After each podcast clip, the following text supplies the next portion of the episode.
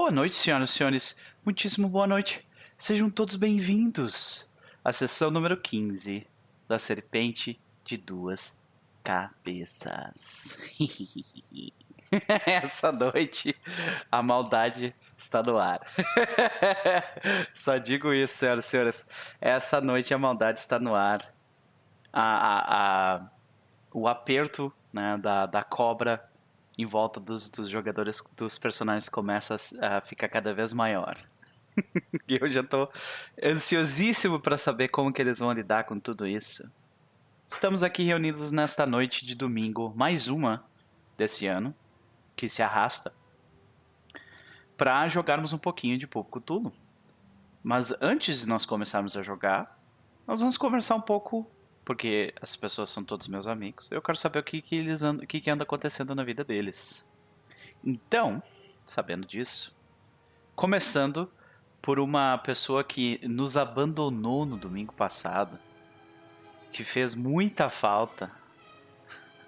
Eu sei que não foi por querer. Pedro, e aí, Pedro, como é que tu tá?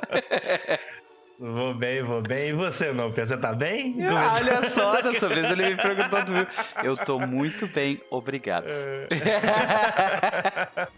Começar assim a live falando que eu te abandonei, cara, que sacanagem. É, sacanagem. Obrigado, Vivo, é. pela graça alcançada na semana passada. Parabéns. Por abandonar o jogo com tudo arrumadinho. Uhum. Mas enfim, acontece. Cara, pior é... é que não tem, não tem sensação pior do que, do que a de falha. Tu falhou em fazer algo que tu queria e tu não tinha controle nenhum sobre aquilo. Tipo assim, não. a culpa não é tua, saca? Não, aí você liga, aí você liga e eles falam: Ah, é, já foram para arrumar não sei o que de tarde, só que a previsão de volta é de madrugada. Aí você fica. Meu Deus, tipo, por ah. quê? É, é, pois é, por quê? Mas enfim, acontece. Mas e aí, meu é... velho, como é que foi a semana? O que tu anda lendo, vendo alguma coisa que tu gostaria de comentar? Faça o seu faça a sua recomendação uh, eh, RPGística, não. Recomendação de anime. Vai lá. Semana foi bem corrida, na realidade. Tipo, não, não teve muita coisa. Eu tô meio atribulado aí com é, gravação, com alguns estudos, é, estudo de desenho e tudo mais. Tava até brincando com a Eve agora em off, agora há pouco, que ela tava ela me xingando aí porque eu tô em jornada sextupla de vida aí, dormindo um pouco e tal. Hoje à tarde eu só dormi praticamente. Mas partindo para indicação, hoje vou, vou, aproveitar aí a temática do dia aí de Dia das Mulheres aí, que geralmente a galera confunde muito assim, né? A forma como trata a data no geral, mas para aproveitar o tema e para aproveitar a dica de anime barra mangá otaku da, da semana do Noper, eu vou falar, obviamente, obviamente, de Hiromu Arakawa, Nossa que é senhora. é a mangaka mais foda do mundo. Dona do meu coração. aprovado, aprovado pela oh. bancada anime. Cara, ele tem, ele, tem, ele tem uma cópia de Arslan Senk ali, eu já respeito mais esse ah. cara, porque Arslan é, é, muito bom. Exato, tipo, então falando, falar dela especificamente, que é uma puta de uma mangaka fez o mangá da minha vida, que é Full Metal Alchemist, que é maravilhoso. E está sendo publicado atualmente no Brasil Arslan, a heróica lenda de Arslan, que o, o Chess já falou aí, que é baseado numa, num livro que tem 16 volumes, assim, é uma história gigantesca. E agora está sendo publicado um mangá no Brasil com a arte da Hiromu Arakawa. É, a adaptação é dela, não é só a arte. Ela fez a adaptação para mangá da história. Então, gente, muito com certeza vocês já conhecem, porque Fullmetal Alchemist é tipo tá sempre em top 3 listas melhores animes do mundo, porque vale a pena de verdade. E tem disponível para assistir no Netflix. E Herói Calendo de Aslan, que eu ainda come... eu só, só li o primeiro volume, ainda não tem muita coisa para falar ainda, mas é fantástico. Então o Chaz aí já ajudou na, na, a dizer que é bom, então é isso aí. Hiromu Arakawa, gente, nesse dia de hoje, essa vai ser a dica. Vou ter que fazer. Eu, vou, eu, eu, esqueci de fazer. Eu queria ter feito, mas esqueci de fazer. Eu vou fazer uma tela para bancada do. A bancada Otaku, tá ligado? E vai ser. E você é o rei, assim. É, não, hum, hum, não, eu nem, nem vou aparecer. Minha câmera não vai nem estar tá lá. Ah, tá. Ei, Fer, o Fer Salvaterra, seja bem-vindo. Uma galera do chat aí, o Nelson, seja bem-vindo. André, seja bem-vindo no canal pela primeira vez. Caio, que deu oi antes mais cedo. O João Alfred também. O Léo, que era meu aluno no ano passado. Eu joguei RPG com ele em aula. Sejam todos bem-vindos aí. Uh, beleza. É, tu tocou num assunto muito importante, né, Pedro, que é essa parada da. Hoje é Dia Internacional da Mulher, né? Inclusive eu fiz alguns tweets mais cedo, fiz uma thread falando, comentando sobre 1933, essa época que a gente estava jogando e o que tipo o que estava acontecendo. Muito boa Cara, thread por sinal. Foi muito, foi muito interessante essa tipo esse rabbit hole que eu entrei, sabe? Uh, por um momento, assim, porque eu queria dar uma olhada sobre isso, né? E Uh, cara, como né, a, gente, a gente às vezes tem uma, uma noção de que se a gente não corre atrás, a gente tem uma noção da, da, da, da história que é às vezes muito longe da realidade, né? Então, uh, infelizmente, uh, houve um, um, um, apagamento de indivíduos muito, muito fortes, né? Uh, da, da história e acho que é, é a nossa obrigação fazer esse tipo de coisa, relembrar eles, ou elas, no caso, uh, nesse dia especial. Falando nelas, Ivi, como vai? Ah, eu esqueci de perguntar pro, pro Pedro, desculpa. Como é que. É, quais são as expectativas do Gillet pra noite de hoje? Cara, Gillet já. tá todo mundo já sentindo que a cidade é bizarra e ao mesmo tempo a gente meio que não sabe exatamente o que, o que esperar, apesar de saber que já tem alguma coisa errada. Então, o Gillet ele só quer encontrar uma forma de, tipo, de acabar o que tem que ser acabado ali, e é isso aí. E, né, e viver em paz o seu, o seu amor. Ele quer ganhar um tempinho para curtir a Eva, Isso, né? isso. Ele quer, ele, quer, ele quer umas férias, porra. Beleza. Ok. Uh, agora sim, né? Falando das, das mulheres, hoje é o dia delas, mas como, como todos os outros deveriam ser também. Ivy, como vai você? Tudo bem. Uma semana meio cansativa, meio dodói, mas estamos aqui. Tamo vivo. Chegamos. E com recomendações. Vamos lá então. Quais são as. Uh, como é que foi a semana? Foi muito atribulada? Tá, como é que tá? Tipo, tá mais. Porque eu acho que na, na, semana passada tu tava se arrastando, né? Eu acho que eu também tava bem cansado. Essa semana eu, é. eu, eu, estava mais sob controle, assim, sabe?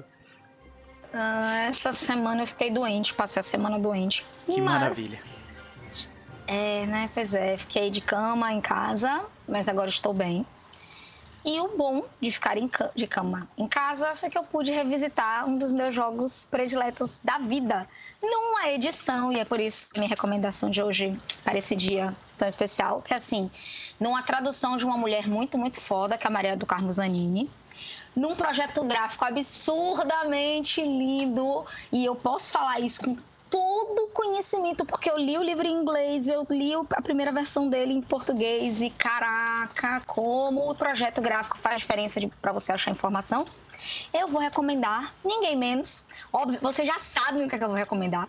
Todo mundo sabe o que eu vou recomendar, mas eu vou recomendar de novo e de novo e de novo, porque pessoas, Castelo Falkenstein.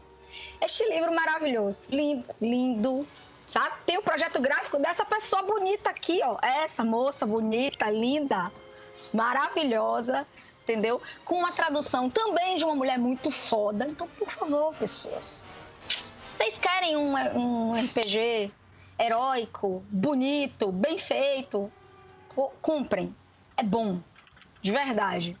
Quando vocês pensarem que vocês querem jogar Seven Sea, joguem Falkenstein. Joguei Falkenstein.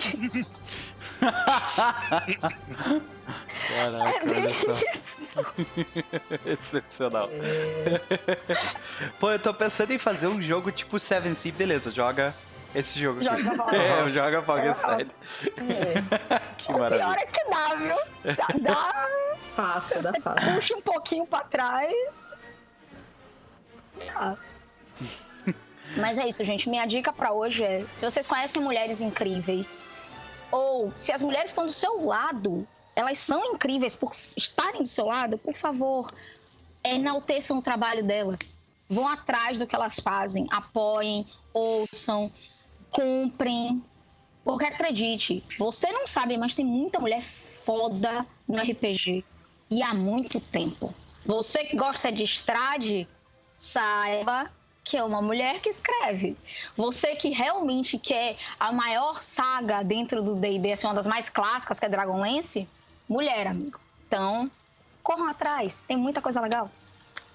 Eu vou te dizer que eu não acreditava nisso. Até pouco tempo atrás. Eu achava que, tipo, tinha pouca mulher mesmo. Sabe?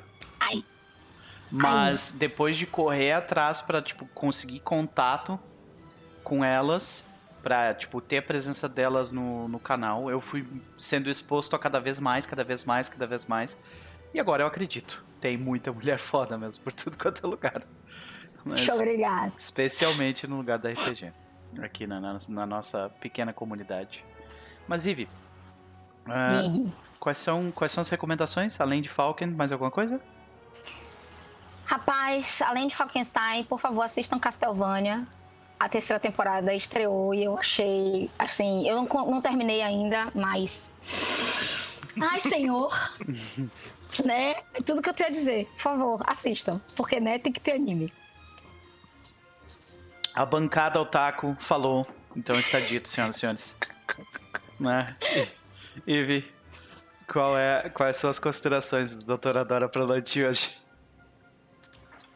Sobreviver a Bingham, porque ô cidadezinha que tá dando trabalho pra Dora, viu? Ave Maria. Eu mal cheguei e já quero ir embora. Né? Beleza. Ah, vamos pra Cris então. Cris, como vai você? Olá, tô bem, tô bem. Meio cansada, mas tô bem. Essa semana eu não tenho muita recomendação não, porque eu não vi muita coisa assim. Comecei a ver Peaky Blinders, tô gostando.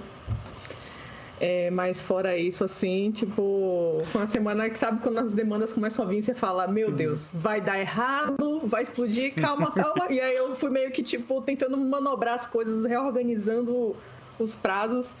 E aí eu não me ferrei, assim, no final de semana muito. Mas hoje eu já, tipo, já fiz muita coisa, acordei com a cabeça cheia de ideias, escrevi coisa lá, mandei pra Isa, pra biblioteca, quem quiser ir lá olhar. Ficou muito legal um- o texto, um muito legal. Obrigada. Deixa eu Eu não sou até... muito de escrever, não, mas é, eu acordei assim pensando nisso, sabe? Tipo, nessas questões de é, representatividade nas mídias e essa discussão que a gente teve, eu, Eve, minha cunhada, e falando sobre Mary Zimmer Bradley e as Brumas de Avalon. E como eu fiquei né, meio frustrada ali com as personalidades femininas e como eu acabei criando dentro do RPG as personalidades femininas que eu queria ver nas mídias, no- nos livros que eu lia e nas, né, nos desenhos animados da época e tal. E aí eu falo um pouquinho sobre a Eva também, coisas que aconteceram aqui nesse jogo. E pra mim tá sendo muito legal, assim, essas criar essa personagem aí, dar, dar corpo pra ela, assim. Cada, cada episódio é mais detalhes que vão adicionando ali na personalidade. Então, quem quiser ir lá dar uma lida, um textinho rápido, tranquilo. Pra quem quiser curtir, o, eu coloquei o link do, do blog ah, no chat. né? Beleza. Como eu, como eu falei pra ti pessoalmente, eu repito aqui, não tem problema nenhum, né? Eu- é um prazer, é uma honra fazer parte desse momento contigo, mas... Cris, ah, tu tem alguma recomendação otaku também? Ou...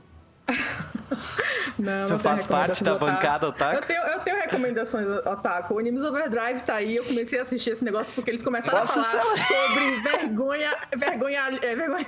Vergonha não, foi. Sobre.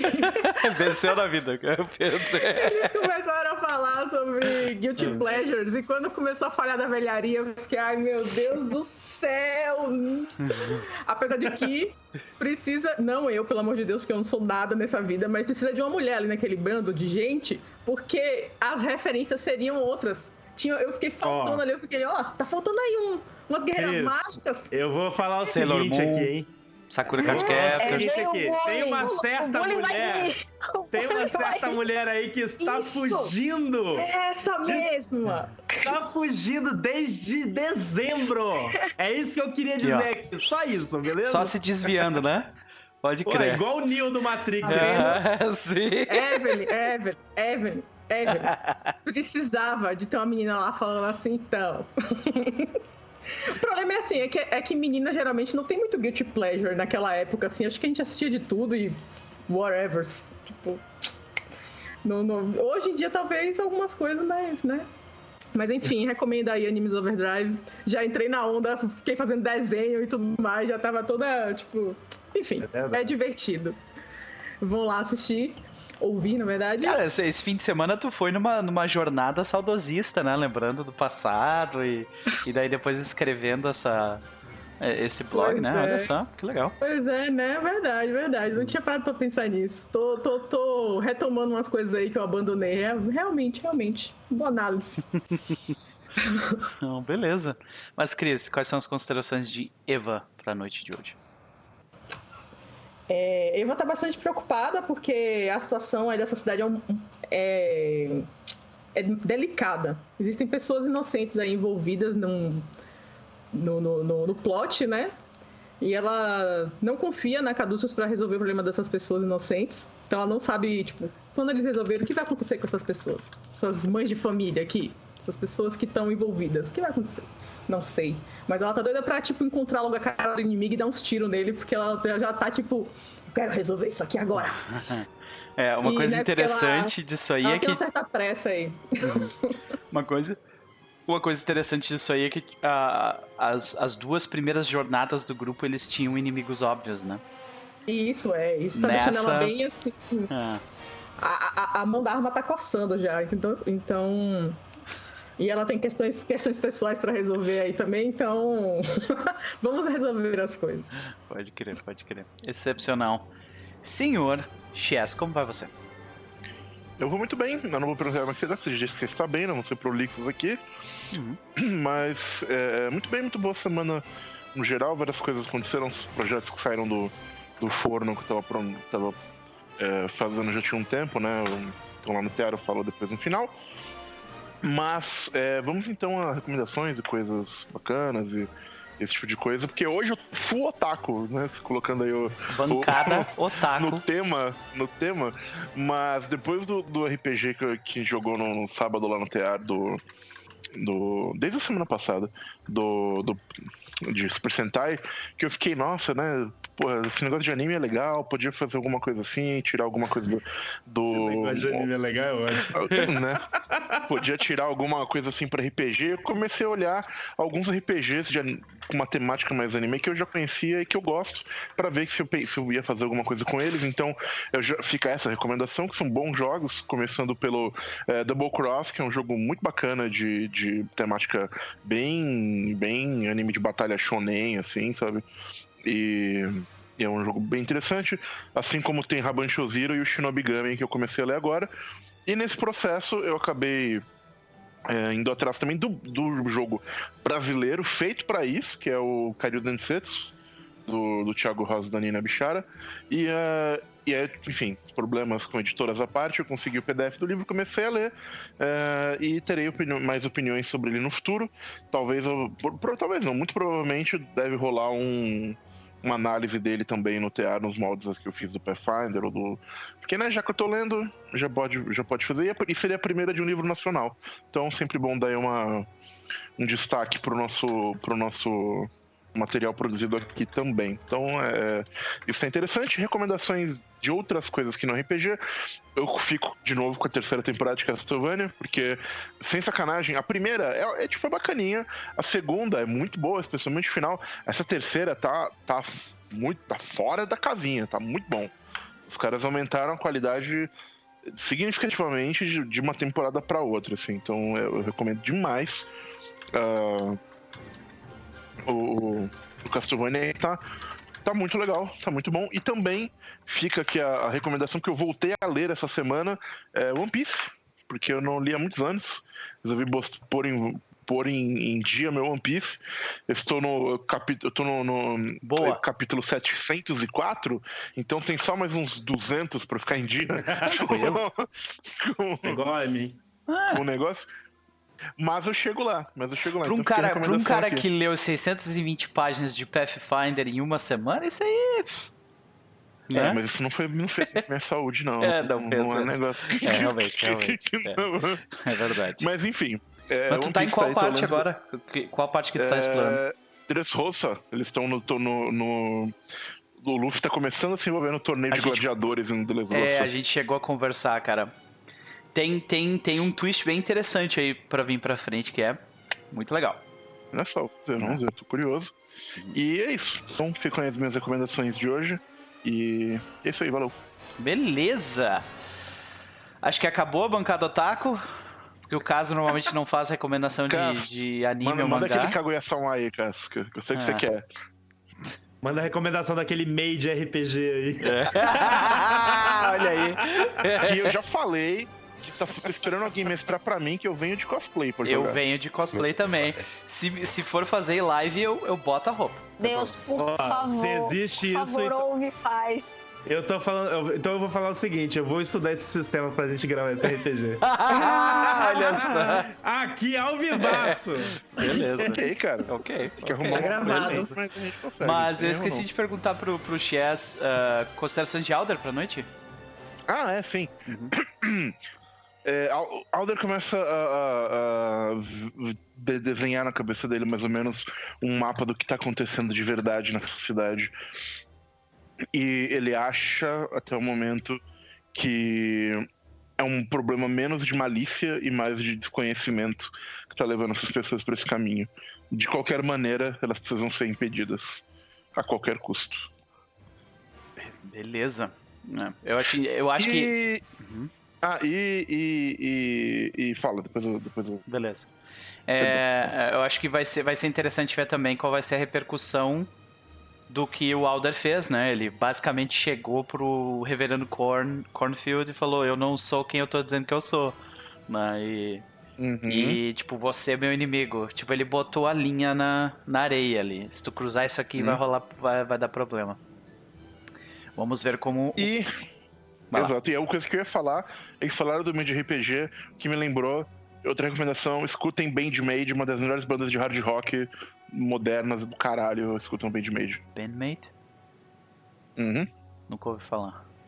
Ah, então depois da live eu vou te mostrar uma música que você vai gostar. Mas é tipo baby metal? Não. Não? Tá, então beleza. Então, ok. Ok. É hard rock de excelente qualidade. Ok. Cass, como, Queremos. como vai você? Tô, tô bem, né? Tô bem. Não vou, assim como o Chess, não vou ficar perguntando se você tá bem. Até porque eu sei que você não tá. É, Então, eu tô, Tá mentindo aqui. tô com um ranço no meu coração. tô com um ranço. Mas eu tô com uma dúvida que é maior do que o meu ranço. culpado, Né? Eu tô, com, eu tô com uma dúvida que é maior do que o meu ranço, tá? Hum, manda. Por que que o senhor transformou Fate em Pathfinder? não sei. Eu me sinto sujo por isso. o que eu fiz com Fate. The- é aquele meme da They massacred my boy! né? Porque eu fiz isso. Cara, mas nos conta um pouquinho aí, cara. Como é que tu chegou nessa conclusão de que tu transformou Fate em Pathfinder, cara? Ah, brin- brincadeiras à parte, foi porque no, é, no jogo de ontem, de ontem, quando a gente foi pra, pra. que eles se transformaram finalmente, né? Morfaram. E com a batalha do, do monstro, começou um monte de cálculo de bônus é, circunstancial, saca? De. Peraí, eu tenho mais dois aqui, mas aquela outra habilidade me dá mais um, mas daí é o dano é não sei o que, e ignora a armadura. Daí eu falei, é, talvez. Talvez eu acho que tenha dado uma exagerada aqui, né? Ficou um pouco complexo. Ok, ok. Complicado, então. E aí, como é que você tá pensando em lidar com isso? Cara, assim, na real é só um monte de bônus e, assim. é, que, que se aplicam é, quase sempre juntos. Uhum. E pra resolver isso, eu só vou dar uma estudada na ficha de cada um e dar uma resumida ali, ó. Quando você fizer isso, você tem tanto de bônus. Porque não, não é tão complicado. O ruim é, é você fazer no, no meio do jogo vou atacar, peraí. O que que aplica aqui? Aplica isso, aplica aquilo. Então só deixar tudo Tipo, tu tá com aquele problema de, de bônus estacando, no caso, né? De Isso, diversos exato. lugares diferentes, sim, sim. Exato, aí você tem que ficar. Não, pera, eu tenho tal habilidade, não. Só dar uma resumida ali, colocar na ficha é, já talvez até uma macrozinha e, e acho que isso vai resolver boa parte dos problemas nesse sentido. Excepcional, olha aí. É, macrinho, então, é? Olha só, é o É, primeiro, é é o coisa- primeiro, é o primeiro passo. Chess, Aham. é o primeiro é passo. Tô falando, vai terminar com ele mestrando pré-fadre primeira edição e falando isso. A, a segunda é simples de Quero. A segunda é simples tá demais. maluco. É. Mas, Cássio, vamos lá. O cara é- puxando o Holy Master do, do- da sacola. "Ah, Esse aqui é o meu jogo. Vou mestrar um. Mas não um pode Shadowrun. dizer que é old school, porque old school é outra coisa. Verdade. É. Shadowrun. Shadowrun também é. Só um Shadowrun, vamos, vamos Ah. aqui, regra de hacking. Ex... Ah, já gosta do anime? Puxa o Exalted. Vamos lá. A galera, 25 vai terminar- minutos pra dar um ataque. Meu Deus do céu. Mas falando, vai terminar com o caso voltando pra origem dele, GURPS. Cara, eu fiz uma adaptação de GURPS de Naruto que usavam cinco livros de GURPS. Nossa eu senhora. não quero cara. voltar pra isso. Eu que eu Nossa. joguei Yu Yu Hakusho num hack de GURPS e foi do passado, velho. É, Não, se for pra ser embaçado, vamos jogar anime RPG da Daemon, então. Só pra Não, ver mas- raid geral. Não, Nossa. não. Não, Diamond não, não, não, não. calma aí. Tu, Não. tu acabou de passar de um limite de todo mundo aqui, Pedro, tá? A gente tem um limite. A gente tem um limite. É, sim.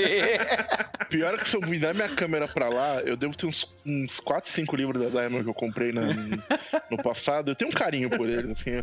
Mas. Aí, Zé, tá saindo do chat, inclusive, olha lá. Pode crer, pode crer. Report maldito Gillet, né? Para variar, seja Vai, vai não, Isa, a gente É. não vai deixar.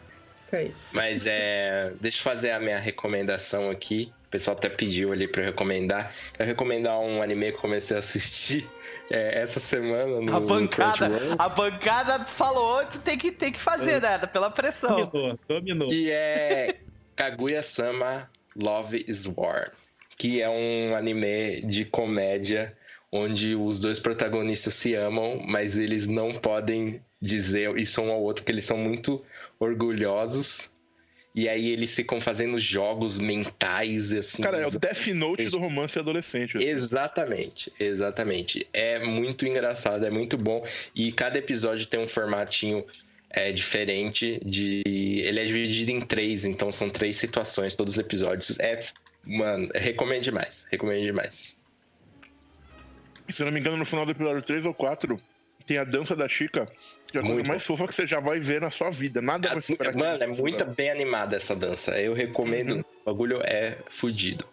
É, e já me adiantando, é, as minhas expectativas pra, pra noite de hoje. O Norton ele tá meio cabisbaixo, sentindo meio de lado, então ele só quer ir embora. Ele só quer um lugar quente pra ele descansar. Então, eu só gostaria de comentar que a bancada Otaku fez um, fez um lobby forte pra cima do Cas, que era pra ele fazer uma recomendação de Não, anime. eu já ia, porque foi o que eu É, sim, já ia. Não foi a Isa fazendo uma, uma parede Não, não, pior no não. chat. Não. Ontem mesmo a gente tava falando, ficou mó tempão eu e o, Ch- o Chess falando do anime, depois a Isa entrou, a gente falou de novo dele. Mas, bom, é isso, a minha comida chegou, já volto rapidão. Beleza. Então é isso, senhoras e senhores. Nós temos aqui as, as considerações do- de todo mundo. Ah, professor Luciano, seja bem-vindo, meu velho. Ah, fique, se sinta em casa aí. Vamos curtir um pouco de aventura pulp nessa noite de domingo. É, então, quando por último nós estivemos com os nossos heróis, na sessão passada, nós começamos com James W. Norton atravessando a rua indo em direção ao hotel, tendo a máscara de que está tudo ok, que está tudo bem, quebrada depois de uma conversa rápida com Eva Nightingale e Andrew Gillett. Ele segue, ele segue para dentro do hotel para tentar lidar com seus problemas como normalmente os homens faziam naquela época, sozinhos ou bebendo muito, já que ele tá tentando não beber, ele apela pra violência, né? É, violência sobre si mesmo. E uh, nós tínhamos Eva Nightingale e Andrew Gillett uh, uh, que foram almoçar logo depois. E nós temos Alder, uh, Doutora Dora e Alder no, na igreja, né? Doutora Dora tem, um, tem uma visão de uma, uma experiência de fora do corpo dela, né? A gente vê a ela saindo, a alma dela sendo retirada do próprio corpo, ela vendo um círculo de crentes em volta do, do seu corpo desfalecido no chão, enquanto ela escuta as palavras uh, ditas em Nakal. Agora que você ouviu as palavras, você deve espalhá-las. Né? E. Hum, valeu. José, seja bem-vindo. e então, uh, logo após isso, Alder ajuda o resto dos, dos membros da, da congrega, congregação, uh, tentam acalmá-la, ela vomita, né? Uh, inclusive o, o, reverendo Cornfield tenta ajudar ela a passar um pouco melhor. Ela é levada pra, uh, pra, pela viatura do xerife da cidade que estava na igreja no momento, uh, junto com Alder de volta ao hotel onde todos se encontram. Chegando lá, uh, nós temos uh, uma divisão do grupo em, em dois lugares, né? Uh, nós temos Norton dentro do quarto que, que, que dá um soco no, no, vidro, no vidro não, no espelho, e acaba se ferindo. A doutora Dora, quando passa pela frente do quarto, do quarto dele, que fica ao lado do quarto dela, ele escuta o barulho de vidro se quebrando e acha estranho. Então, Dr. Alder, quando vai averiguar, descobre que James W. Norton fez uma besteira. E ele lida com a contaminação contida no sangue de Norton da, de forma muito hábil. Enquanto o Dr. Alder e James conversam sobre o que está acontecendo entre eles e abrem seus corações um para o outro, de alguma forma, no, na, no outro quarto, Doutora Dora e Eva fazem o mesmo. Eles conversam sobre o que está acontecendo, sobre o que aquilo significa para eles. E mas a, a, a, mensagem central disso tudo é que há algo errado com James Norton. Logo após isso, Dr. Alder vai até a cidade para tirar fotos uh, conversa com uh, um velho Harris, um hum, homem que uh, trabalha na barbearia local, varrendo e limpando a barbearia. Ele parecia muito estranho. E ele conversa também com o dono da barbearia, o Sr. Kunkel, né? Uh, e enquanto ele conversava com Kunkel, ele, ele tem a oportunidade de verificar que Harry está dormindo. E ele verifica que a, a bocada de Harry se abre de forma nem um pouco humana. E a barriga dele é extensa e, e preenchida de uma forma muito estranha. Além disso, ele verifica que a mulher de Kunkel uh, invade o local e age de forma lunática até pegar uma mosca e comê-la na frente de, de Dr. Alder. E então partir de volta para o andar de cima onde ela mora. Dr. Adler tenta se comunicar com, com ela, mas sem, muita, sem muito sucesso. Ela segue adiante. Com ele segue adiante uh, tirando fotos da cidade para tentar identificar alguma coisa, uh, algo a mais. Enquanto isso, Eva e Andrew Gillett vão até a casa de um dos locais que eles ouviram algumas coisas no, no episódio anterior. Eles ouviram que uh, os Showbound estão com alguma espécie de problema. Bill Showbound está impedindo a sua família de, de frequentar a igreja porque uh, porque aparentemente alguma coisa aconteceu com a esposa dele, Pearl Showbound. Né?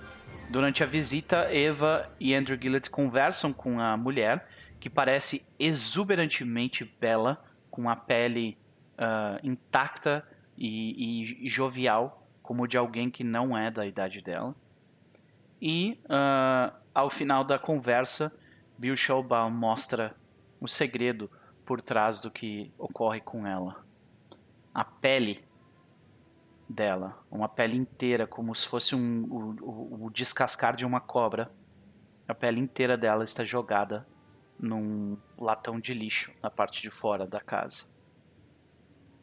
E ele termina essa cena dizendo que isso acontece uh, a cada mês. Desde que o reverendo botou suas mãos nela. Enquanto isso, Dr. Alder vai até o, vai até o salão local, onde ele verifica que o xerife está tentando controlar um, um dono da. O dono da. Uh, não é marcenaria. Meu Deus, agora esqueci. Esqueci inglês também. Esses é da ferraria, não? Não, não, esse não é da ferraria. É o Hilliard. Hilliard Fowler, que é. Uh, ele é o dono da. Cadê? Meu Deus do céu. Ai. Eu odeio quando essas coisas acontecem. Desculpa, gente. Da madeireira. Madeireira, olha aí. Ele é dono da madeireira local. Ele aparentemente ficou muito bêbado porque ele recebeu uma garrafa de presente de alguém, né? E, uh, e ele estava causando problemas no salão. E o Dr. Alder tenta, tenta ajudar, apesar do xerife ter dito para ele não se envolver. Ele se envolve gera uma cena complicada, onde Hilliard é jogado a força para dentro da para dentro da, da viatura e uh, o xerife também avisa que ele não acabou com o Dr. Alder e que eles vão conversar no futuro próximo. E assim é, ocorreu o episódio passado. Talvez eu tenha esquecido de algum detalhe ou outro, mas eu acho que é isso. É isso? É isso, né? Ok. Vamos começar então, gente. Bora. Beleza. Então, a gente começa essa cena uh, fazendo testes de sorte. que a gente tem que fazer, dessa vez eu não esqueci. Acho que poucas pessoas vão fazer testes de sorte. É, a maioria... a última contagem que a gente fez. Pois é, né? Pois é. Tô com 100 de sorte, tô feliz. Hoje é o dia de gastar. Tomara. Vai pegar menor, Alder. Com 100 também. Uhum. Vocês estão bem demais. Eu preciso tirar essa sorte de vocês aí, senão vai ficar complicado. Andrew Gillett vai pegar o menor também. Hum, Mais baixo, 6. Valeu. Uh, faça rolagens. Tem mais alguém que precisa? Acho que não, né? Os outros estão já tudo com 100. Beleza. Então é o seguinte, gente. A primeira cena ocorre com uh, ah, Dr. Alder. A gente continua, tem a continuação da cena de onde a gente parou. Né? A gente vê uh, como se aquele efeito onde está tudo, tá tudo espreto e, e começa lentamente uh, aquela, aquela visão meio borrada se torna mais uma vez uma visão normal. A gente vê que tem uma pessoa piscando os olhos, a gente tem o, o ponto de vista dessa pessoa. Tudo está meio borrado e meio uh, desorientante. E a gente vê que essa pessoa está vendo o salão de dentro de um carro que se move e sai do campo de vista da gente, mas a, a, o, o nosso ponto de vista permanece ali, na porta. A gente vê a porta do salão aberta, diversas mesas e cadeiras derrubadas no chão, líquido jorrado e vidro quebrado. E como que a gente vê o Dr. Alder naquela situação?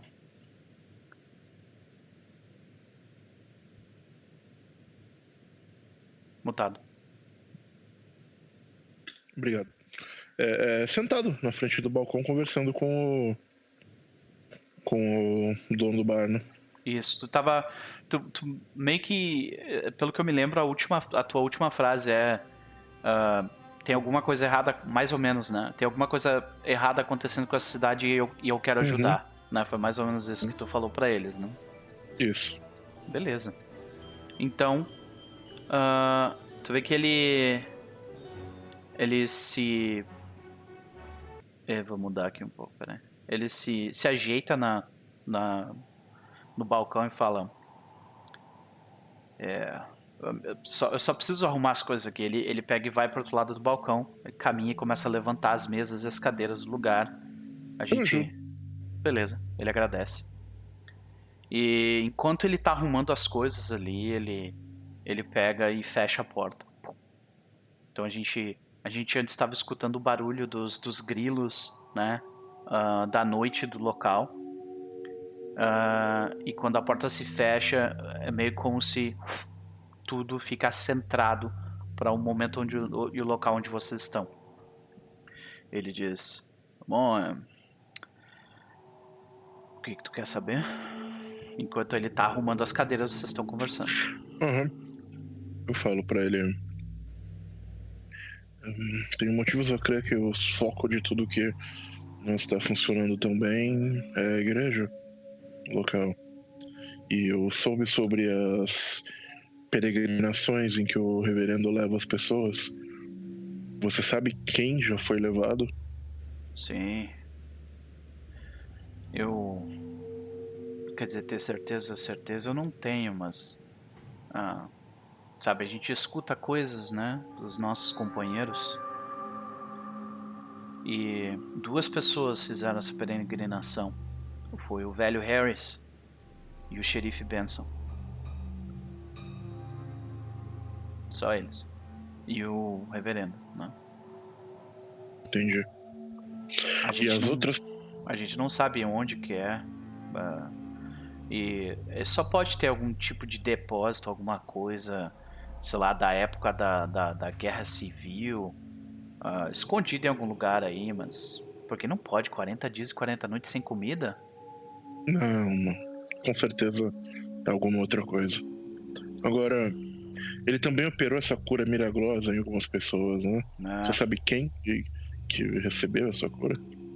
Ah, é, pessoal tá falando que a Pearl, Pearl Showbaum, ela teve teve a, a, ela foi curada pela mão do reverendo. Isso é o que o, o pessoal que vai para a igreja ainda fala, né? Sabe que a, a gente meio que Tarja, não senhora, tá? Não senhora que eu sei que tu quer. Olha o que ela quer. Olha o que ela quer. Meu prato. Vai pra lá. Ah, é, então aqui fala é que a gente tá meio dividido assim, né? Uh, nós estamos numa situação aí que tem um grupo de pessoas que nós todos aqui somos tementes a Deus, né? Mas tem um grupo dentro da cidade que não concorda com, com o jeito como o reverendo anda tomando as coisas, sabe? Inclusive o, o Bill Showbaum é um deles. Por isso que ele não deixa a mulher, a mulher e a filha deles irem na, na igreja mais. Nem sabe, pelo que eu imagino. Ah. Mas o que, eu, o que eu. De informações eu já sei bastante, acredito. Agora, o que eu. Esse grupo que não concorda com o, o reverendo, vocês são organizados de alguma maneira ou apenas um sentimento comum? A gente se junta na casa do Bill. Toda semana, pelo menos uma vez de noite. Pra para louvar o nosso louvar o nosso Senhor que se sacrificou por nós, né? Mas a gente faz do jeito certo. Eu recomendo que vocês comecem a fazer esse tipo de reunião um, com mais, talvez com mais frequência, em lugares diferentes e talvez armados, porque eu acho que a situação deve evoluir para violência e não deve demorar é, tanto. Tu sabe que entre os nossos aqui, a gente já andou falando sobre isso, se a gente devia fazer alguma coisa e tal, mas você sabe que violência não é o jeito cristão, né? A gente dá o, a outra cara a tapa. Ele, fala, ele dá um sorriso quando ele escuta isso. Vocês são bons cristãos, então. Mas o jeito dele não é o jeito cristão. E se defender, vocês ainda podem. Porque eu acho que um ataque vai vir. Eu e os meus. Vocês não estão sozinhos nessa peleja, porém. Eu e os meus estamos juntos com vocês. E nós vamos ajudar a desmascarar o que tá acontecendo e entender os problemas dessa cidade. Pode ficar tranquilo quanto a isso. Isso vai ser mais rápido do que vocês esperam. Antes Se que esse vocês- referendo faça mais vítimas. Se vocês quiserem participar da nossa comunhão, a gente vai se reunir. ah, se não amanhã de noite, vai ser no dia seguinte. Aí ele fala o dia. Ah. Né, No caso, hoje é. ah, vocês tiveram três dias de viagem. Hoje é dia 13 de abril de 1933. Que é uma. 13 de abril é uma quinta-feira. Então no sábado, eles, sábado de noite eles vão se juntar. Muito bem. É, é, Parece uma. Parece uma, uma boa ideia se fazer. Até lá se cuide. E mantenha os outros avisados. Boa sorte. Vou fazer, vou fazer. Mas saiba que não são todos entre nós que são bons cristãos. Tem alguns que estão pensando em retaliar. Não é a primeira vez que a gente faz uma reunião na casa do Bill e a gente escuta alguns barulhos estranhos do lado de fora. Hum, A gente quer defender as nossas famílias, né? Você sabe como é. Você mesmo disse. sim. Vocês estão bem certos com isso. Agora, se me dá licença, eu tenho um último assunto a tratar essa noite. Nos vemos em, em breve, eu espero. Aperto a mão dele e vou me retirar do lugar. Beleza. A gente vê a, a câmera ficando com do lado do do Maurice, né, que é o, o, o único a única pessoa que tá ali. Ele termina de, de arrumar o lugar e a gente vê tu te afastando, abrindo a porta e saindo agora já bem escuro, né? Ah, e a gente volta para Eva Nightingale e Andrew Gillett e Bill Showbaum, os três olhando naquele tipo de, de visão que é a- aquela vista de a câmera tá dentro do lixo, do lixão, saca? Aí tipo aparece o rosto dos três assim olhando pro lixão. Aí ele ele a gente ouve ele falar de novo, né, o Showbaum. Acontece uma vez por mês.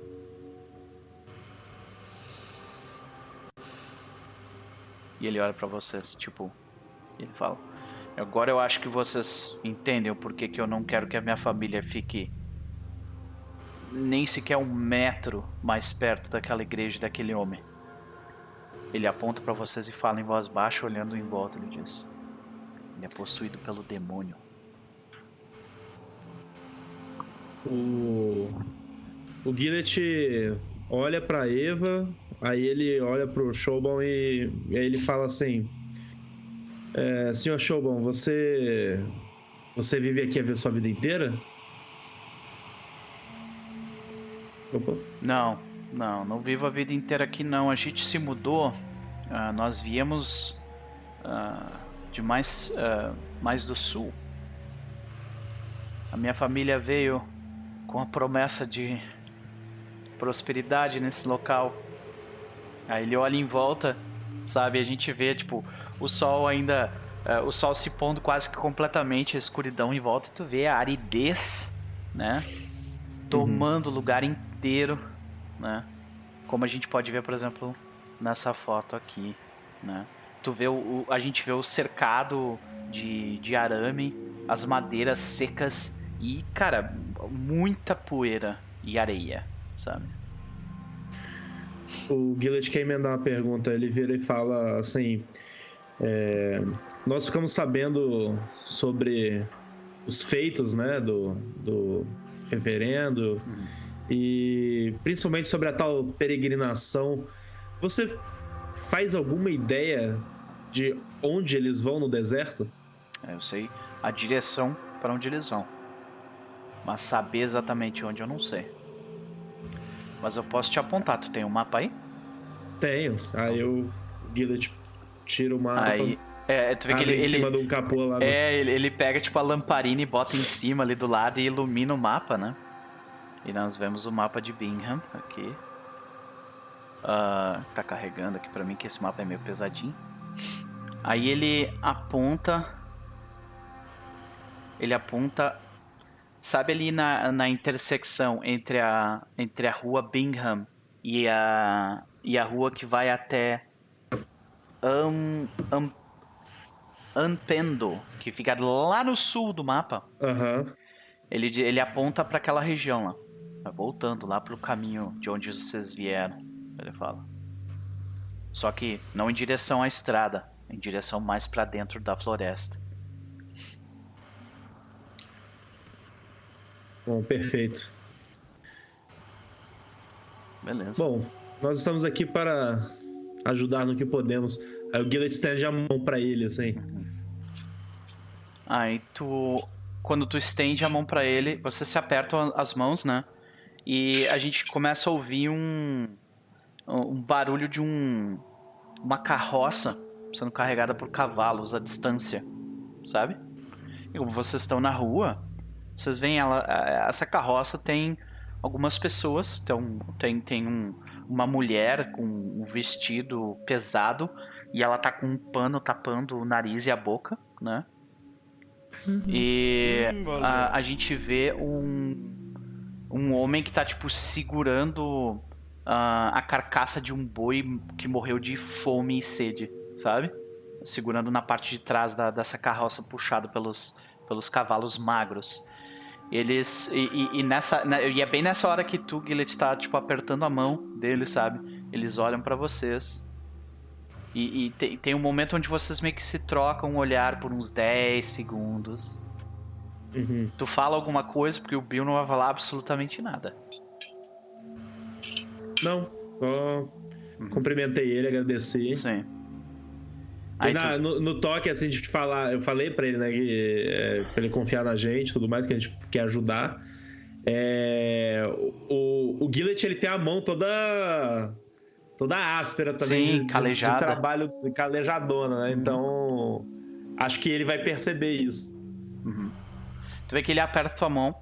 ah, tu vê que passa, e e isso era uma coisa que toda vez que alguém passava, eles passavam, tipo, dando oi, sabe? Hello, hey, né? Que é um, tipo, meio que um costume da região da época, né?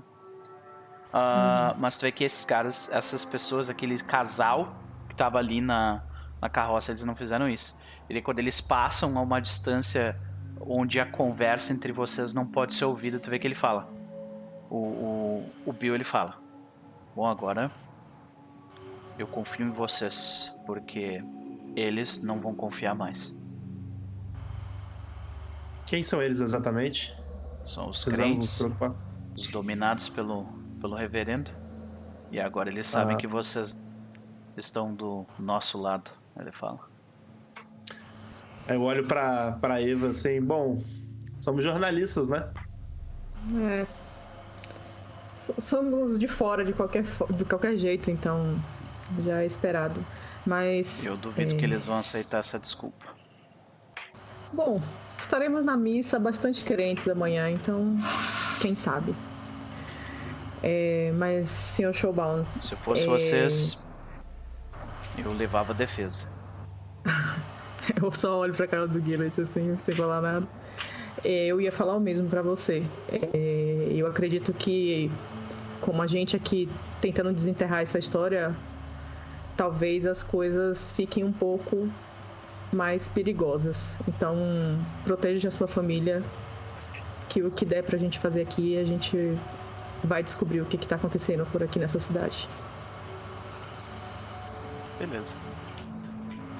É que ele, ah, ele, ele, especialmente depois que os, os crentes viram vocês apertando a mão, vê que ele pareceu ficar tipo menos receoso com vocês e mais receptivo, sabe?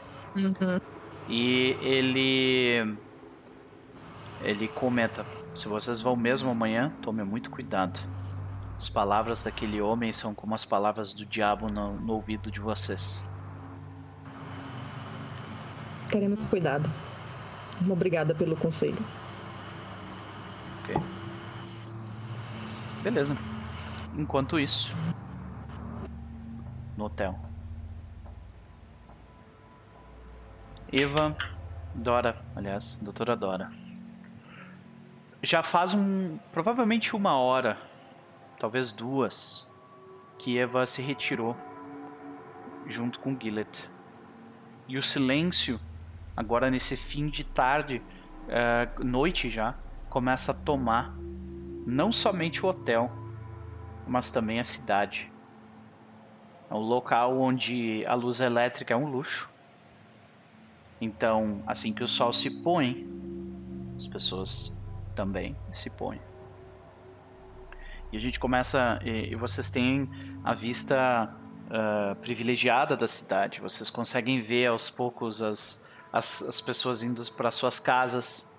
Uh, depois de um dia árduo de trabalho, nesse, nesse dia quente e seco, eles começam a fechar suas coisas, descansar. Mas por algum motivo. É uma pergunta, doutora Dora: tu consegue descansar? Não. Passei o tempo todo escrevendo, anotando. Tipo, tem. Sabe aquela cestinha do lado com pedacinhos de papel? Tem uhum. vários pedaços de papel. Não é, não é embolado, é rasgado. Uhum. Que ela pretende destruir mais tarde. Sim. Aí a gente vê, a gente vê isso, né? Tu passando o tempo, tipo, na frente de, de um pedaço de papel, uh, caneta de tintureiro escrevendo. e escrevendo. E do outro lado da parede, né? a gente vê o. Como é que a gente vê o Norton? Cara, ele tá. É... Ele olhou um tempo pelo, pelo, pela sacada, pela janela, uhum. mas agora ele tá deitado sabe? Olhando pro teto, virando pra um lado pro outro. Uhum. Mas ele tá ali sem conseguir dormir e a mão dói um pouco. Ele tá um pouco. Pouco não, bastante desconfortável. Sim. Irrequieto. Sim, bastante. Se passaram provavelmente uma hora, talvez duas, desde que o Dr. Alder se retirou do local. E a única... já, hum? já era noite, né? Sim, agora. É, ele, ele tava, tava tardinha quando ele saiu de agora à noite. Né? E a única coisa que permanece, que permaneceu lá é a, é a, a mancha de no carpete uhum. e o espelho quebrado, né? Mas uh, tu fica irrequieto ali, o tempo tá passando, Alguma coisa interrompe a calma dele, doutora Dona? Uhum. O anão tipo, calma, né? Anão calma nesse sentido. Anão é, calma dele. Exato. De, assim, depois de fechar o, o caderno de anotações, ela coloca num canto específico da mochila, ela pega o envelope, respira fundo. A gente vê essa, essa visão, a parede, que divide o, o, os quartos no centro, um de um lado, o outro do outro. Ela olha assim para ver, pensa, ah, levanta, vai pelo corredor, se certifica de que não tem ninguém naquela zona daquele corredor. Tu vê uma criança e um, e um senhor mais velho entrando no quarto, no final do corredor, bem longe de vocês. Espera eles entrarem no quarto. Quando eles. Quando o corredor estiver em silêncio. Parar na frente da porta dele. Passar o envelope por debaixo da porta e dar três batidas. A tua. A, a, gente vê isso de repente do ponto de vista do James, né? Aquele, aquele barulho mental que, que tu tá tentando, tipo, tentando fazer aquilo ficar silencioso, né? A gente, é, a gente de repente uh, vê diversos momentos diferentes da vida do James em cortes rápidos, né? As, as palavras que tu disse que tu te arrependeu em algum momento, coisas que tu deveria ter dito e não disse, e, e aquilo vai meio que se transformando num barulho, num barulho, num barulho, então tu escuta quando tu olha pra porta. A primeira reação dele é só tipo, levantar o pescoço, sabe? Meio que intrigado. olhar para um lado, para o outro e daí sentar. Sim. Quando tu faz Aí, isso, ah, quando tu escuta esse barulho, tipo esse barulho mental, né? Ou quando tu escuta o barulho da porta, o barulho mental ele se fecha e tu vê uma carta ser colocada pra dentro do teu quarto. Ele se levanta assim, dá uns passos apressados, olha Uhum. pra carta, tira os trincos assim, abre a porta devagar, olha entre. Primeiro entre a fresta, vê algo. Ele vê algo? Vê, ela, tipo, ela espera ele abrir a porta, ela já tá na porta dela, ela espera ele abrir a porta. Boa noite, James. E ela fecha a própria porta. Ele olha aquilo meio curioso, Uhum. fica em silêncio. Como é que é o um olhar da, como é que é o olhar da, da doutora Dora pra ele quando ela diz isso? Vocês trocam olhares, né? Então, como é que é o rosto de cada um, começando pela doutora Dora? Ela está ansiosa. É, é- é, assim, o olhar dela transmite uma ansiedade e assim, dá pra ver que ela tá extremamente cansada. Porque, né, horas e horas anotando, quer dizer, mais de uma hora anotando freneticamente coisas. Custa. James, como é que é o rosto do James quando eles, você se troca esse olhar? Ele tá cansado, assim, sabe? Ele tá abatido, mas o olhar dele é de. tá intrigado, sabe? Com a situação. Uhum. Quando ele vê aquilo e ela entrando, ele então fecha a própria porta, se abaixa e pega a carta. E levanta assim na frente dos olhos, analisando, girando a carta. Mais uma vez a gente vê essa cena dividida em dois, enquanto o James tá tipo olhando a carta de cima. Ah, como é que a gente vê a Eva entrando pra dentro do quarto? Dora entra. Senta na. Sabe quando você senta na cama e tipo. Terei feito merda? Não. Ela tá decidida, tipo, ah, quer saber? Uhum. E deita, ela deita. Sabe aquela visão clássica? Tipo, você bota a mão na cabeça, deita, fica olhando pro teto. Tu conseguiu Pensando. tocar pra fora aquilo que te É, que tava me incomodava. incomodando. Então a gente te vê mais tranquila depois daquele momento, beleza? James, quando tu abre a carta, tu lê? Tu vê uma carta. Eu, sem abrir a carta, pego, vou até, até a minha cama, sento. E eu fico encarando a carta um tempo, sabe? Decidindo se eu devo abrir ou não. Rola uma ansiedade. de- Eu vou ter que lidar com, com o que tá aí dentro, né? Uhum. E ele, ele não quer lidar com aquilo. Então ele fica pensando bastante. Demora uns 10, 15 minutos ele tomar coragem e abrir. E aí ele finalmente abre e começa a ler, hesitante. Beleza. A carta é a seguinte. Oklahoma, Pera aí, 1933. começar de novo. James. 1933. Pera aí. Peraí. É, deixa eu aumentar aqui, peraí. Vou aumentar o máximo que eu consigo. Com um pouquinho baixo. Tá. É, tira, tira a música de fundo. Uhum. 1933. James. Tomo da pena por crer ser este o último meio para que eu possa expressar minha preocupação crescente contigo. Não consigo compreender o que, nestes dias que se passaram, transformou nossas amistosas conversas neste silêncio constrangedor. Refaço meus passos e atos para contigo e não consigo encontrar motivos para tanto. Nós passamos por tanta coisa até aqui, compartilhamos tanto. Gostaria, sinceramente, que pudesse ter em mim a confiança que deposito em ti neste momento. O que quer que esteja acontecendo contigo e que não consegue compartilhar, creio que ainda não seja a hora. Vou respeitar e lhe dar tempo para que lide, ao seu modo, com o que quer que seja. Não insistirei e nem irei incomodá-lo. Quando e se estiver pronto, estarei aqui para ouvir. No mais, Há coisas sinistras nessa cidade que podem corroer o espírito do mais pio mortal. Antes que eu mesma seja vítima de tal moléstia, quero que compreenda meus passos e decisões de hoje em diante. Desde a nossa primeira viagem, sinto esta escuridão se fechando em minha alma, comprometendo a minha razão em certos momentos.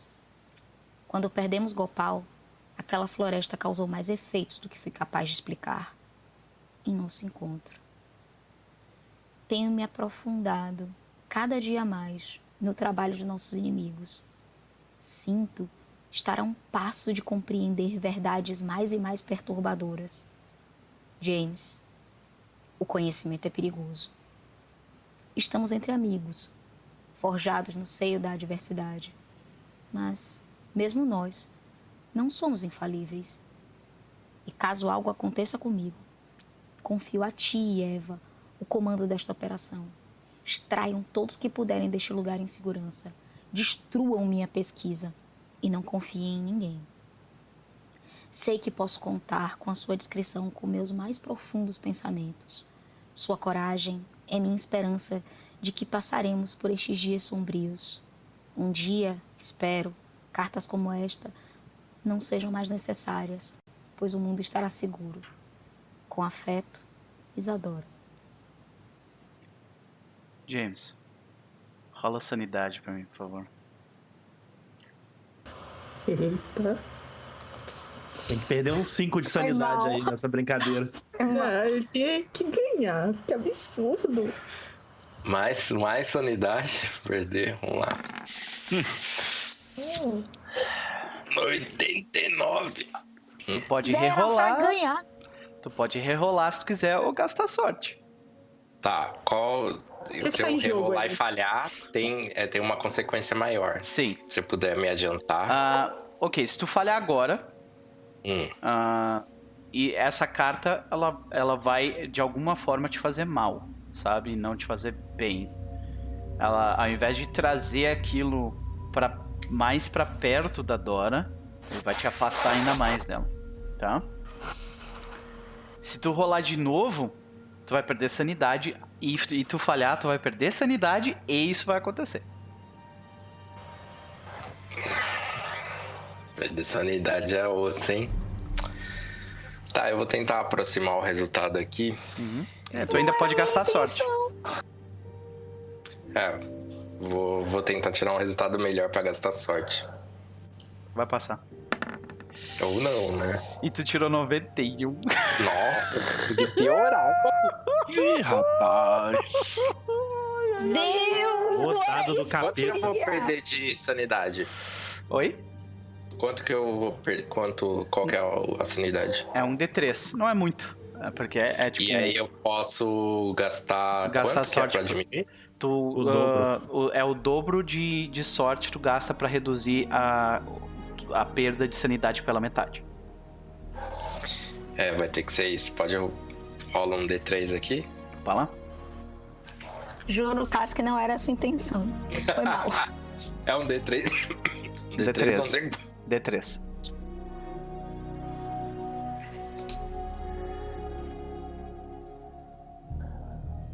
Dois. Aí gasto 4 pra reduzir a 1, né? Uhum, isso aí. 96. Então, Diminuir. James, quando tu termina de ler essa carta, tu identifica nela uma pessoa em um momento da sua vida extremamente sensível. E no meio da, dessa escuridão que cerca ela e, e a ti, ela olhou pra ti e está confiando na tua capacidade para seguir adiante. Isso é uma coisa linda, maravilhosa. Mas também é uma grande pressão. Como é que o James Norton lida com isso? Cara, ele tá muito, muito, muito confuso. Porque assim, tudo que ele quer é protegê-la, mas ele. Ele não tá sendo capaz. É, tudo que ele tá fazendo tá saindo errado. E ele se sente muito incompetente, ele acha que ele tá atrapalhando todo mundo. E ele certamente não aguenta esse peso dessa responsabilidade. Então ele lê aquilo, ele relê umas duas ou três vezes, amassa a carta e joga no lixo e pega as coisas dele e sai do quarto e vai sair do hotel. Meio sem rumo, ele não sabe para onde ele vai. Beleza. Mas ele sai ali do hotel. A gente vê então a mão se fechando com a carta, a mão ferida se fechando com a carta, largando a carta no lixo. E a gente vê a porta se fechando, o James com, ah, com suas coisas nas costas. Enquanto isso, senhoras e senhores, pronto, pode respirar um pouco agora. Não! Senhoras e senhores, Ah, o Pedro ficou real, tipo, caralho, que merda. Foi mal. Eu tô, eu tô, tipo, devastada. oh, Ai, meu ai. Deus, cara. Sentimentos são um negócio complicado, gente. Chateadíssima com essa situação. É mesmo. Sentimentos são coisas complicadas. Mas beleza. Pra onde é que a gente vê o, o, o James? Ele vai vagar pela noite, é isso que ele vai fazer? Sim, ele, ele não pegou, tipo, mala nem nada, mas ele pegou cigarro, pegou arma. É, e ele começa a andar pelas ruas, assim, meio sem ter muita certeza pra onde ele tá indo. Entendi. Então fica a seu critério onde, onde ele será levado. Tu começa a vagar. Eu preciso que tu faça um teste de sorte. Só não vai peregrinar, pelo amor de Deus. Leva ele pro covil do. Sorte é difícil de falhar, né, cara? É, tu tá com um monte 96. agora, né? Tá com um monte de sorte. Então, beleza. A gente volta pra Dr. Alder. Onde a gente vê o Dr. Alder ir? Ele já, já tá tarde, né? Da noite, presumo. E tu vê Então- aquela, tu vê aquele mesmo efeito das pessoas tipo fechando suas casas e se preparando pra noite, sabe? Eu vou até o lugar que eu falei que eu ia encontrar a menina pra ver se ela aparece, vai que. Uhum. E se não aparecer ninguém, depois vai pro hotel. Eu preciso que tu faça um teste de sorte também. Teste de sorte. Ok. Uhum. Fail. Ok? 21. Beleza. Então, o que acontece é o seguinte, pra onde a gente vê a Eva e o Andrew Gillett indo?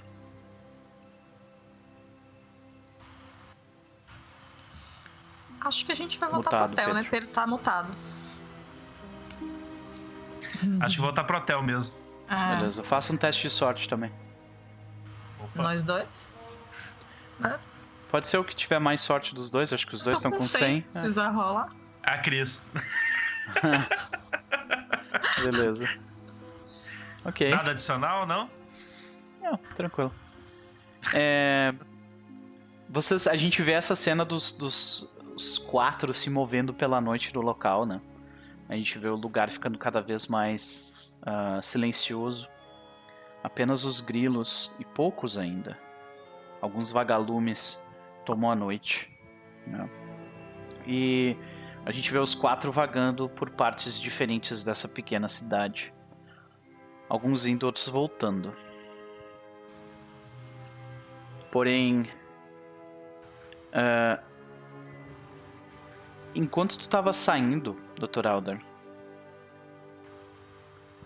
tu nota o seguinte. Ah, tu vê que no prédio de onde fica a onde fica a delegacia, entre aspas, né? O Sheriff's Office, Sheriff's Office. Ele, tu vê que um carro o carro do xerife. Tu nota a distância, tu vê ele, ele se movendo e saindo, e indo para uma área mais, para uma indo na direção, uma direção mais remota da cidade. Do eu vejo o carro do xerife indo pra uma direção mais remota da cidade. Isso, de longe tu ver. se- Eu consigo ver se tem alguém no banco de trás? Faz um teste de percepção. É, desculpa, Spot Hidden. Spot Hidden, é dos melhores, mas. Ok. Essa hoje tá brava. Tu pode testar de novo, mas se tu falhar, eles, eles te vêm também. Né, né. Deixa. Ok. Mas eu vou, é, vendo isso, eu vou até a delegacia, ou seja lá o que for, que tiver da cidade. Uhum. É literalmente um, um, um escritório do xerife que na parte de trás tem, eh, tem espaço para tipo duas celas, sabe? Uhum. É, um prédiozinho de madeira. Né, eh, a base dele é de pedra, mas é um, pedra, é um prédio de madeira na sua maior parte. Né? Então eu vou mostrar ele aqui. Tu caminha na direção do local. Onde é que tá aqui? Escritório do xerife, tá aqui. E ah, tu vê o seguinte: o escritório do xerife é um prédio de tijolo com apenas um andar. À frente está, está o escritório em si e a parte de trás tem duas celas, como eu descrevi anteriormente. Tu consegue ver pelo vidro que tem apenas uma luminária acesa, né, com uma luz bem fraca e parca, e tu consegue ver ali tipo o, o escritório por si mesmo do, do, do xerife, sabe? Documentação em volta, o mapa do, da região na parede. É, E tu consegue ver no corredor, ah, seguindo adiante, tu vê ao fundo tem as duas celas. E numa das celas tu vê. Ah, tu vê um, um. Tu vê um fazendeiro sujo. Não é o velho Hillard. E na outra tu não vê ninguém. E a cela tá com a porta aberta. Porta aberta. Hum. Então não o, o, o, bêbado que ele levou até aí certamente não tá preso, né? Não tá na, na, nesse lugar, pelo menos. Uhum. Isso aí. Hum. Eu tenho ideia de. Tá, como está noite e não deve ter muito pouco. Deve ter pouco movimento, eu consigo ouvir a direção para que o carro tá indo? Certamente. É um, é um veículo com luz interna, né? Vagando pela. Vagando pelo local à noite, então é bem tranquilo pelo, ah, pelo som. Se bem que é um carro preto e tá ficando bem escuro, então não é tão fácil assim de, de seguir. Só que não, não existem muitas ruas nessa. nessa. nesse Eu- local, né? Eu vou atrás desse carro, eu começo a correr atrás desse carro. Beleza. Ah, tu, tu tá tentando ser o mais rápido possível, é isso? Eu tô tentando não perder. Vamos colocar assim. É, eu estou tentando não perder o carro de vista. Então, se eu precisar ser muito rápido para isso, eu serei. Mas se não, eu vou andar com cuidado para tentar não ser visto pelo, pelo motorista, potencialmente. Então. Já que tá à noite, tô me vestindo de preto. Entendi. Etc, um Uhum. mais fácil. É, não, pra eles Mas se te ele verem tiver- é bem difícil. É bem difícil. Mas se eles estiverem mais, muito rápido, eu vou correr atrás para não perder o carro de vista. Ah, o, o Sheriff's Office, ele fica no número 4 no mapa, tá? O número 4 fica descendo a rua principal, tá? Então tu tá... Uhum. E tu vê que eles estão indo pro nor, noroeste da cidade. Ah, próximo, próximo ali da, da rua Oklahoma, lá pra cima, sabe? No mapa. Nesse mapa aqui, deixa eu mostrar pra galera. Então ele tá, tá vindo pra aquela região e tá indo pra aquela direção, no caso. Ah, tu, vou tu, tu consegue ah, tu consegue acompanhar ele bem de longe. Mas tu consegue, não precisa fazer teste pra isso. Ah, então, no caminho, no entanto, tu ah, tanto Gillet quanto Eva vocês veem Dr. Alder correndo pela noite com uma, com uma máquina fotográfica no pescoço correndo. E vocês veem o carro também indo à distância ah, em direção à, à rua Oklahoma. Eu tenho uma pergunta. A gente tá de carro? Ou a gente foi explorar andando a cidade? Eu imagino que como as distâncias sejam bem pequenas, nem vale a pena pegar um carro, né? É, tipo, Então é, tá bom. é uma grana... É, se, bem que, se bem que gasolina naquela época não custava porra nenhuma, né? Aí é a escolha de vocês. Aí o Gillet que escolhe. Não, acho que era. As distâncias pequenas não valia a pena. Ok. É... Norton, tu vê um carro indo em direção à, à rua mais ao fundo, Oklahoma, né? Mesma direção.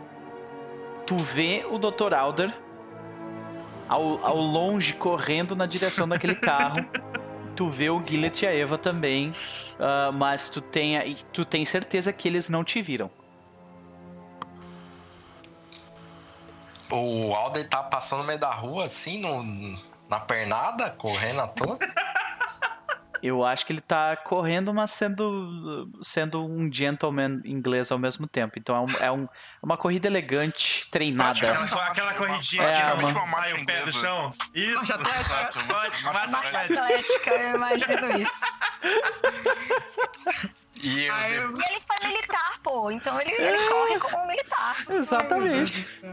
e em seguida também tem, tem a, o- a Eva É, e o. A Eva e o Você Gillet, viu, tipo, você viu o Dr. Alder correndo, como A gente se entreolhou. A gente... Quase caiu. O Guilherme vai correr igual o Naruto. Não, peraí, calma. é Não, a gente vai se entreolhar assim, eu já vou, tipo, puxar ele pelo braço, tipo, vamos para lá.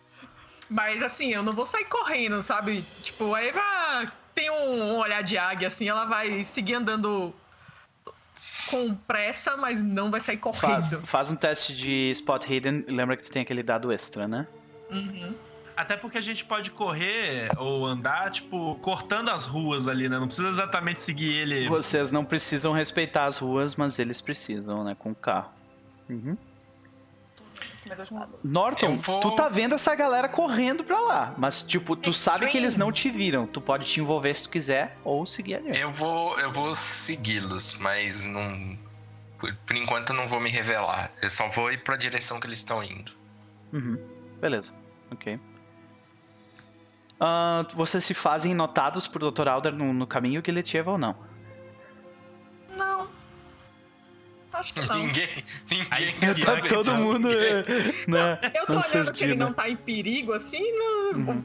porque assim, eu não sei o que, que ele tá seguindo. Se eu for Uhum. junto pra ele, eu sei que, tipo, talvez todo mundo seja descoberto. Então eu prefiro ficar na minha, que se alguém vê ele, não vai me ver. Essa Sim. é a lógica Entendi. da Eva. Ok, então eu quero que Eva faça um teste de Spot Hidden. E Gillet, Já fiz. Deu extreme. a Spot Hidden deu extreme. Então tu vê que tem, ah, tem um, um homem de aparência velha. E ah, ele, ele parece estar zonzo no, no banco de trás do carro. Ele tem tipo uma barba a fazer, o cabelo tá todo desgrenhado. Tu vê que ele, ele provavelmente tem algum, algum tipo de machucado no rosto, assim, sabe? Aí eu comento com o Gillet.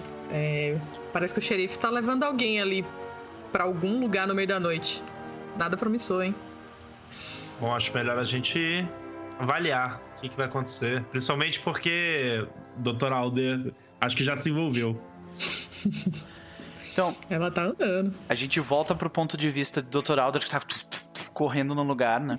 É, tu consegue ver ah, o, o carro, ele sai da estrada e ele entra pra uma parte onde é tipo chão batido, sabe? Ah, e ele segue em direção ao trilho do trem, rente com a Rua Liberdade, né? A rua acaba, mas ele segue adiante com o carro e sai da estrada. E ah, entre fenos e aquela vegetação árida, ele começa a se distanciar de ti, mas tu vê que mais ou menos a uns 100 metros de distância, o carro se vira de lado e para. E, e tu consegue ver ah, agora com os literalmente os últimos raios de sol que se esvaem e a escuridão toma o local. Ah, tu consegue ver tipo o, o, o xerife Benson saindo do carro e quando o último raio de sol se põe, tipo, tu perde aquela visão porque o porque escurece demais e a tua visão não, não, não chega até 100 metros de distância, que é mais ou menos a distância que tu tá do carro. Tá, então o que o, o Dr. Alder vai fazer é, ele vai memorizar a direção do carro que ele, que ele tava, ele vai continuar seguindo naquela direção. Uhum. Não tão rápido agora, porque ele tá. É, ainda rápido, mas não tão rápido para evitar tropeçar, alguma coisa assim.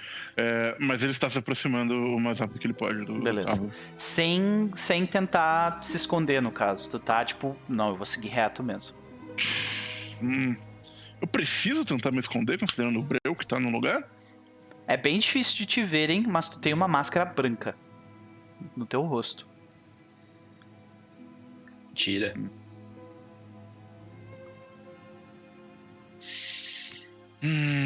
Não tira. quando. Quando. Night Vision. O Dr. Otter pensa, né? Tipo, ah. hum, O máximo que ele vai fazer é abaixar o chapéu pra esconder a máscara um pouco mais. Então a Mas ele vê vai que continuar. depois. Ele- é. É, tu vê que, como vocês não seguem ele muito de perto, chega num determinado momento que também com os últimos raios de sol, a gente vê isso do ponto de vista da Eva, que o, o, o Dr. Alder ele some na escuridão, porque vocês também estão um pouco distante, talvez outros 100 metros de distância. E o Norton tá tipo uns 50 metros de distância deles, tá ligado? Ah, Ah, e enquanto, e enquanto vai caminhando, o do- o Dr. Alder já ti- tipo, tira, tirou a arma do, do, do Coldre, né? Tá, tá segurando ela pra dentro do casaco, Hum. mas tá com a arma em punho. Tu vê que ah, uma luz, tu, tu corre por mais uns 30 ou 40 metros pra frente ah, e tu vê que a luz de uma lamparina de gás, de, de óleo, na verdade, ah, é acesa e é colocada tipo em cima do capô do carro. E aí tu consegue ter tipo uma, uma referência. Tu tá mais ou menos uns 60 metros de distância. E tu vê que o, o Benson, ele pega e arranca o cara ah, do, do banco de trás do carro. É o Hilliard. Tu vê que tem um, o homem, o Hilliard lá, bêbado ainda, com a cara roxa, um pedaço da cara roxa. Ele pega e joga o Hilliard no chão. E, e ele, ele só. Ele grita mesmo. né? Ele grita. E fique aí! E daí ele caminha até o. Até o banco de trás do. Até o bagageiro do veículo dele. Levanta e começa a tirar paz. Paz. Uhum. E é mais de agora uma. então, vendo que ele não pretende executar o cara imediatamente ou coisa assim, agora o Alder vai começar a se aproximar na maciota. Beleza. Faz um teste de stealth com um dado a mais pela escuridão.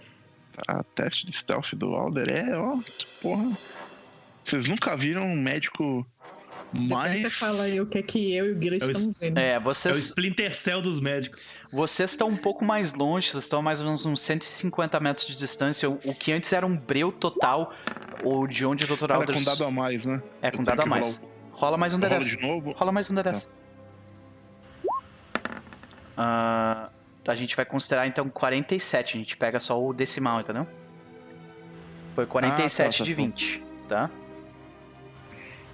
Ah, 47 de 20. Tu pode gastar sorte ou falhar. Ou testar de novo. 13zinho. A, a falha vai significar que. ah, vai, vai significar que ele, ele obviamente vai ah, não só te ver, mas provavelmente identificar que tem mais pessoas além, além de ti lá.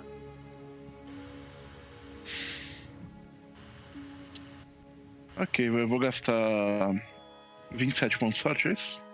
Seria isso? 27. Gastou. Beleza, tu é bem sucedido.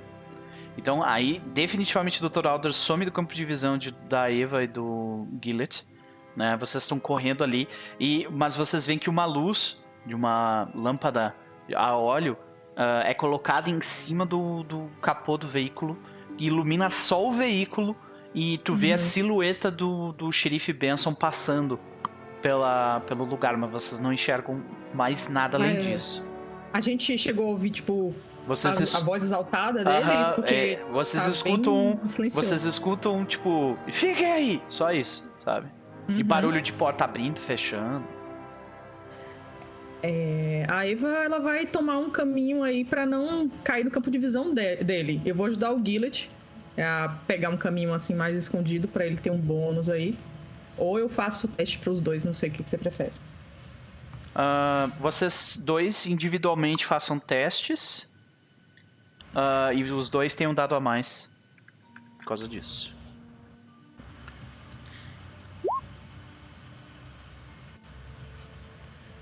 Uh. Passou e falhou. Mas por 4. É, É, tu falhou gastei por, aqui. por quatro, exato. Já, já tá gasto. Tá, então beleza. Vocês, os três somem. Ah, Norton, tu vê que tipo, tu tava seguindo e do nada ficou um breu, sabe? Por causa das luzes do sol que se põe. E a gente vê, tu só vê de novo, bem ao longe tu vê a silhueta do carro iluminada por uma ah, luz de gás. Tá, então eu tiro tiro o meu casaco assim e vou meio abaixado. No stealth também vou tentar me aproximar. Ok, faz um teste de stealth com um dado a mais. Todo mundo stealth nessa cena, coisa linda. Aí, tipo aquelas. Não sei se vocês já viram. ah, o antigo. Tinha um antigo Battle Royale que era o Arma 3. Que era feito no Arma 3. Uhum. E daí, tipo, quando tu ficar. Quando tu morria, tu podia, tu podia fazer o spectator do jogo, né? E, e daí tu via que as- quando era noturno, tu via que às vezes as pessoas estavam uma do lado da outra, assim, e não, não sabiam, saca? tá tipo isso Ah, acontecendo. tirei extreme. Nossa senhora. Você é a noite, Norton. A gente vai almoçar. Você deixou cara, a escuridão do seu coração te. te, te, te- Norton basicamente virou Batman. Usou a escuridão do coração É o Batman. manto. É o Batman. É. O Batman. Tem a fuça do Batman já. Já digo lá. Pode crer. Ah, beleza. E então, eu só preciso fazer um- alguns testes aqui também. Ah, eu vou sacar minha arma, assim. Sabe? Que violência. Não. É só precaução. Opa. O que eu fiz errado? Ah, botei dois R's. Pronto. Ah, tchu, tchu, tchu. Meu Deus. Uh! Ok. Seguinte. Nossa. Beleza. pronto. Nossa.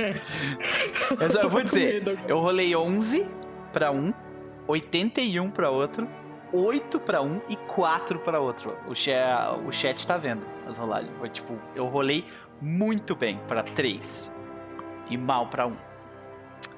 Então a situação fica um pouco mais complicada. O que que acontece?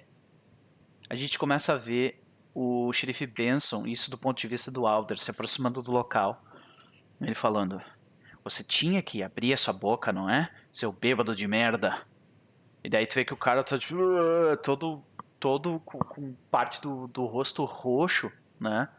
E ah, ele tenta falar, mas tipo, ele tá cansado tá muito bêbado, ele não consegue mais falar nada que faça sentido, sabe? Então ele só. "Ah, O que, que tu vai fazer? Ele grita. Vocês todos escutam o Hilliard. Tu reconhece a voz dele, Norton. O que, que tu vai fazer comigo? Né? Você vai me levar pro inferno? Hoje o seu reverendo vai! Ele grita, o bêbado. E aí a gente vê o, o Benson dar dois passos na, na direção do cara e chutar a boca dele com a perna. Pá! E tu, tu consegue ver um dente do Healer voar pra fora, um esguicho de sangue correr pela boca dele e ele tipo ficar desacordado. Ele fala assim: esse tipo de gente não ele, ele, ele se aproxima e fala: tipo de gente que nem você não merece nem pisar nessa terra. Ele deveria te deix- deixar teu corpo apodrecer e os abutres que ainda habitam esse lugar se alimentar dessa tua carcaça inútil. Mas eu não quero que a nossa comunidade sofra a visão da sua morte nojenta e da sua vida inútil. E o cara tá apagado, então ele só tá falando aquilo, Uhum. sabe, de, de, de raiva mesmo, sabe? E ele pega uma pá e começa.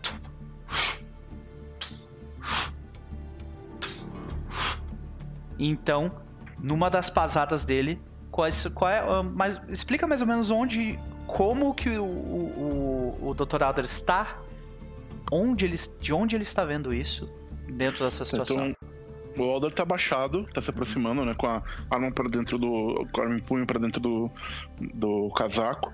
Ele vem andando, né? Pelo, ele tá se, tomando um cuidado pra ficar. é, tem um círculo de luz, né, que ilumina a região imediata. Então, ele tá tentando sempre ficar a deixar entre a linha de visão do cara e ele o carro. Ele tá Uhum. tentando se aproximar pela deixando o carro sim, pelo- uma pelo- maneira de obscuridade. pelo, pelo lado. Exato. ah, pelo ponto Pro- cego pro dele. ponto cego, Uhum. por assim dizer, exatamente. Então a gente vê se aproximando dele enquanto ele cava de costas.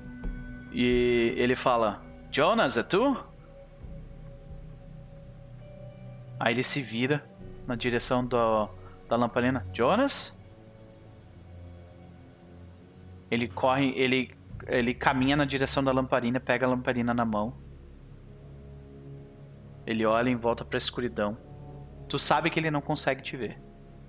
Ok. Ah, o rosto dele, tipo, passa por ti, assim. Só que ele não olha nos teus olhos, sabe? Uhum, uhum.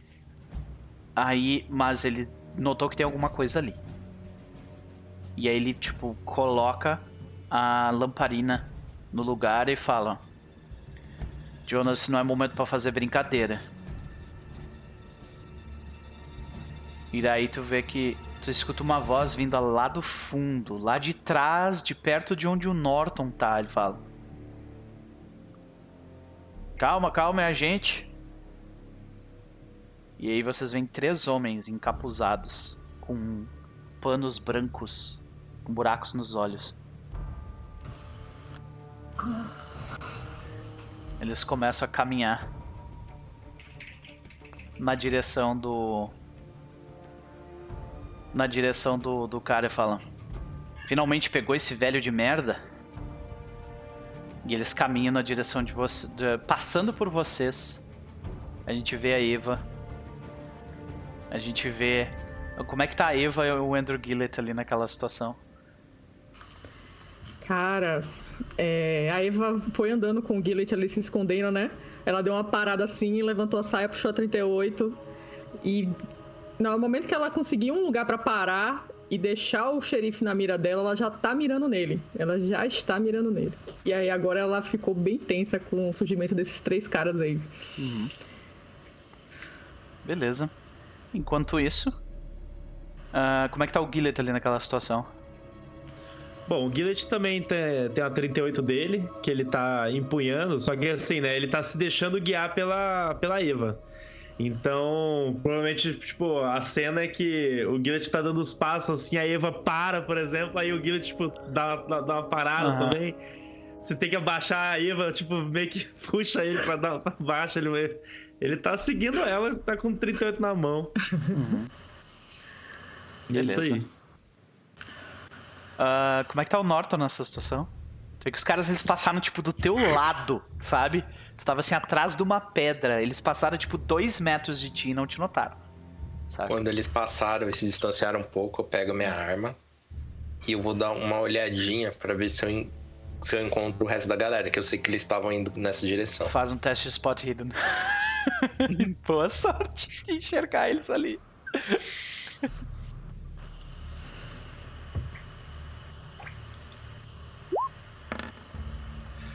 ok, pode testar de novo, mas se tu falhar, tu é Qual notado. vai ser você? Não, Anotado. tô não. Não vi, não vi.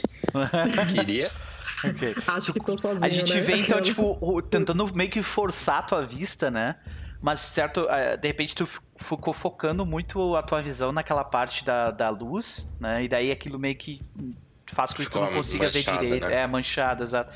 Tu procura e, cara, tu não enxerga o resto do grupo, né? Aí ele fala, ah, o, o Rick aqui, ele... Sabe? Tem muita... Muita cobra por aqui, né? Que ele diz, em voz alta. Dr. Alder, faz um teste de Psychology. Ok. Ai. Tem muita cobra. Passei por. Caralho, passei porque É. meu psychology é amazing. É. Isso. Isso é, é código pra. Eu notei que tem gente nos cercando. Tá, ok, ok. Hum, Tu vê que ele faz tipo um movimento com o dedo assim. Enquanto ele fala, sabe? Ah, tinha muita cobra aí no mato. E ele, tipo, meio que aponta pra uma região. é, é, que, uma região que não é onde tu tá, tá ligado? Mas ele Uhum. aponta pra um outro lugar. Assim. Tá, então. Puta que pariu. Ah, tem algumas ideias aqui do que fazer, mas todas elas são. são ruins.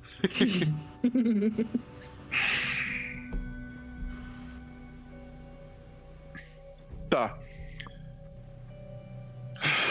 Fuck.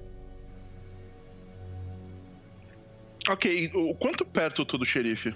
Cara, tu deve estar ah, provavelmente no, no limiar da, da, da iluminação ali. Então, é bem provável que seja uns 12 metros. Tem um carro entre vocês, então é 12, 12 metros com obstáculos. né? Tu vê que os outros homens eles pegam as outras pás e começam a abrir buraco do cara e começam a falar, tipo. Ah, que. Eu- eu- o maior tô- problema também é que o, o Alder não sabe que as outras pessoas que estão cercando são os colegas dele, que ele não viu que É. ninguém tá atrás dele. É. Tá merda. Então o que o Dr. Alder começa a fazer, ele fala, bom, vou tentar, né? Tipo, vou, vou tentar fazer um negócio. Ele é, é, tira uma das luvas, é, morde o, o dedo dele pra sangrar, ele começa a desenhar uma runa no chão. Eu vou tentar fazer uma magia com o meu Cthulhu Mythos. Ih, meu Deus. Meu Deus. Essa noite tá cada vez mais Começa interessante. a desenhar uma Senhor runa céu, num pedaço de pedra ali, né? nosso. A gente Aplaudir de vê, pé, irmão. a gente começa a ver o, o- sangue do Dr. Alder ah, se espalhando pela, pela, pela pedra que ele tem na palma da mão. Faça um teste de Cthulhu Mythos. Ai meu Deus, vamos lá. Por favor, do ouvinte, não me. Ah, 67, caralho! Tu pode rolar de novo, mas o abismo vai olhar para você. Se eu falhar, né? É, exato. De novo. safado, bicho. Vou rolar de novo. Por favor. Boa! Hard success! Caraca, velho. É que ele, ele tem um valor bem alto de Cthulhu Mythos, mas ainda assim é baixo para um D100, né? É baixo, exatamente. Mas pra Cthulhumitos é Bicho, bem- ele, ele invocou o Cthulhu aí, velho. Não, não pra fazer umas coisas dessa Tu maneira. começa, Mas- tu começa a, a fazer um desenho de uma runa. Tu começa a, a falar de certo algumas palavras. O que, que tu faz? Então, ele fala bem baixo, né? Pra não ser, não ser ouvido, né? Mas ele manda um. Alguma coisa ali, sei lá, um Ya, Ya, Cthulhu Fatal, uma porra assim. E, e ele fala numa língua fora, né? Do, do normal, do comum, claramente uma língua sobrenatural. E o efeito que eu quero fazer, Taja, puta que pariu. procurando aqui no, no Cthulhu você lembra ah, no Pulp Cthulhu onde que tava a parte que falava, descrevia as perícias? Putz, Ah, cara, deixa eu dar uma olhada aqui, aqui. rapidinho. Ah, Porque eu tive a ideia, porque eu lembro de um negócio, mas eu preciso ver como ela funciona exatamente. Ah, occupation, characteristics, talvez? Acho que é aqui. desculpa, é, cara, eu, eu não tô nem com o livro aberto, cara, foi mal. Deixa eu até abrir aqui. Não, não. Aí não tem problema. Cthulhu não- achei aqui. Achou? Ah, ah, é que sim, porque ele, ele tem. Ele tem. é, é, é, ele tem uma. Uma. Uma lista, né, de, de, de magias possíveis, né? Aham, isso. e, Uhum. e- e coisa e tal. Então.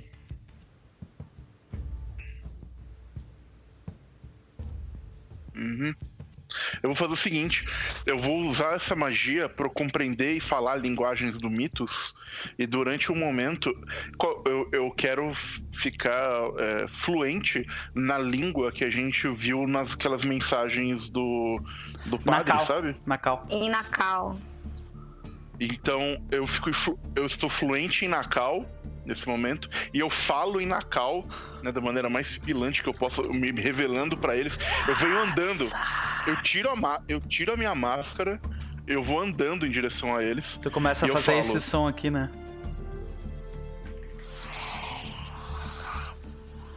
Tipo isso. Eu vou andando na direção a eles e eu falo. é, ele não, nós ainda temos uso pra ele. Nossa Meu senhora. Deus, eu vou infartar agora, Uhum. cara. Faz um Nossa. teste de intimidação pra mim, por favor. Dado extra? Tu ganha dois dados extra. Obrigado. Porra, todos os dados do mundo. Nossa. Com dois dados É. extras foi sucesso. Tá, já tu tá, ó. Tu, tu tá passando o teu limite, gorda. Tá? Vai pra lá. Isso. Ela tá enlouquecida atrás do, do, do prato, tá ligado? Quem vê, tipo, pensa que passa fome, tá ligado? Que não tem um prato cheio de comida lá no fundo, tá ela. ligado? É incrível. né? Uhum. Ah, então, seguinte. Tá bom. Mudar aqui um pouco. O que a gente vê como efeito disso é que quando tu começa a encantar essas palavras, a gente vê que a própria, a própria iluminação do lugar tipo, começa a falhar, sabe? Ela, a, aquela lâmpada é como se, como se a chama estivesse sendo sufocada pela própria escuridão em volta dela. A gente só enxerga os olhos do Dr. Alder, tipo, ficando naquela coloração uh, de, de, de gato, né? Quando tu, tu vê na escuridão. E, a, e que, que, quem olha pa, parece que eles estão em fenda, né? Aham. Se eles estão, quem sabe? É, talvez, né? Exato. E daí tu começa a, a, a ressoar aquelas palavras e eu preciso que Andrew Gillett, James W. Norton e Eva façam teste de sanidade. Um teste. Um te... Na Eu já tava perdendo sanidade aqui real já, tipo, precisando rolar teste. Que é os um caras teste vão de fazer. cagaço. É, teste de sanidade pros caras também. Ai, Deus, Sucesso. Deus, Deus! Nossa, teve um que falhou ali. Senhora. Teve um que falhou forte. Eu posso gastar aqui pra melhorar? Tu teu teste? Claro que pode. Claro que pode. Se passar, eu vou perder coisa? Ah, não, tu não perde nada se tu passa. Só, tipo, claro, aquilo é tenso ainda, né? Mas tu, tu tá sob o controle das tuas emoções, tu não perde sanidade. Gastei 11 então. Beleza. Eva, tu vai. Tu, tu vai perder um D3 de sanidade. Tu pode gastar sorte pra reduzir essa perda pela metade. Tá. Rola um D3. Você consulta com a gente, não tem problema não. Não, foi só um, eu acho que não vou gastar nada. Não é, tem como... não tem como reduzir de um, É. então tu perdeu um de sanidade, é isso. Ah, beleza. No- o Gillet passou. Então, ah, como é que vocês reagem àquilo? Vocês veem e vocês veem quem foi que fez aquilo. Caraca, É. Agora, eu, Mas eu eu, consigo ver? Eles só não veem meu rosto, né? Porque É. eu tô andando de, de costas pra eles. É, realmente, eles não veem o. ro- Então, é. É, não, eu acho que é mais interessante até se. Eles. Vocês. vo- Vocês perderam o Dr. Alder de vista e apareceu uma pessoa fazendo isso. Vocês não viram quem é. É melhor ser assim mesmo. eu não reconheço ele, é isso? A voz não é, não é a mesma. Eu acho que a Eva tiraria. Mas as roupas Para não. com isso! Eu. Eu entendo na cal. Tu entende, tu entende eu na cal, tu entende na Eu cal. também. Eu, olha só, Ah, não é, queria, não queria fazer isso, mas ela falhou no teste de sanidade, ela é armada, ela é perigosa, ela viu alguém falando numa língua estranha lá, e ela tiraria, cara. Só tô jogando no ar. É, tu Bom, realmente não mão dela. controlou, tu não controlou a- as suas emoções naquela situação. Tu não sabe quem é e tu tá com uma arma na mão, isso é verdade. Calma. Mas a gente tá tentando. mas a gente também tá tentando descobrir o que está acontecendo aqui. Isso é pra verdade. Eva acabar com a situação ali é ruim pra ela, porque Tá. é- é- ela quer informação. Então, Ok. E eu estou do lado de Eva. Se, se eu vi que ela, fiquei, que ela ficou tensa. O, o é, você vê que ela começa a hiperventilar um pouco assim, tipo. Uhum. Gillet vai segurar ela. A gente vê, do- do- a gente do vê o Gillet segurando, segurando ela. A gente vê né, a, a voz dele ecoar pelo, pelo lugar. O lugar fica muito mais escuro. Tu- a, a gente vê que o- três homens tipo olham apavorados, eles derrubam a- as, as pás deles no chão. Ah, e, e um deles pega e sai correndo. Ah! E que sai correndo numa direção oposta. Começa a correr. E ele some do campo de visão ah, da, da luz ali. Mas vocês conseguem ouvir ele correndo desesperado, gritando. "Ah! Ah!" Correndo. E os outros três estão tipo, cara, que porra é essa? Daí o, o, o xerife Benson. É, exatamente. O xerife Benson, ele, ele pega e corre na direção do carro. Porque ele não entende na calma. E ele. Ele pega o, o- Ele pega o rifle dele de dentro do carro, aponta na direção. Ele não consegue ver direito onde tu tá. Alder, só vê teus olhos, então ele aponta na tua direção. E ele fala: Então, Reverendo, é você? eu vou repetir a reza do reverendo, que eu memorizei, que, o- que a gente ouviu no, crer. no passado. Excepcional. Só espero que você não invoque nada com isso, diabos. Meu Deus. Excepcional. Não, não. Cara, para. Você tá jogando Cthulhu, amiga. Só aceita. Tu começa a, a encantar tiro. né?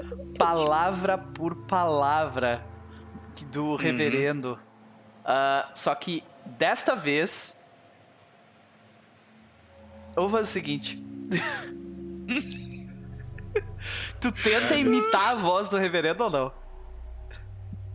Eu acho que sim. É o melhor que eu consegui, pelo menos. Sim, pode crer. Porque ele, eu tô Já é tentando me spell fazer mesmo? passar pelo reverendo. Sim, já, a magia já, já fez efeito.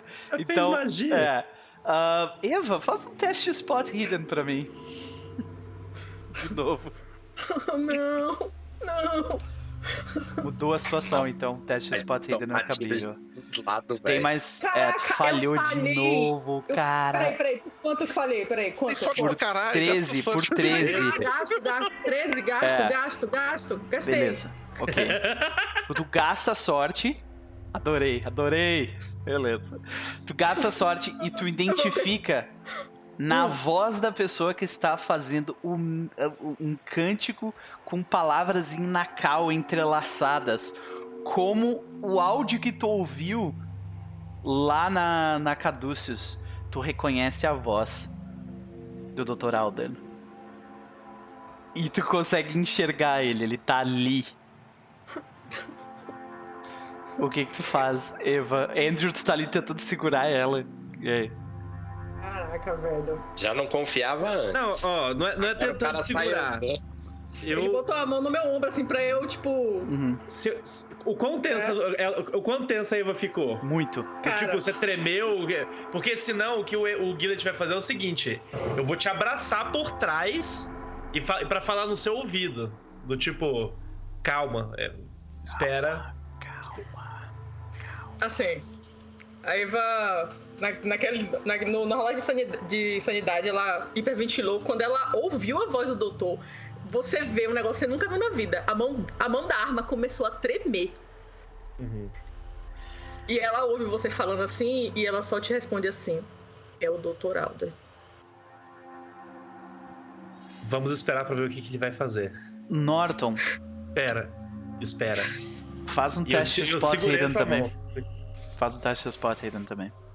Cara, dá pra cortar a tensão dessa cena com uma faca. Alguém vai Ok. tomar tiro hoje. Se tu quiser ser bem Depender da. Eva, todo mundo. Na dúvida, todo mundo toma Mutado. tiro. Pergunta Vou depois. gastar três. Beleza, Vai gasta assim, vai 13 de começar sorte. assim. E tu. e tu. Não, não. ah, James, tu, tu nota que quem tava encantando aquelas palavras lá, chamando o demônio pro capeta, tava tentando se passar pelo, pelo reverendo, mas é o Dr. Alder. E ele tá. Tá, eu só tenho uma, uma pergunta. Antes Aham. disso e tal.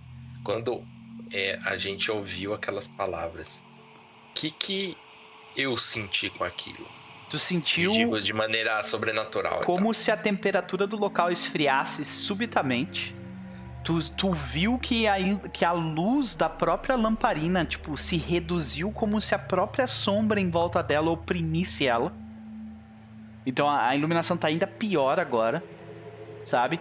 E tu sente, né, a- através da, da- das palavras dele, um- uma, uma sensação de comando, sabe? Que é quase, tipo, irresistível. Tá, eu fico lá, sabe, imóvel. Hum. Imóvel. Ok. Então a gente vê essas três cenas. Ele aponta a arma e fala: Mas, reverendo, eu pensei que você não viria fazer isso. Você não. Você é melhor que isso, reverendo. Por favor, acredite em. Acredite em mim, esse verme não merece a sua absolvição. Ele fala. Da- ainda distante, né? Com, com, com o. É, pra não ser visto completamente, né? Eu levanto uma mão, né? Pra dar tipo um comando. Eu vou falar de. Vou dar comandos não verbais, eu vou falar tipo um comando de parem, né? Com o. Com o. Com que A ele... gente, aí quando tu move a mão na escuridão, tu vê que, tipo, a escuridão não é só, tipo, a ausência de luz, tá ligado? Tu vê que ela se move como se fosse uma fumaça em volta de ti, assim. Nossa. Eu, eu faço um parem e eu aponto na direção da igreja. Entendi. Ok. Tu vê que eles. E eu falo. ah, Vou tentar falar. Eles vão. Ele, ele, vê que ele fala: Se é isso que você deseja, é o que a gente vai fazer. Homens, pegue o cara. Nós vamos levar ele pra igreja. Quando, quando, ele, quando ele fala homens peguem o cara, eu faço pare de novo com a mão, né, mais uma vez. Uhum. E eu faço um gesto, tipo, olhando pro corpo, eu faço um gesto assim, tipo, eu quero ficar indicando Deixa. que eu quero ficar sozinho com ele. Aham. Mas, reverendo, ele, ele não merece a sua graça, ele, é- ele, não, ele não acredita no, no, no nosso caminho. Agora eu aponto bruscamente pra direção da, da, da, da igreja, tipo, como você ousa me, me questionar? Ah, Tá ligado? A Aponto gente vê, bruscamente tipo, pra- a, a, a imagem, a imagem do, do Dr. Alder crescer em volta daquelas sombras, né?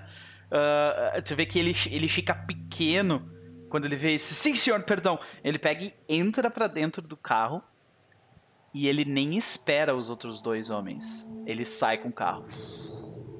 E os outros os dois homens que ficaram ali, eles, ah, eles se entreolham, eles olham pra ti e eles começam a sair em direção à Ok. escuridão.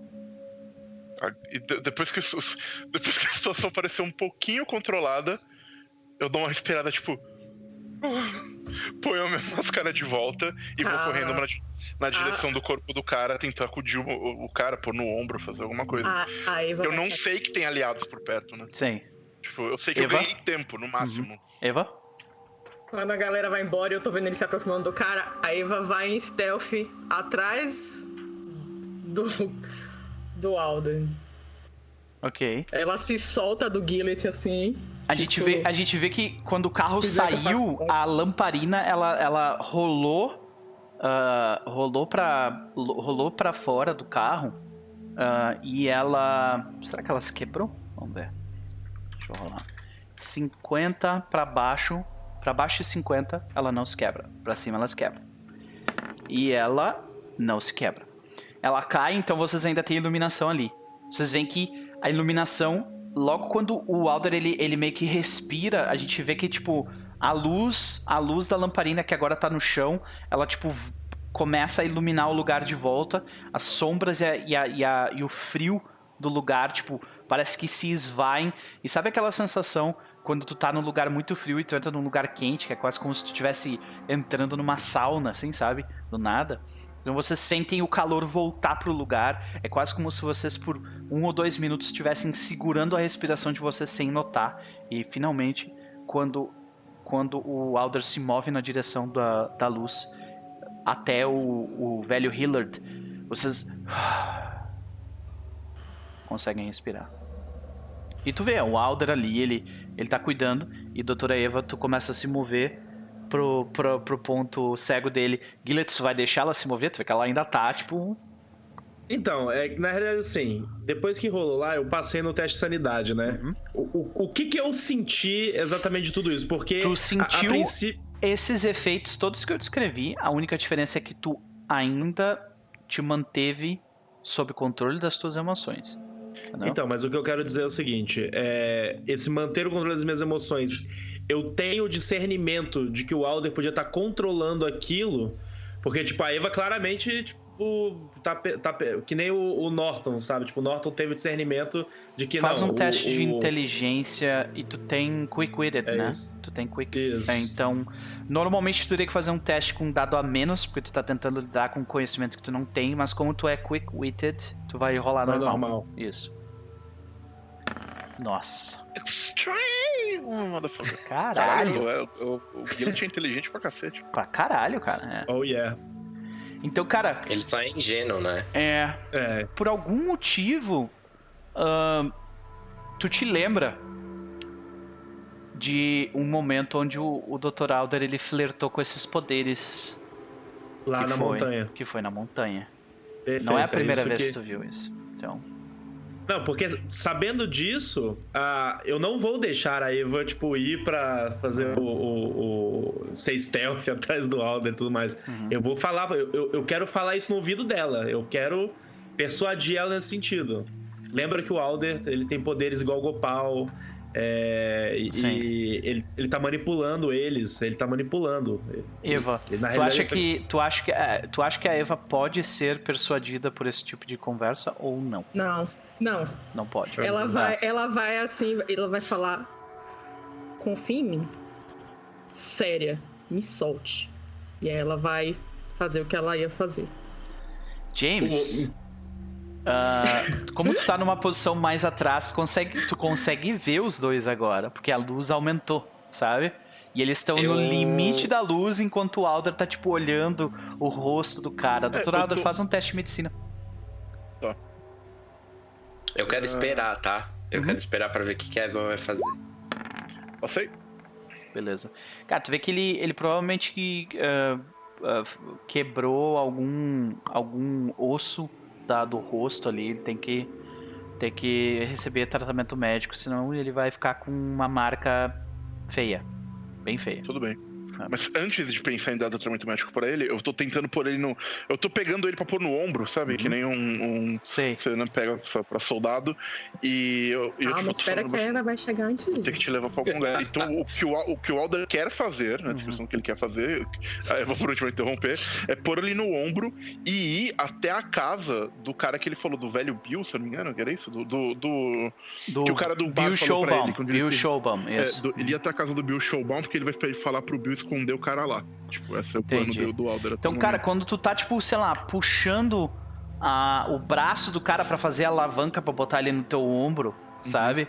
Tu escuta um passo na. um passo Ah, nas tuas costas ou vai não? O escutar que, que ele vai fazer? Ele tá fazendo isso, ele só ouve um clique atrás dele. Agora, E ela, e ela Norton. vai falar. Aham. É uma fa... Pela consideração que eu tenho a você, você tem uma chance de explicar o que aconteceu aqui agora. E o que, que o Norton faz? eu, eu grito, vendo toda a situação, eu tô com a arma na mão, eu grito de trás da pedra. Eva, eu não sou tão bom atirador quanto você, mas daqui eu não vou te errar. E eu quero jogar intimida- intimidade. Ih, rapaz. Nossa. Não rola ainda, não rola ainda! O que, que é? Não que rola ainda, calma. Hum. Desculpa. Tá? Não, não, tudo bem. Porque. Emoção, emoção do momento. É, não, tudo bem. Tá todo mundo Porque emocionado. a gente vai fazer essa rolagem, essa aí não contou. Ah, A gente vai Tá fazer bom. essa rolagem depois do Você não vai intervalo. fazer isso. A gente volta daqui a 5 minutos. Eu não vou nem aguentar cara. Minha perna tá tremendo aqui. Para. Senhoras e ficar senhores. Caralho. Senhoras e senhores. Velho, imagina pra mim que tá assistindo isso. Não. Que pariu, velho. Que tu seja. ô, a galera falou, o Norton salvou o Norton da falha. Eu tenho sorte pra caralho, É. galera. Eu- eu só, só digo o seguinte, senhoras e senhores. Sigam essas pessoas maravilhosas porque elas merecem. As informações delas estarão aí na, na tela de espera. A gente volta daqui a 5 ou 10 minutos para decidir como que isso vai acontecer.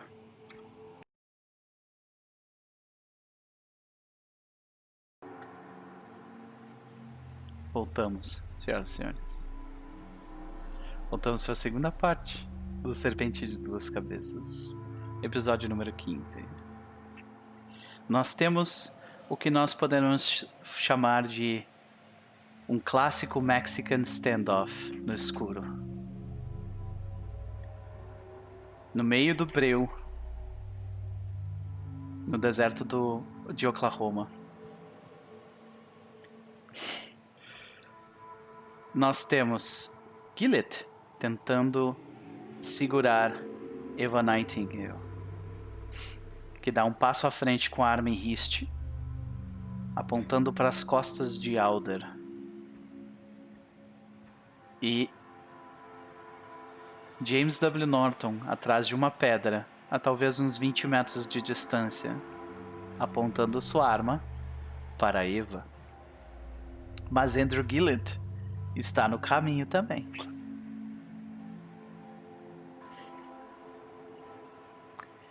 James W. Norton diz as palavras. Pode repetir a frase que tu falou? Foi muita emoção, cara. Você quer que eu eu- Não, não precisa. Ele diz as palavras. Daqui eu não erro. Então, Eva, me- melhor, Alder, o que você faz? Ah, o que ela falou foi. É, em- por causa dessa consideração, me dê um motivo pelo qual É, me explique o que aconteceu aqui. Ah. O que acabou de acontecer aqui. o Alder fala com uma voz. tenta falar com uma voz calma e ele responde: Eu salvei a vida deste homem. Aí tu vê que Sim. tem um. Tem o, o, o velho ah, Hillard tá tipo com a cara toda arrebentada, tá apagado no chão. Tá sangrando e tá sem um dente. Tu vê que tem pás caídas em volta de um buraco. Tem por talvez meio metro de areia que foi retirada de um buraco por aquelas pás. O, o Gillet quer falar assim, tipo. Eva, ele deve ser um dos não crentes. Aquele das pessoas que o. o né? Showbaum. aham. Que o senhor Schaubaum falou pra nós. Ele deve ser uma vítima. Certo. Mas a minha pergunta não foi essa. A minha pergunta foi o que você acabou de fazer aqui? Eu grito pra ela baixar a arma, cara. Eu posso jogar minha. Pode Calma, fazer. Norton. Calma, Norton. Rola intimidação. E deixa eu argumentar aqui. E hora eu pelo fato, pelo fato da Eva ter perdido no teste de sanidade anterior, tu ganha um dado a mais. É, era isso que eu ia ar- argumentar. Vamos lá.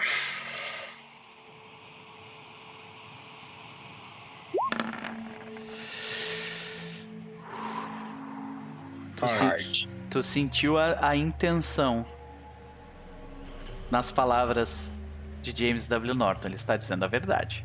Ele vai atirar em ti se for necessário. O Gillet se enfia no meio. A gente No vê então o Gillet Norton? meio que se virar na Isso. direção de onde ele ouviu Eu- a eu tô- voz. Eu, tô, eu estou na direção entre Norton e Eva. Sim, e eu, com as mãos na pra direção assim, do tipo olhando pros dois lados, tipo, Aham. Eva, se acalme, Norton, para com Então isso agora. Eva, Eva e Gillet estão de estão de costas um pro outro, então. Eva está de frente pro Alder e tô Gillet de está lado, de tô lado. Tu tá de lado, tá? Então beleza. Uhum. Isso. Ok. lá. A Eva, quando a Eva olha que o Gillet se enfiou na linha de tiro do, do, do Norton, ela fica meio assim, tipo, O Gillet tá sem arma, viu? falta aquele, aquele, aquela batida ali do coração ali no meio do processo. Ela. A, a voz falha assim, ela. Eu só estou tentando proteger vocês. A gente sabe. Abaixa a arma. Nessa, o Gillet, tipo, ele fala, baixa, não. Norton, quieto, para. Aí o Gillet vo- volta pra, pra, pra Eva e lembra que a doutora, a gente confia nele. A doutora confia nele. E a gente já viu ele utilizando esses poderes. Lembre de Gopal, Eva. Lembre de Gopal. A gente já chegou nesse ponto até aqui. Essa não vai ser a coisa mais esquisita que a gente viu até agora. Ele tá do nosso lado. Veja, o homem deitado ali. Ela baixa a arma assim. Tu consegue ainda lembrar das palavras dita em- ditas em Nakal que acabaram de sair da boca do Alder, né? Mas tu Uhum. abaixa a É isso arma. que ela tá, tipo. Ela tá baixando a arma assim, sabe? Tipo, meu Deus do céu. Eu, Então quer dizer que vocês estão tão ok. Ele sabe falar, falar na língua daquelas, daquelas criaturas de forma natural.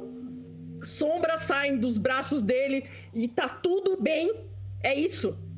Tá eu tudo me bem. levanto. Eu me levanto do, da pedra e vou me aproximando. Eu tô com a arma na mão ainda, Ah, mas eu não Uhum. tô com ela, tipo, apontada nem nada. Tá pra baixo, tá pro lado. Uhum. É. E eu vou Vendo, aproximando. vendo tudo isso, o Alder continua pondo o homem. Tipo, que ela baixou a arma, ele continua pondo o homem nas costas e ele fala: Eu entendo e nós podemos conversar sobre isso num lugar melhor, mas o blefe que eu usei neles não vai durar pra sempre. Eles vão chegar na igreja e eles vão entender o que aconteceu. Nós temos que sair daqui e levar esse homem até um lugar seguro. Essa é a nossa prioridade. Depois nós podemos conversar sobre o que aconteceu aqui. Depois. Justo. Vamos. Eu acho, então agora correndo com o cara no- no- nas costas, eu passo num lugar, perto Eu do lugar que eu fiz o, o selo no chão, eu desfaço ele com o pé, sabe, pra Uhum. não deixar Tipo, chuta a pedra e o, e o sangue que meio que já tinha coagulado em cima da pedra, ele, ele borra no chão. É, Exatamente. e se desfaz. E, Uhum. e aí eu, eu né, põe minha luva de volta e tal. E aí eu falo pro pessoal, é, pelo que eu entendi, a casa de um tal Bill, alguma coisa, parece um lugar seguro. Talvez é a melhor chance que esse rapaz tem. Bill Showbaum. Eu, Se, se a gente conseguir levar o corpo até lá sem ser vistos, é melhor. Nós conversamos com ele mais cedo. Se quiser, eu posso fazer um spot hidden pra gente ir pelo caminho melhor, assim. Pode ser. eu, eu acompanho eles, mas em nenhum Stealth, momento eu dou as verdade, né? costas pra, pra Eva. Eles estão bem próximos dali. A casa número 13 é a casa dos Showbaum, que fica no Blacksmith, né? No, no ferreiro da cidade. Então vocês, vocês caminham bem pouco pra chegar ali. Provavelmente, vocês, o melhor de tudo é, é na, na Rua Liberdade, a Rua Liberty, que é justamente a, a rua que, ah, que fica a casa onde o Gillet e a Eva estavam. Ah, só rapidamente, Talinger, muitíssimo obrigado pela raid, sejam todos bem-vindos aí, né? Ah, nós estamos aqui jogando ah, uma expansão de chamado de Cthulhu chamada Pulp Cthulhu e ah, o joguinho tá bem divertido, nós estamos jogando com heróis pulps, mas no momento está rolando um pouco de, de desconfiança interna do grupo. Vamos ver como é que a coisa É, é, acontece. Apelido. É uma expansão de Público Cthulhu com outra expansão chamada Cthulhu Hades. Isso! Chama. Um add-on. É, DLC, DLC. cara. DLC, exatamente. Mas seguindo adiante então, senhoras e senhores. Ah, nós. Nós vemos então um grupo caminhar, caminhar por uns 5 minutos no meio da escuridão. Ah, não precisa nem rolar ah, stealth, porque vocês já estão no escuro e o local é bem perto e vocês não vão passar por, por, por outras casas e tal. No caminho, tu vê que o homem, ele, ele acorda, ele "Ah", reclama de dor na, no ombro do Dr. Alden.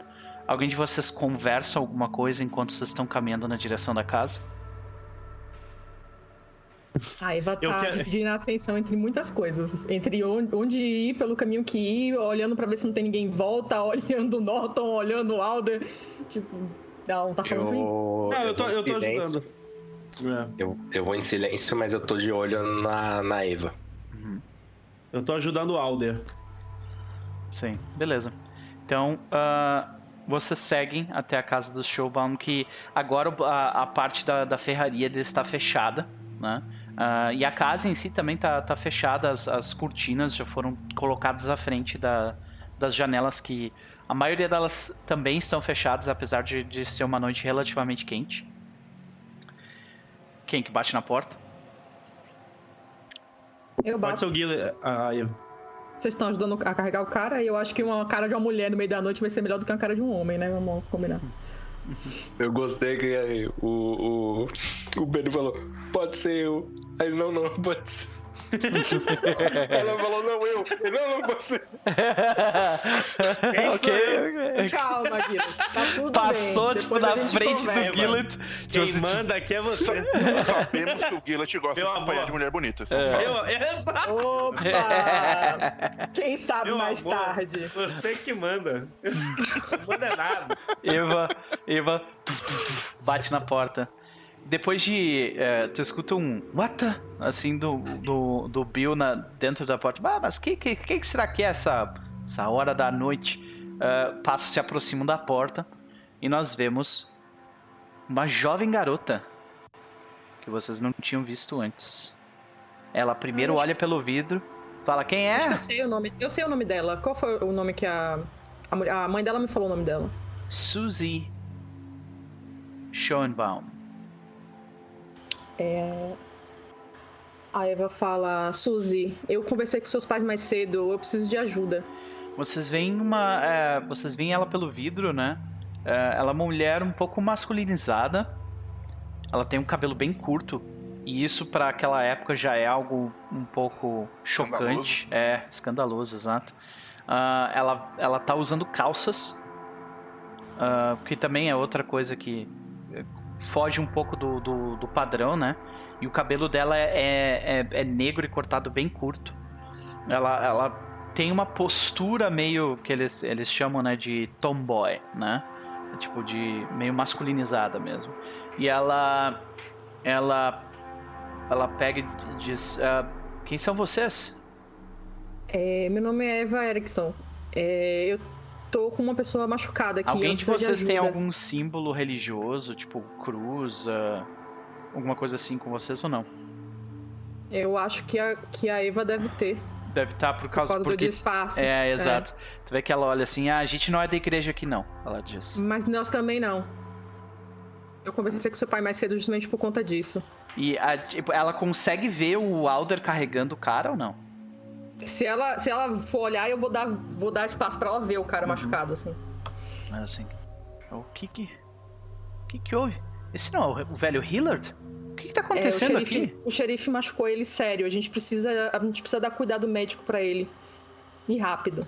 O meu pai saiu, ele precisava avisar eh, precisava avisar os vizinhos dele de alguma coisa, eu não sei exatamente o que. Ah, vocês estavam aqui antes, né? Minha mãe me contou. Uhum. É. Ela, ela abriu a porta pra gente? Não, ela tá falando Não, pela... ainda não. Ela, ela pega e diz: "Ah, Eu vou perguntar pra minha mãe se eu posso deixar vocês entrar só um pouquinho. E Ok. ela dá alguns Fico minutos. ol- Eu tô olhando em volta, assim, nervosa, sabe? Uhum. Dá alguns minutos. Dois, três. E ela não voltou ainda. Vocês esperam É, mais? Rapaz... Não- Eu olho pra galera, assim, pra ver o que, que eles vão falar. Eu viro, eu, eu viro pra Eva e falo, Eva, A porta tá trancada? É. Desculpa, Pedro, te interromper. tá Não. tranquilo. Não. Não? É, Então é, eu canso, tomo a frente e já abro a porta. Tu vê que a porta se abre, a gente vê aquela uma sala bem cuidada, bem limpa até, apesar de que é praticamente impossível não ter, não ter poeira em, em prédios nessa região por causa do Dust Bowl, né? E ah, mas é, é bem cuidada, limpa, mas simples, sabe? É um lugar aconchegante, mas bem simples. E ah, tu vê que tem ali um, um- um sofá ah, com é, é, um sofá com tipo uma proteção de, de crochê por cima, sabe? Tem uma mesa Hum. baixa é, e algumas cadeiras e tu vê que tem uma pilha de bíblias em cima dessa desse mezanino. né, Eu já entro, entro e abro espaço pra eles e falo: Vamos, vamos, coloca Aí- ele no sofá. Vocês escutam os passos de ah, duas pessoas descendo as escadas do segundo andar da casa. Aí eu já fecho a porta. Uhum. Aí tu vê que ela assim, ah, desculpa a demora, minha minha mãe estava dormindo. Ah, Desculpa, a gente não pôde esperar. tá, mas o que que aconteceu? Imediatamente o Alder põe ele numa mesa, sabe? Deita o cara numa mesa e começa a dar cuidados médicos pra ele. É, ele, ele É, precisa de, de ele precisa de hidratação, Uhum. é, ele precisa comer alguma coisa e ele precisa de gelo pra pra reduzir inchaço do rosto e daí depois, então eu co- tipo stitching, eu tá ligado? Fazer uns Ok, então depois começa a fazer tudo isso, sabe? Hum. Pegar um.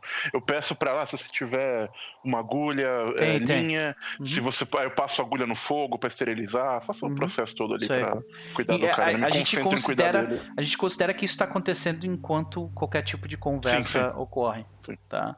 Ah, mas então, é, o, o que que fizeram com o velho Hillard? Qual a idade dessa, dessa, dessa Ela- pessoa? Ela não tem mais do que 17. 18 Ah, tá talvez. grande. Tá grandinho. Ah, então o, o Alder comenta. "É, parece que ele falou mais que devia. E o xerife. Ia. O xerife ia dar fim nele. É, tu vê que ela baixa a cabeça falando assim. Faz um, ah, faz um teste de psychology. Quem tiver prestando atenção na conversa pode fazer. Psychology. Ok. Passei.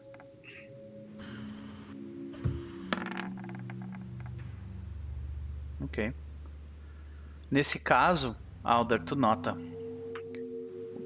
Tu nota, tipo, que ela, ela serra o rosto. Tu consegue ver, tipo, o- a musculatura da- do maxilar dela se mexer, assim. Tu vê que ela Uhum, tá com muito tá. mais raiva do que ela tá mostrando, sabe? Ok, bom saber. Então ele continua falando. Ele teve uma briga no bar, ele falou alguma bobagem, o xerife colocou ele no. no- Eu tô falando tanto pra ela quanto pra Eva. né? Tipo, é, o xerife colocou ele no fundo do carro e. Aí tu vê que ela embora. diz: Isso aí foi, foi o reverendo. Esses caras aí são todos podres. Ela diz. Foi. Eu tenho motivos pra acreditar que foi também. Eu fui atrás, achei perigoso, vi o carro que ele tava levando, que ele não deixou o velho na cadeia e tava levando ele pra algum outro lugar. Fui atrás e, por sorte, eu consegui impedir o pior. Mas eles vão procurar por ele, eles vão ver que ele não, o corpo dele não tá lá. E eu preciso de um lugar pra esconder esse homem. Me falaram que aqui é, é um lugar em que as pessoas que cultuam o verdadeiro Deus se reúnem e que ainda tem a decência cristã. Então eu que talvez vocês pudessem dar abrigo para esse homem, pelo menos por um tempo.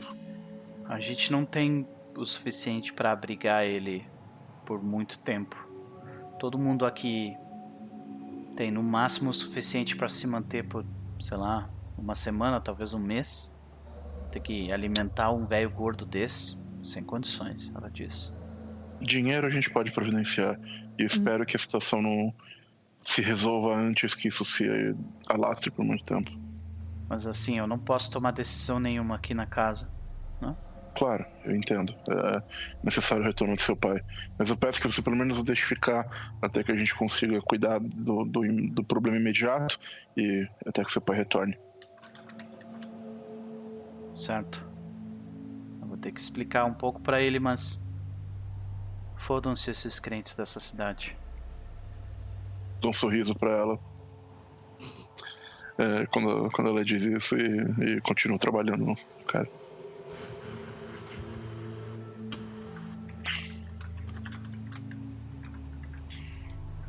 Beleza. Mais alguém quer falar alguma coisa? Eva Gillett. Uh-uh.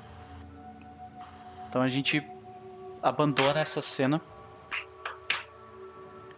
Vocês querem fazer mais alguma coisa durante a noite? Rapaz. Eu, é, você vai cortar a cena já pro dia seguinte? Provavelmente. Eu quero só em algum momento tranquilo. Eu quero que, tipo, o Norton sozinho em algum canto, tá, não sei o quê. O Gillet vai passar em algum momento do lado do Norton e vai falar: Você me deve uma vida. E, tipo. No mínimo uma bala, né? No mínimo uma bala. E é isso. E ele continua. E ele não deixa a Eva ouvir isso, né? Era que eu vou rolar o Lacen aqui. Ah, não.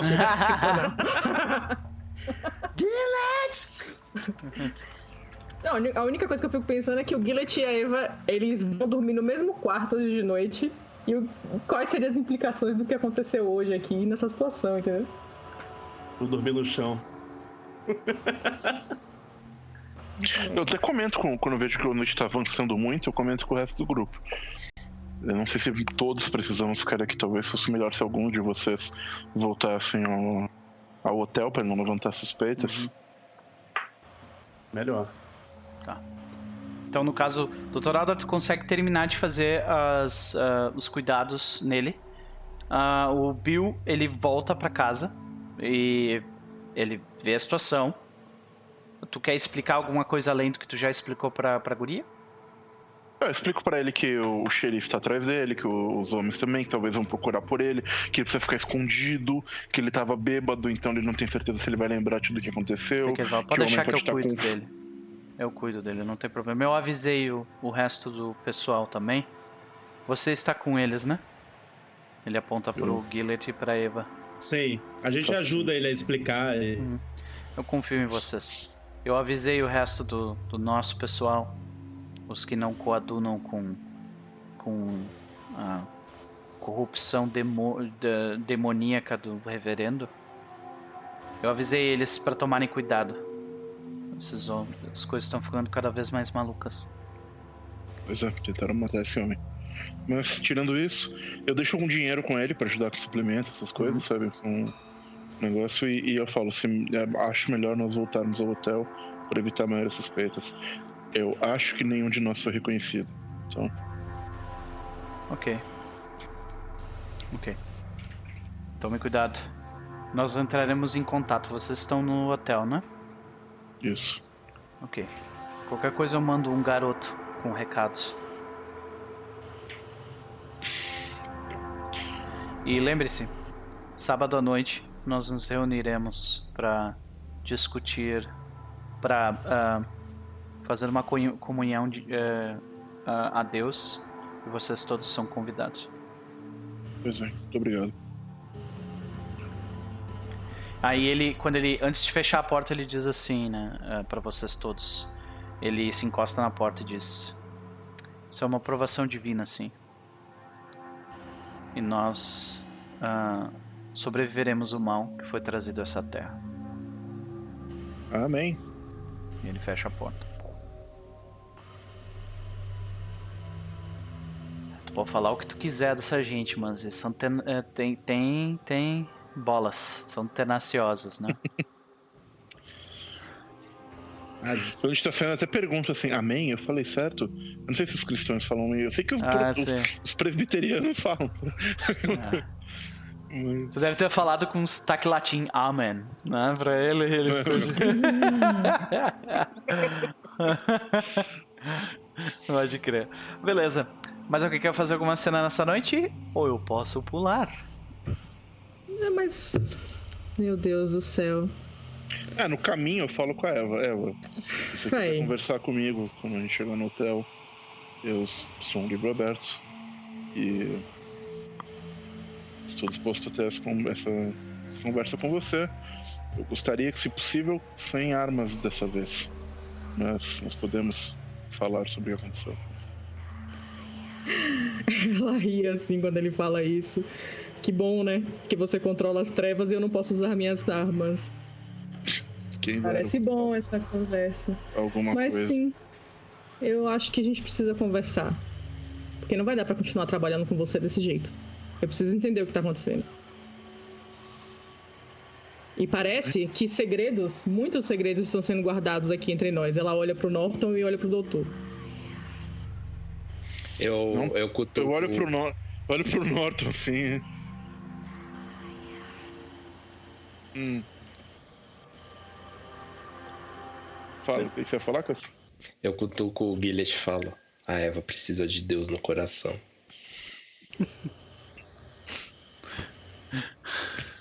Tá mutado, O, Pedro. o, o, o Gillett olha pro Norton.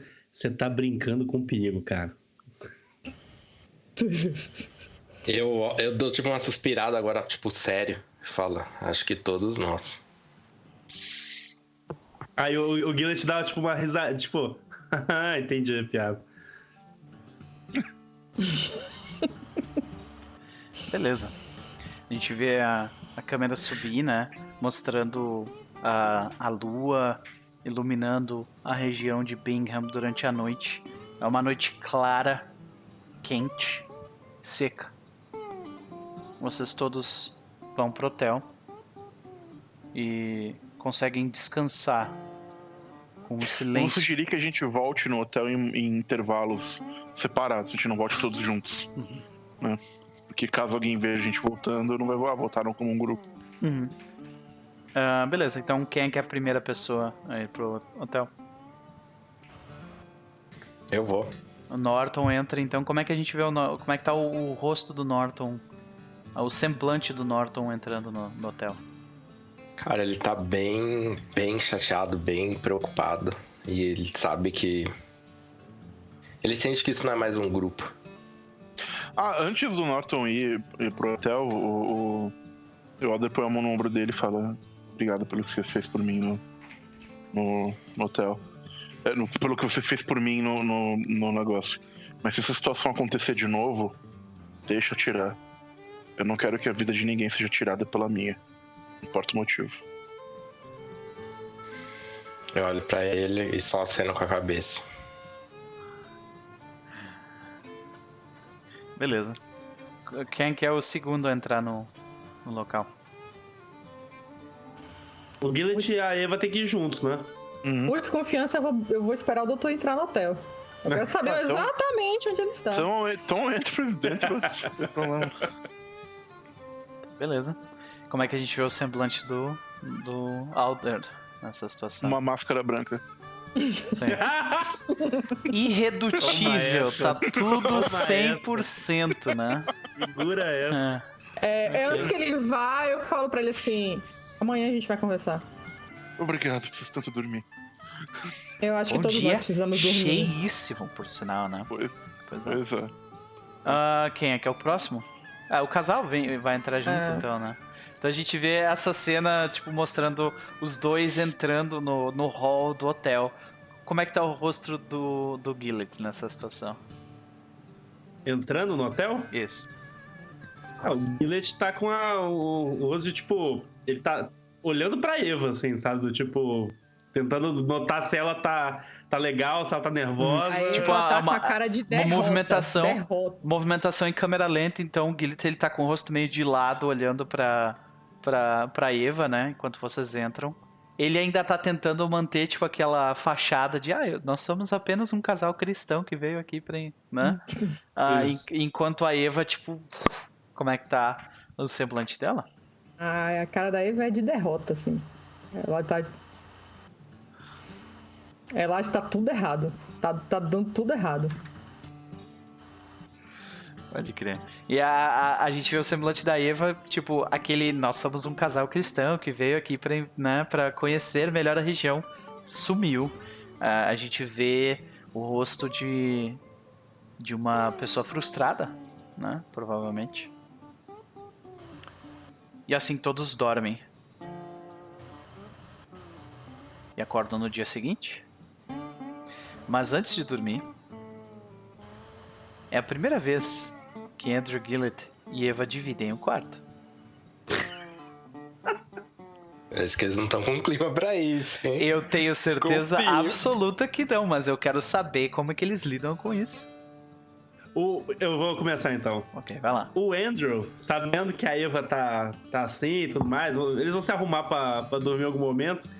O- é, como é que é o quarto? O que, que, que tem no quarto? Só É um- a cama? É um, não, tem. é- é, a porta se abre, ah, dá dois passos à frente, já tem, um, já tem uma portinha lateral que dá pro, pro banheiro, que é também. Tem também um chuveiro. Mais uns quatro ou cinco passos à frente. é, esse é um corredor, né? Esse corredor se abre, tendo uma cama de casal no lado direito. E no lado esquerdo tem um mezanino colado na parede, onde vocês provavelmente colocaram os cacarecos de vocês. À frente de vocês, eh, no final, no outro lado desse corredor, tem uma, uma, uma porta daquelas de correr, sabe? Pro lado. Ah, com um vidro que se fecha também, ah, dando para um para um ah, para uma sacada, para uma sacada. Não, então beleza. O Gillet, na realidade, sei lá, a Eva foi tomar banho, alguma coisa do tipo. Quando ela volta, o Gillet, ele, tipo, arrumou no chão, assim, com as coisas, tipo, pra ele dormir no chão. Pra ela ficar confortável. Então, Tipo, ele não... Então a gente vê tu colocando as paradas no chão do lado da cama de Isso. casal, beleza? Pegando Como a é- mochila, assim, pra fazer de, de travesseiro, sei lá. Como é que a gente vê a Eva nessa situação? Ah, cara.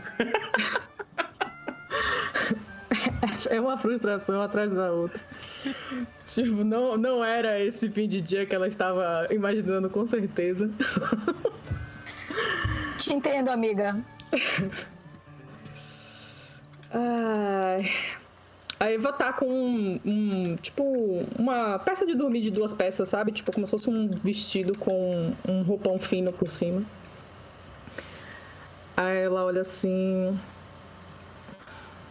suspira. Você não precisa dormir no chão. Eu só queria te deixar à vontade. Mas tudo bem.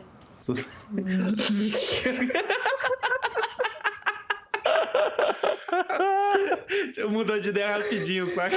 Mas legal, é, Mas, né? pô, maneiro. ai, ai, cara. Então, Ai, velho. então a gente vê a última cena é a cama, né? Ali. Quem é que é o primeiro dos dois a se deitar na cama? Peraí, que eu não sei se a Eva vai falar uma coisa aqui ou não. Deixa eu pensar. Se o Guilherme for fazer alguma coisa, pode ir fazendo. Eu tô pensando aqui, refletindo. Guilherme está desfazendo a cama que ele fez no chão. Rapidão. Ah, o Gillet, o Gillet, ele quer. Ele entende o que a, a frustração da Eva aí nesse caso, sabe? Então, na hora que a, a, se a Eva sentou na cama, alguma coisa assim, eu quero, eu, que- eu quero sentar com ela e, tipo, eu quero falar assim. Eva, é, eu entendo que, que hoje foi um dia muito estressante e, e tem horas assim que eu mesmo não. Nossa, essa música chega a me desconcertar. é um clima romântico. O... É... Acho que a gente tá vivendo umas coisas muito loucas, assim, esses últimos meses. É... A, a vida simplesmente virou de cabeça para baixo. Mas eu queria que você soubesse que você pode contar comigo e eu tenho certeza que você pode contar com a. E você sabe, você pode contar com a doutora Dora. Então, por mais que tenhamos desconfianças, eu acho que hoje foi um dia realmente muito esquisito. O Norton tá esquisito, essa situação com o Dr. Alder é esquisita. E eu, eu mesmo já cheguei ao ponto de duvidar dele. Você pode lembrar bem da- lá na floresta e tudo mais, mas. Enfim, acho que até o momento ele já se demonstrou um, um homem honrado, assim, digno de estar compartilhando aqui conosco. É, mas enfim, eu só quero que você saiba que você não tá sozinha. E. Por mais que a gente tenha passado. A, a- a minha vida tenha virado de cabeça para baixo, você é uma luz na minha vida, né? Você. No meio desse turbilhão de loucura. Como é que tu tá falando isso pra ela, cara? Tipo, Eu toquei a mão dela, eu toquei tipo, Ai, meu eu- segurando a mão dela, olhando pra ela. Gillet olha nos olhos. de pijaminha. Tá segurando Eu a mão Driver. um monte Aham. de Adam Driver. coisa pra falar, velho. Um monte de coisa. O Adam Driver segurou, colocou a mão na sua mão. De pijama. O que, que você faz? Cola um Pij-. Pijama de marinheiro.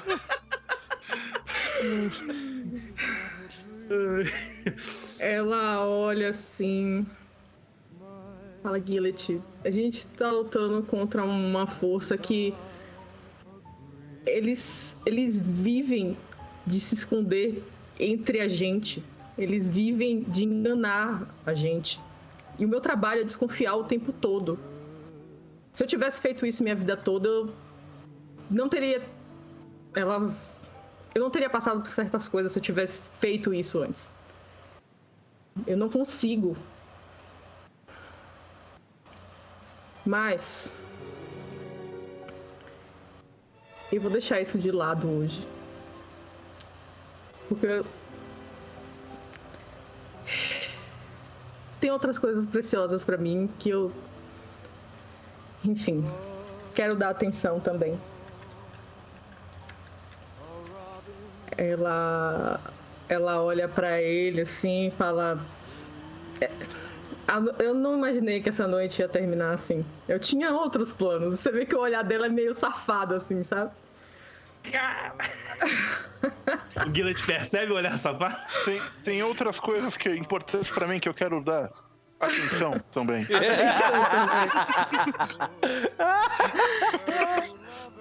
Mas É, senhoras e senhores.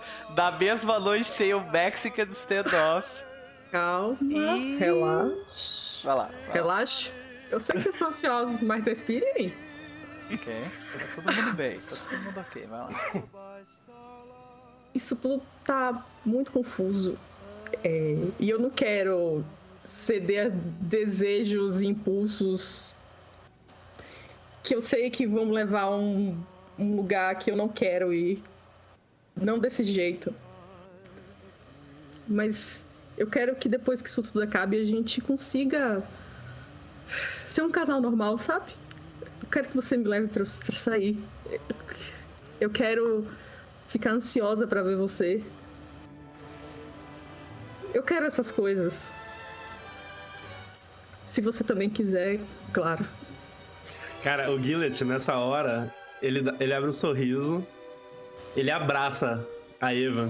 e dá um beijinho no rosto dela, assim, do tipo, eu também quero. E a gente vai passar por isso. Aí ela olha pra ele assim e fala assim: Mas mesmo que as coisas estejam em pausa, eu não me incomodaria de receber um beijo de boa noite. Ou dois. Ou vários. Aí o Gillet olha pra ela e beija a Eva. E aí as, as cortinas se fecham. É isso aí. O túmulo Aí das acabou. paixonas tá muito bom, gente. Caraca, velho. Porra, fiquei emocionado aqui. A Eva é uma menina de grandes emoções. Eu tô vendo. Olha, perdão pelo que eu vou acabar de fazer, tá? Ai, meu Deus. E o Noper? Véi, não, Ai, você já destruiu um, então vai destruir dois. Eu vou Vai começar a ser chorar. muito mais cara. horrível quando a Eva toma um tiro na cabeça, sei lá. Acabou o maldito Gillet, agora é maldito Noper. Nova Vou hashtag. chorar, cara, para. Não, não, tá tudo bem, tá tudo ótimo, tá tudo ótimo, gente, tá? Vocês dormem. Eu tô tentando dar um alívio aqui pra essa situação, Noper. Pô, me ajuda, cara. Não, cara, tá tudo bem, calma, tá tudo bem. Vocês dormem. Tá tudo bem. Gente, tá tudo bem. Mas também pode não estar. Então, vocês dormem. Muitos de vocês ah, descansam. Outros têm um pouco de dificuldade de dormir. Mas eu tenho uma pergunta. Essa é a primeira vez que Eva divide a cama com alguém desde que ela se separou? Ou não?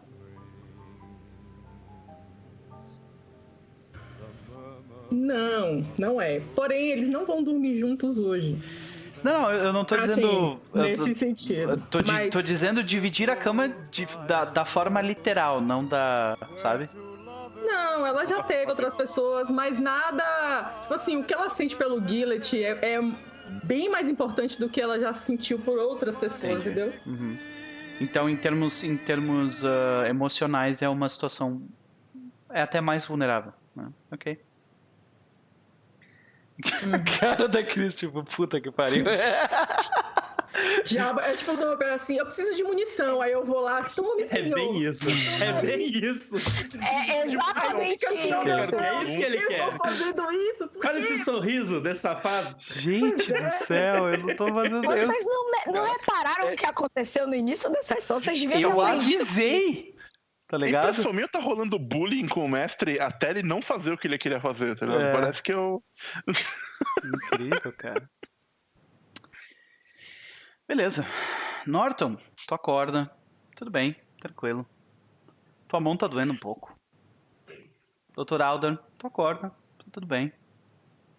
Ah, tu. ah, tu. Tu tá com, tipo, aquelas dores naturais de ficar usando uma máscara o tempo inteiro, sabe?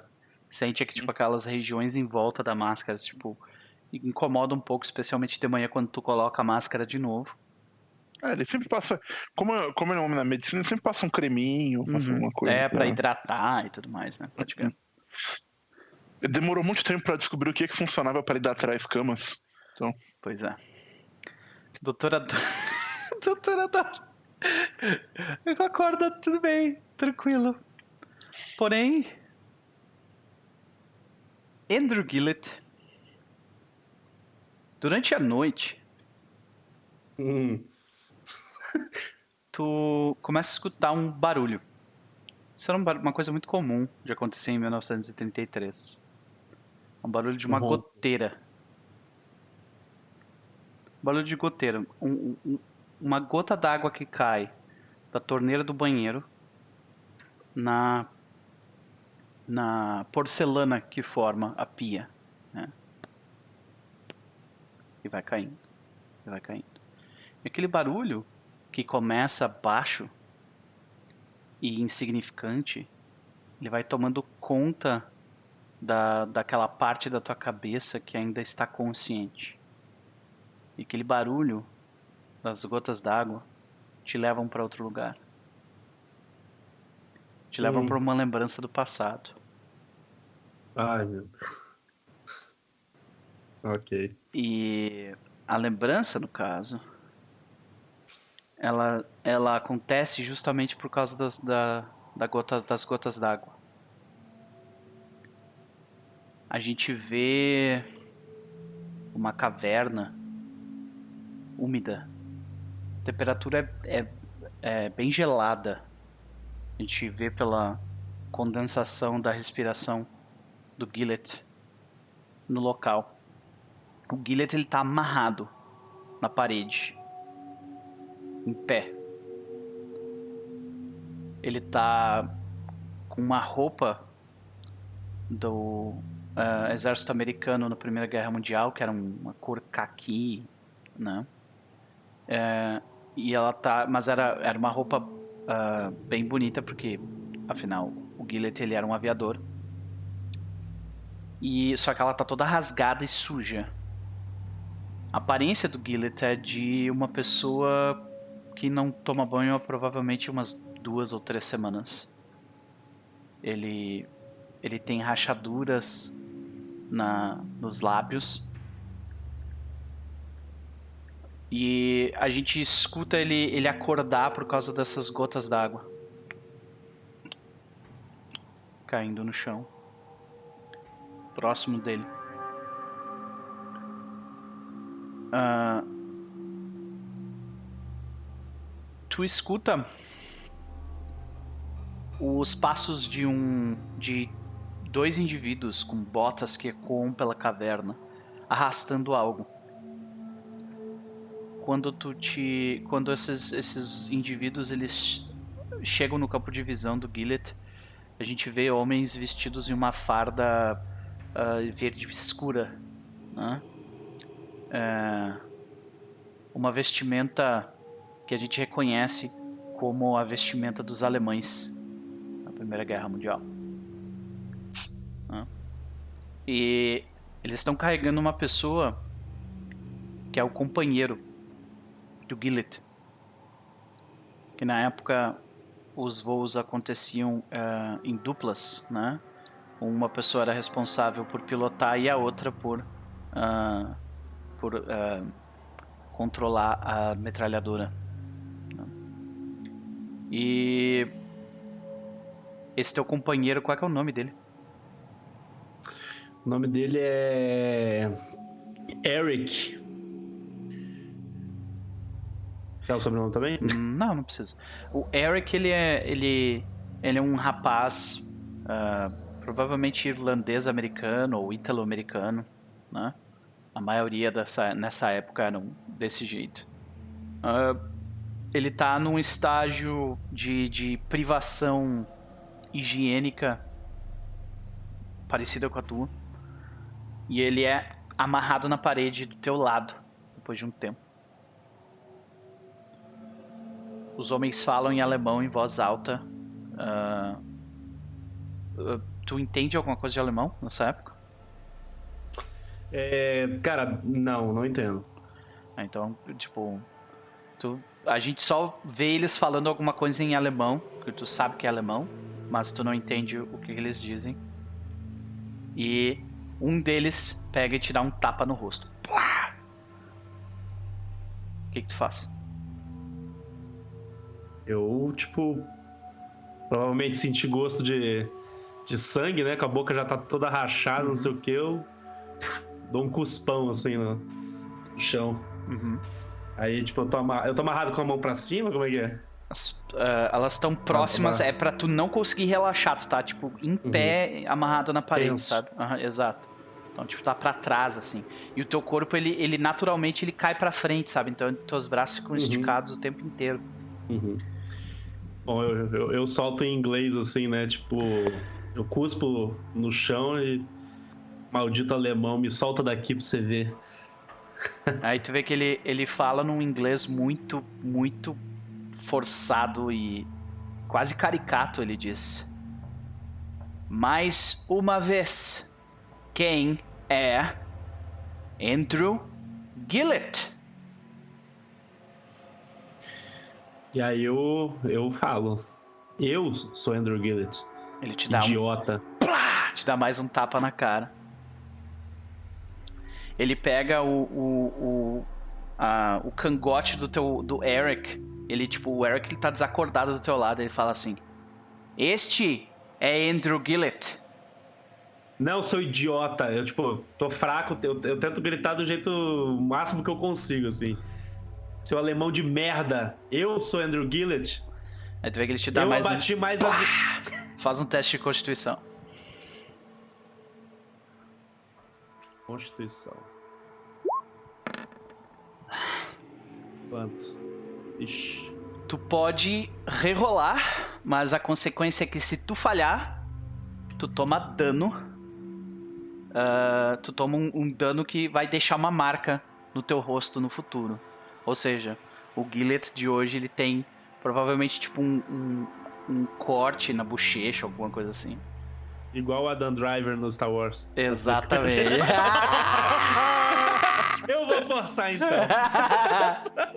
Um segundinho. pode crer. Tu pode gastar só Ah, se tu quiser. quatro, então, ok, quatro. beleza. Ah, ele te dá mais um tapa, né? E, e tu vê que começa a descer um monte de sangue de um corte que se fez, né? Ah, ele não tá te batendo com a mão, ele tá te batendo com. Sabe aquele chicotinho de cavalaria? Sabe? Pá, te bate com aquilo mesmo, exato. Cada vez que ele me bate, eu, eu mando alguma coisa tipo aí. Eu me diverti a cada avião alemão que eu derrubei. Aí ele fala: Você não é Andrew Gillett. Este é Andrew Gillett. E nós vamos descobrir isso e arrancar de vocês. Ah. Os, Você os- quer saber como você vai descobrir isso? Me coloca no avião, seu idiota. Aí tu vê que ele te bate mais uma vez e tu desacorda. E tu desacorda do teu sonho, mas tu acorda na vida real. Hum. Né?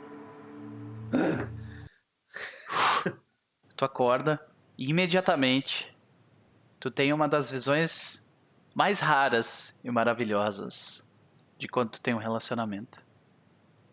Que é quando tu acorda do lado de uma pessoa que tu gosta e tu vê ela dormindo, tá ligado? Lindo. Aham. Um abraço a ela. Não, peraí. Agora eu quero rolar de de sanidade positiva. Cadê? Cadê? Cadê Guilherme ganhando sanidade? Cadê? Pra que, que a gente tem relacionamento aqui nessa porra? Só pra se fuder? Não! Não é assim, não. Não é só pra se fuder, Faz- não. Não, não. Faz um teste de sanidade, vai lá. Ai, tá bom. Passa aí, vai, Pedro. Eu fui Vamos fazer coagido boa. a pedir um teste de Vamos sanidade fazer também. uma coisa boa. Olha aí. Pronto. On your face. Rola, rola um, um D4 de sanidade pra mim, por favor. Eu não tenho controle mais essa vez, nenhum. tu recupera Quatro, 4 olha. de sanidade. 4 de E o- o sanidade. poder do amor. Toma aí. Muito bom, muito bom. Toma. Tipo, Diabo, a gente só se ferra nisso aqui. porém, eu, como eu falei, me desculpa se não é pessoal, tá? Eu não acabei ainda. Então, Poxa, velho. Ah, tu, tu assiste a, a Eva dormindo tranquilamente. É, e depois tu começa a fazer teu, teu ritual matinal, né? Enquanto isso, Eva, tu é acordada pelo barulho que o Gillet faz. Né? Ah, e quando tu abre os olhos, ah, tu vê o, o Gillet de costas, de pijama e tal. Só que tu vê que o cabelo dele não é o cabelo do Gillet. É um cabelo um pouco mais. com algumas mechas douradas. Hum, valeu. Ele tem. Ele tem uma. uma- a a altura é mais ou menos a mesma, mas ele, ele tem um, um físico um pouco mais avantajado. Ele tem ah, uma barba por fazer. Eu acho que o Gillet dele tem uma barba mais delineada, assim, né? Ah, e ele tá de costas pra ti. Do mesmo jeito como ele esteve de costas da, da vez fatídica em que tu Uhum. ficou com uma marca. né? Ai. Então a gente vê ele se virar de para ti. E por um segundo tu te lembra ah, tu te lembra do teu ex-marido com uma arma apontando pra ti, dizendo: Eu pensei que eu não ia te acordar. Mas Tá, aí tu é. pisca, tu pisca de novo e tu vê que é o Gillet olhando pra ti. É, provavelmente nesse rolê aí, nessa, nessa viagem aí que ela deu, ela, tipo, ela acorda e ela puxa a arma dela, que tava. que ela sempre deixa do lado da cama depois daquilo, obviamente. E ela meio que põe assim no. próximo a ela, assim, sabe? Já meio que sentada na cama. E ela vê isso acontecendo e tipo. Ai, cara, eu acho que ela vai começar a chorar, velho. Caralho. Ok. Ela, tipo, bota o rosto assim no joelho, sabe? E não é um choro assim. sonoro, sabe? Tu sente uma. Sabe aquele. Tipo, como se fosse um comichão na, na tua ferida, assim? Aí tu. é, Ela, tu nota isso, Gillet. Tipo, ela pegou na arma dela e ela meio que, que se sentou na cama, talvez, pra chorar. é, ela, ela, tinha, ela pegou a arma, se sentou assim, rápido, sabe? Uhum. E na hora que ela percebeu que era o Gillet, ela, tipo, é, encolheu os joelhos assim pra perto, pra perto dela e, e encostou a cara no joelho, assim, sabe? E tá chorando silenciosamente ali, meio que tipo, puta que pariu, sabe? Eu tô ficando maluca, velho. O Gillet vai sentar nas costas dela, ele vai tipo pra cama assim, e vai tipo abraçar ela pelas costas assim, tipo embrulhar ela. E, tipo, tá tudo bem, Eva. Beleza. Ela não vai falar nada. Aí a gente, a gente vê a câmera saindo desse lugar. Tempo passa. Vocês se recuperam um pouco. Alguém de vocês quer fazer alguma coisa nesta manhã? Isadora vai acordar, tomar café, voltar pro quarto e continuar estudando. Tu com, vê que tipo, no café da manhã tu hum. vê que tem um casal, tem duas, não é um casal, é um um sim, Cris? É, eu queria, antes da Dora descer, na verdade, eu vou entrar no quarto dela e vou falar que eu preciso conversar com ela e com o doutor. Juntos. Pode ser depois do café?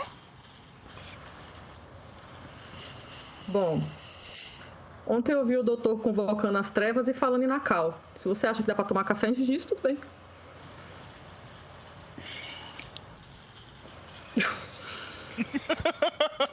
Mas que essa bomba nuclear? Essa.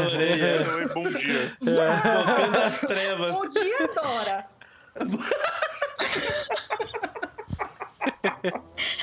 Ela para. Passivo-agressivo nem um pouco. Se passou um dia em, em, em, Benham, tá, gente?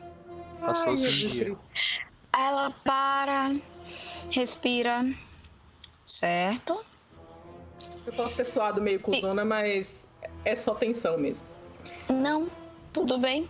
Sente aí, eu vou chamar ele. Eu acho que aqui é o lugar mais neutro pra gente discutir, não? Tá, o, o Abidin tá, tipo, terminando de preparar o chá matinal, porque os americanos não sabem fazer chá, então tem um kit inteiro pronto, né? E o Abidin tá, Isso, tipo, preparando o chá. Ele, ele, Tá indo bater na porta quando a dele. doutora Dora, tipo, bate na porta, olhando ele assim, abre. eu tô olhando assim pro que o Abidin tá fazendo, eu comento de vez em quando. Aumenta a temperatura da infusão. mais ou menos, Tipo, tô, tô Tu tá ensinando. com, tipo, com um jornal na mão enquanto tá, tá te lendo, pode crer. Aí você tá vendo essa cena ali. É, até vou trocar um pouco a música, porque o Abidin apareceu e instantaneamente fica mais tranquilo. né? Então, vamos lá. Ele, ele Verdade, tem um redutor, redutor de tensão. Ô, Abidin, tu tá ensinando o Abidin a fazer ovo molê. né? Então, Então, é, é, a situação é, é, é essa. Tu vê quando o Abidin abre a porta, ah, doutora, é, tá tudo bem agora? Bom dia, Ela, Bidi. Bom dia, bom dia. O, o Ah. Alder, ele tá, tipo, com um roupão felpudo, assim, sabe? Uhum. É, bem fechado, né? Não deixa nada aparente. Meias e pantufas. Deus, eu não mereço essa visão hoje de manhã. Posso ajudar? Pode. Eu vou ter que interromper seu café. Vista-se e me encontre no meu quarto. Em O Abidin levanta o minutos. dedo e fala. Ele fala assim em voz baixa. A coisa é séria, doutor. Fecha o jornal. Eu tenho ideia do que pode ser. É, estarei lá em um instante. Só me dê um momento. Obrigada. Aí ela olha pra Abidin. Abidin, por favor, acorde o Sr. Norton e avise que estamos nos reunindo, que temos uma reunião no meu quarto. Não quero ser interrompida. Ok. Ah, É, tu vê enquanto que ela. a Dora volta, assim, eu fa- vamos dizer aí que a Eva vai falando pra ela o que aconteceu na noite anterior, pra gente não ter que contar Claro, tudo claro. novamente. Uhum. Ela já Sim, adianta sim. isso pra ela. É por isso que Ela Dora já tá qual é tipo, o. Focada. qual é o rolê. Beleza. Depois de vestido, o Dr. Alder pega o chá que o Abidin fez, pra não desperdiçar o trabalho do menino, Uhum. faz um cafuné nele, fala pra ele fazer o que ele tem que fazer, e vai, e vai pro quarto da doutora Dora com o seu chá. Ele, Ele respira fundo e fala. bate na tipo, porta antes do dele sair, daí. antes dele sair, ele respira fundo. Bom, se essa for a última refeição, que seja a última refeição digna de um, digna de um homem inglês. E sai com seu chazinho Ah, pra, pro lugar. caminhando de Dora tá pantufas. É, Dora tá sentadinha né, na, na escrivã, tipo, na, na cadeira em frente O Abidin é um escrivaninha. homem adulto, até onde me consta. o Ele é. um homem. É um homem adulto. Ah, Óbvio que é. ele tem, tipo, Caralho, 30 e agora- vários anos de idade. É, é, caralho. Até Você agora ficar achava que era funeando criança. um homem adulto. É o- Eu achei. Eu falei, what the fuck? Eu, eu, eu tava cara a história fazendo É o inteira, cara do conhecimento do peixe, gente. eu tava a história inteira, desde, desde o começo até agora, achando que a Abidin era um jovem adolescente. Esse aqui, ó. Não. Esse é Abidin, Tudo tá? uma beleza, então, deixa. Tudo bem, Ó o cara que você fez cafuné aí, ó. Ai, gente, novo chip. Não, e tem determinadas. O Abidin é aquele tipo de pessoa que, quando ele não entende uma parada, ele só sorri e finge que nada aconteceu, sabe? jurava que era um jovem O cara lá aqui, ó. What the fuck? Eu vi no chão. Ai, Deus. que noite, senhores, Acontece. que noite. Mas é, é aquele tipo de inglês que não entende muito bem as feições de outras nacionalidades e, tipo, pff, caguei, sabe? Nossa, pode. Cara, é só piora, tá ligado? Só piora. Desculpa, eu sou imperialista demais, tá ligado? Eu sou imperialista demais pra entender esse conceito de É. idade de vocês. aí. Ai, ai. Ai, beleza. Jesus, socorro. Então, tá lá. Ela deixou uma, uma cadeira pra ele, pra ele sentar. Uhum. Quando ele entrar, ela, por favor, fecha a porta. Rapidinho. tu, tu, tu, tu, Bate a porta rapidinho do, do Norton. Eu atendo. Tu vê que ele, o Abidin fala assim, olha só. A doutora Dora pediu pra eu te chamar, mas, assim, suspeito que deu merda. Chamou pra diretoria. É pra ir lá? Sim. Agora. Agora. Bom dia. Você quer chá? Não, não. Você quer um cafuné? Tu vê que ele arruma o cabelo assim, falando, não, obrigado.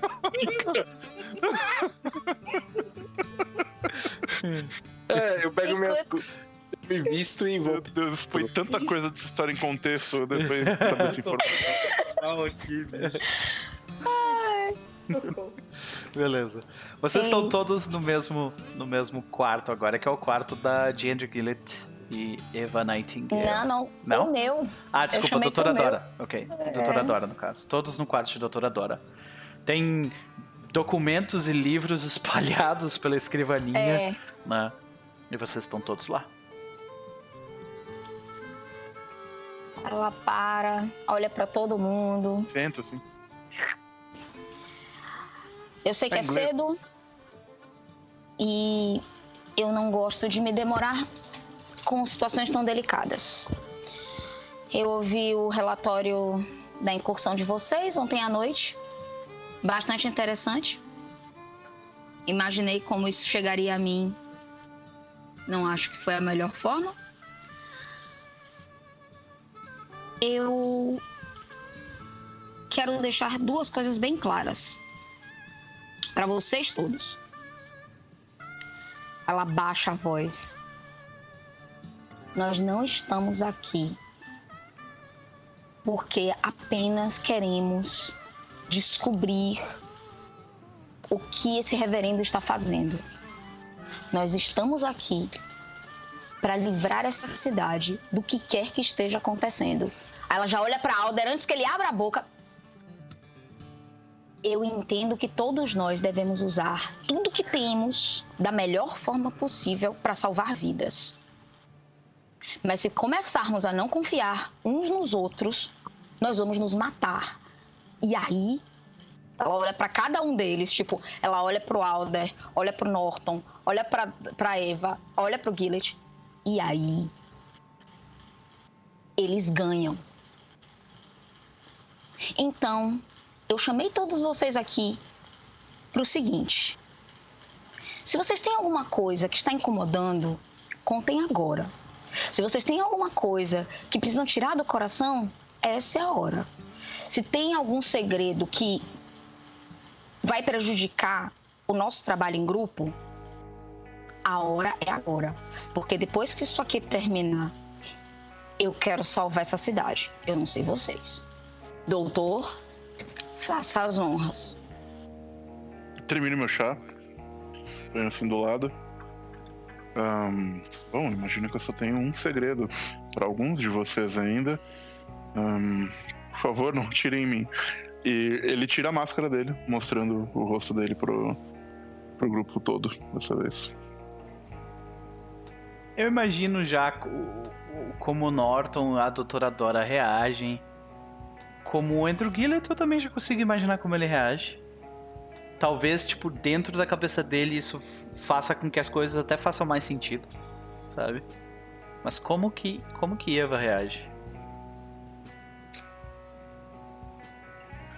Assim, ela tinha essa desconfiança já, mas ainda mais depois de ontem, ela olha, ela já tava preparada pra, pra merda, né? Que ia dar merda.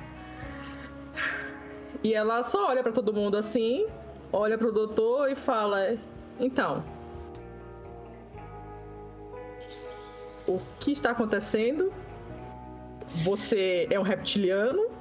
Não. Você é um meio a meio? Você uma hora vai parar de ser um humano e vai perder sua consciência? Porque é o que até agora eu olhei para cara, eu olho para cara da Dora. É até onde você me falou, as mudanças nessa transição não são apenas físicas. O que aconteceu com você? Eu preciso de explicações, porque senão fica difícil. Gente, meu, meu trabalho aqui é proteger vocês. Eu sei. E é exatamente por isso que eu posso te garantir. O Dr. Albert tinha todas as chances para nos trair e não nos traiu. Eu sei, por isso que ele Eu- não tomou um tiro ontem. Porque você sabe que eu não sou lenta desse jeito. Eu preferia perguntar depois, no geral. Doutor, Eu ponho a máscara de Eu volta, lamento. né? Pra, pra evitar problemas. E. É, não. É.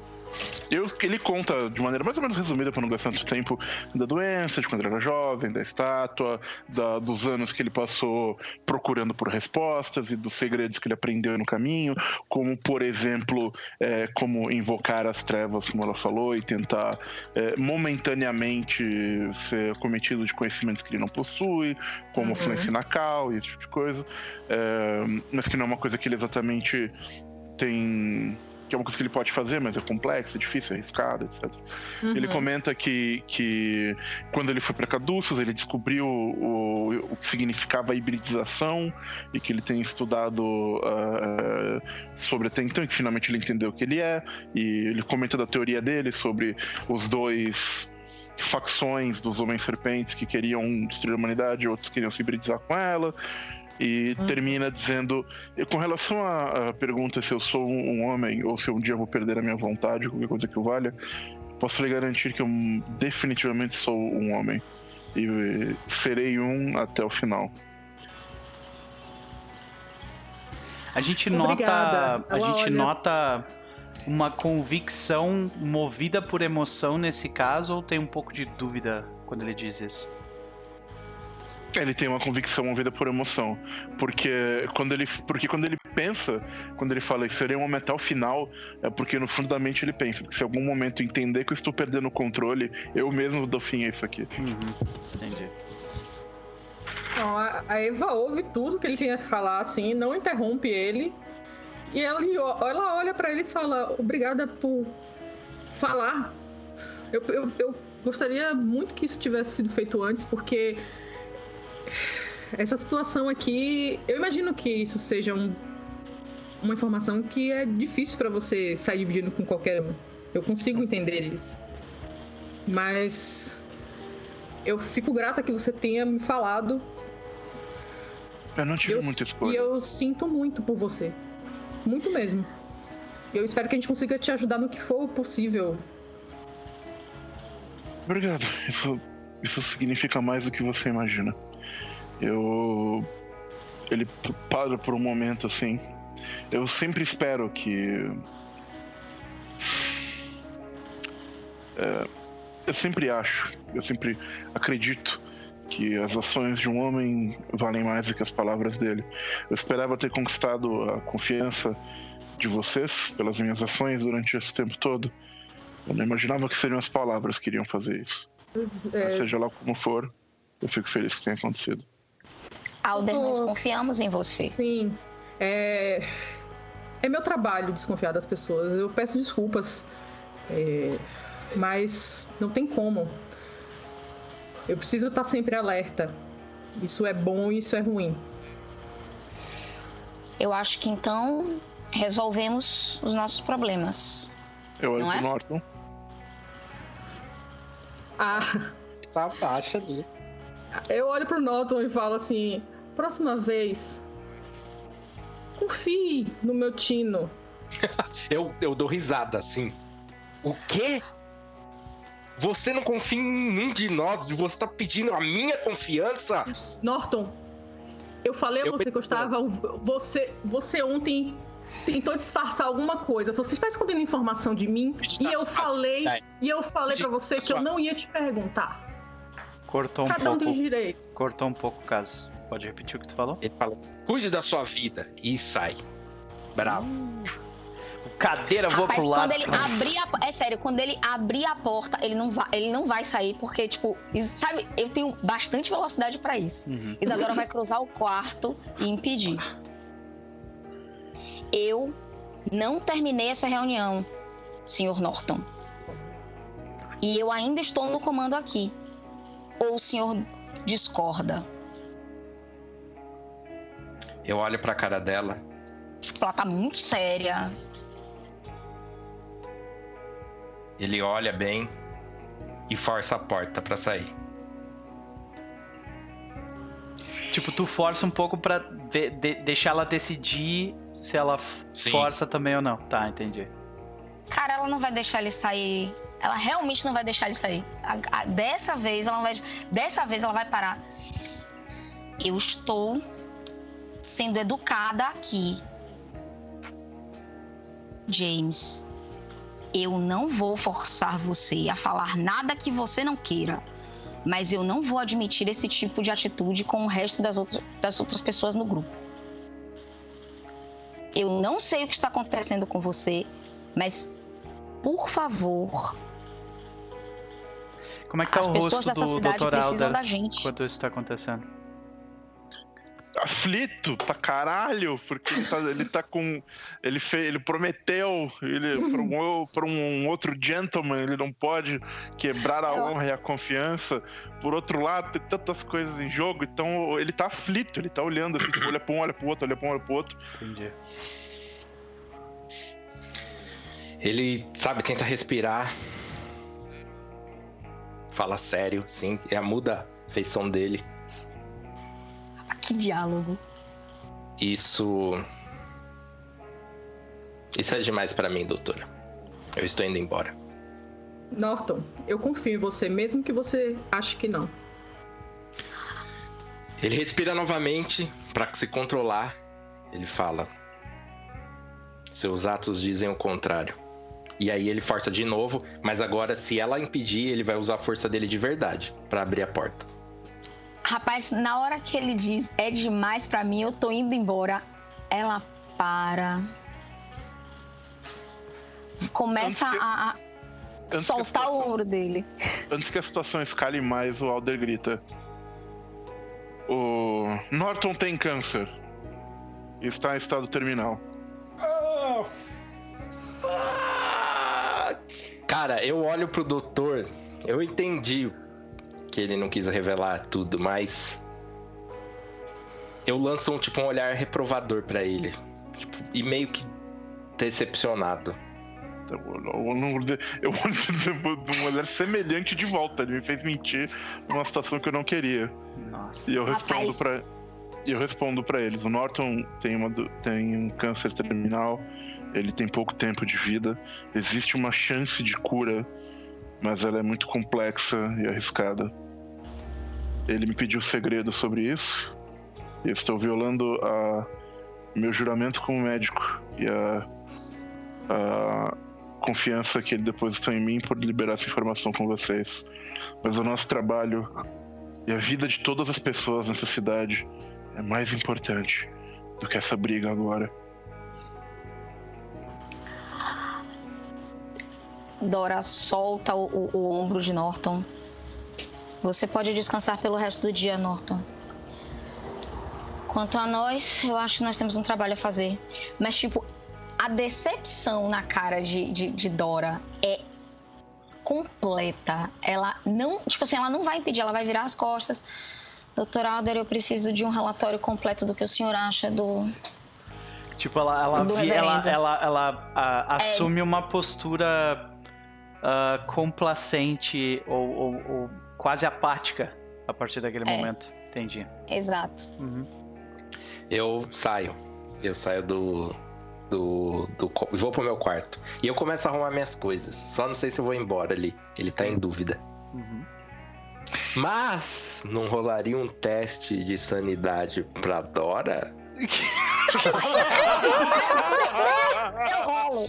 Eu Rola, vai lá. Eu vou rolar. Vou rolar. Porque ela tá tão decepcionada, tipo, Caraca. partiu minha cara. confiança de um jeito. Rola. É, é, é. Ah, o Gaidinho falou tudo, mas que safado. É isso aí mesmo que tu é. Vai lá. Ah, cadê sanidade? É, Teste, eu só queria chegar a essa conclusão. Vocês que estão pensando em narrar esse jogo, tá, gente? Gasta só. Os meus jogadores, eles estão, eles estão fazendo movimentos de Apocalypse Road para fazer testes de insanidade um pro outro, tá ligado? O jogo virou um troço completamente diferente, tá ligado? Eu falhei. Gasta sorte. Gasta. Eu vou gastar minha sorte, porque eu tenho sorte pra gastar, entendeu? Gastando sorte, gastando. Você não precisa tirar sua sorte, só um não. pouquinho, Pra te gente. gastar sorte com essas coisas. É. O cão de Tindalus é é detalhe, né? cara? É, boa. É. Ok. Deu uma Peraí, osciladinha aí, era mas 20. tamo de volta. Vamos lá. Peraí, qual é o valor que eu tenho que gastar? São eu sempre confundo sete. essa bendita. São sete de sorte. Oxi, gasto fácil. É o valor que tu Sempre- rolou é o 50 e o valor que tu tem de sanidade é 43. Então tu tem que tirar a diferença, Ah, entendeu? Entendi. Tudo bem. Gastei minha sorte. Beleza. Ah, a Eva, ela se sente meio culpada, assim, ela fica. Eu. Me desculpe, eu não queria que. Rola sanidade.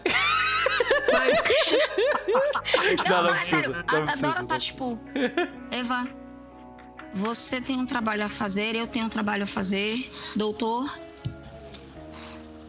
como está o status da situação de campo? Vocês acham que a cidade vai se revoltar contra nós? Tipo, Dora, literalmente, ela fechou o. A o- porta. Então, Desligou a gente vê essa cena. emocional. A cena, o que a gente vê é o James W. Norton, tipo, montando as malas dele, colocando tudo. Mas o áudio é a conversa do grupo. Tipo, decidindo o que, que vai acontecer, o que, que eles vão fazer, sabe? Ah, e. Então, vocês decidem alguma coisa? Qual é o, pra- o próximo passo do grupo? Eu, eu comento com eles, assim, que, eu, que as descobertas que o, o Alder teve. Então ele fala pro grupo: Eu descobri que um certo número de pessoas nessa cidade passou ou por um processo parecido com a hibridização, ou por alguma transformação física mais relevante. Ele comenta do, da mandíbula do cara estendida e tudo mais, que eles ainda parecem ter a personalidade das pessoas que, que foram um dia. Eu não acho que eles foram substituídos, mas mudados de alguma maneira. Eu comento que o, o, o reverendo. é, comanda o- esse grupo, que o reverendo tem noção do que está acontecendo, que o reverendo que deu a ordem para matar o, o velho que ele salvou, que o mais importante do que isso, o reverendo conhece Nakal, porque quando eu falei Nakal, o cara falou reverendo é você, então o reverendo usualmente se Uhum. deve, deve usar essa linguagem é, quando possível. É, ele comenta que, porém, uma boa parte dos fiéis é, não sabe. Ou, ou- ele comenta que os fiéis com capuz branco que ele encontrou hum, é, se assustaram o que aconteceu. Apenas parece que o Winner Circle do, do reverendo é que deve ter acesso a esse tipo de coisa. As pessoas que fizeram a tal peregrinação com ele, as pessoas que foram mudadas pela cura dele de alguma maneira. E ele termina dizendo que certamente deve haver um templo Nakal ou algum tipo de maquinário Nakal dentro do deserto que é utilizado por esse reverendo.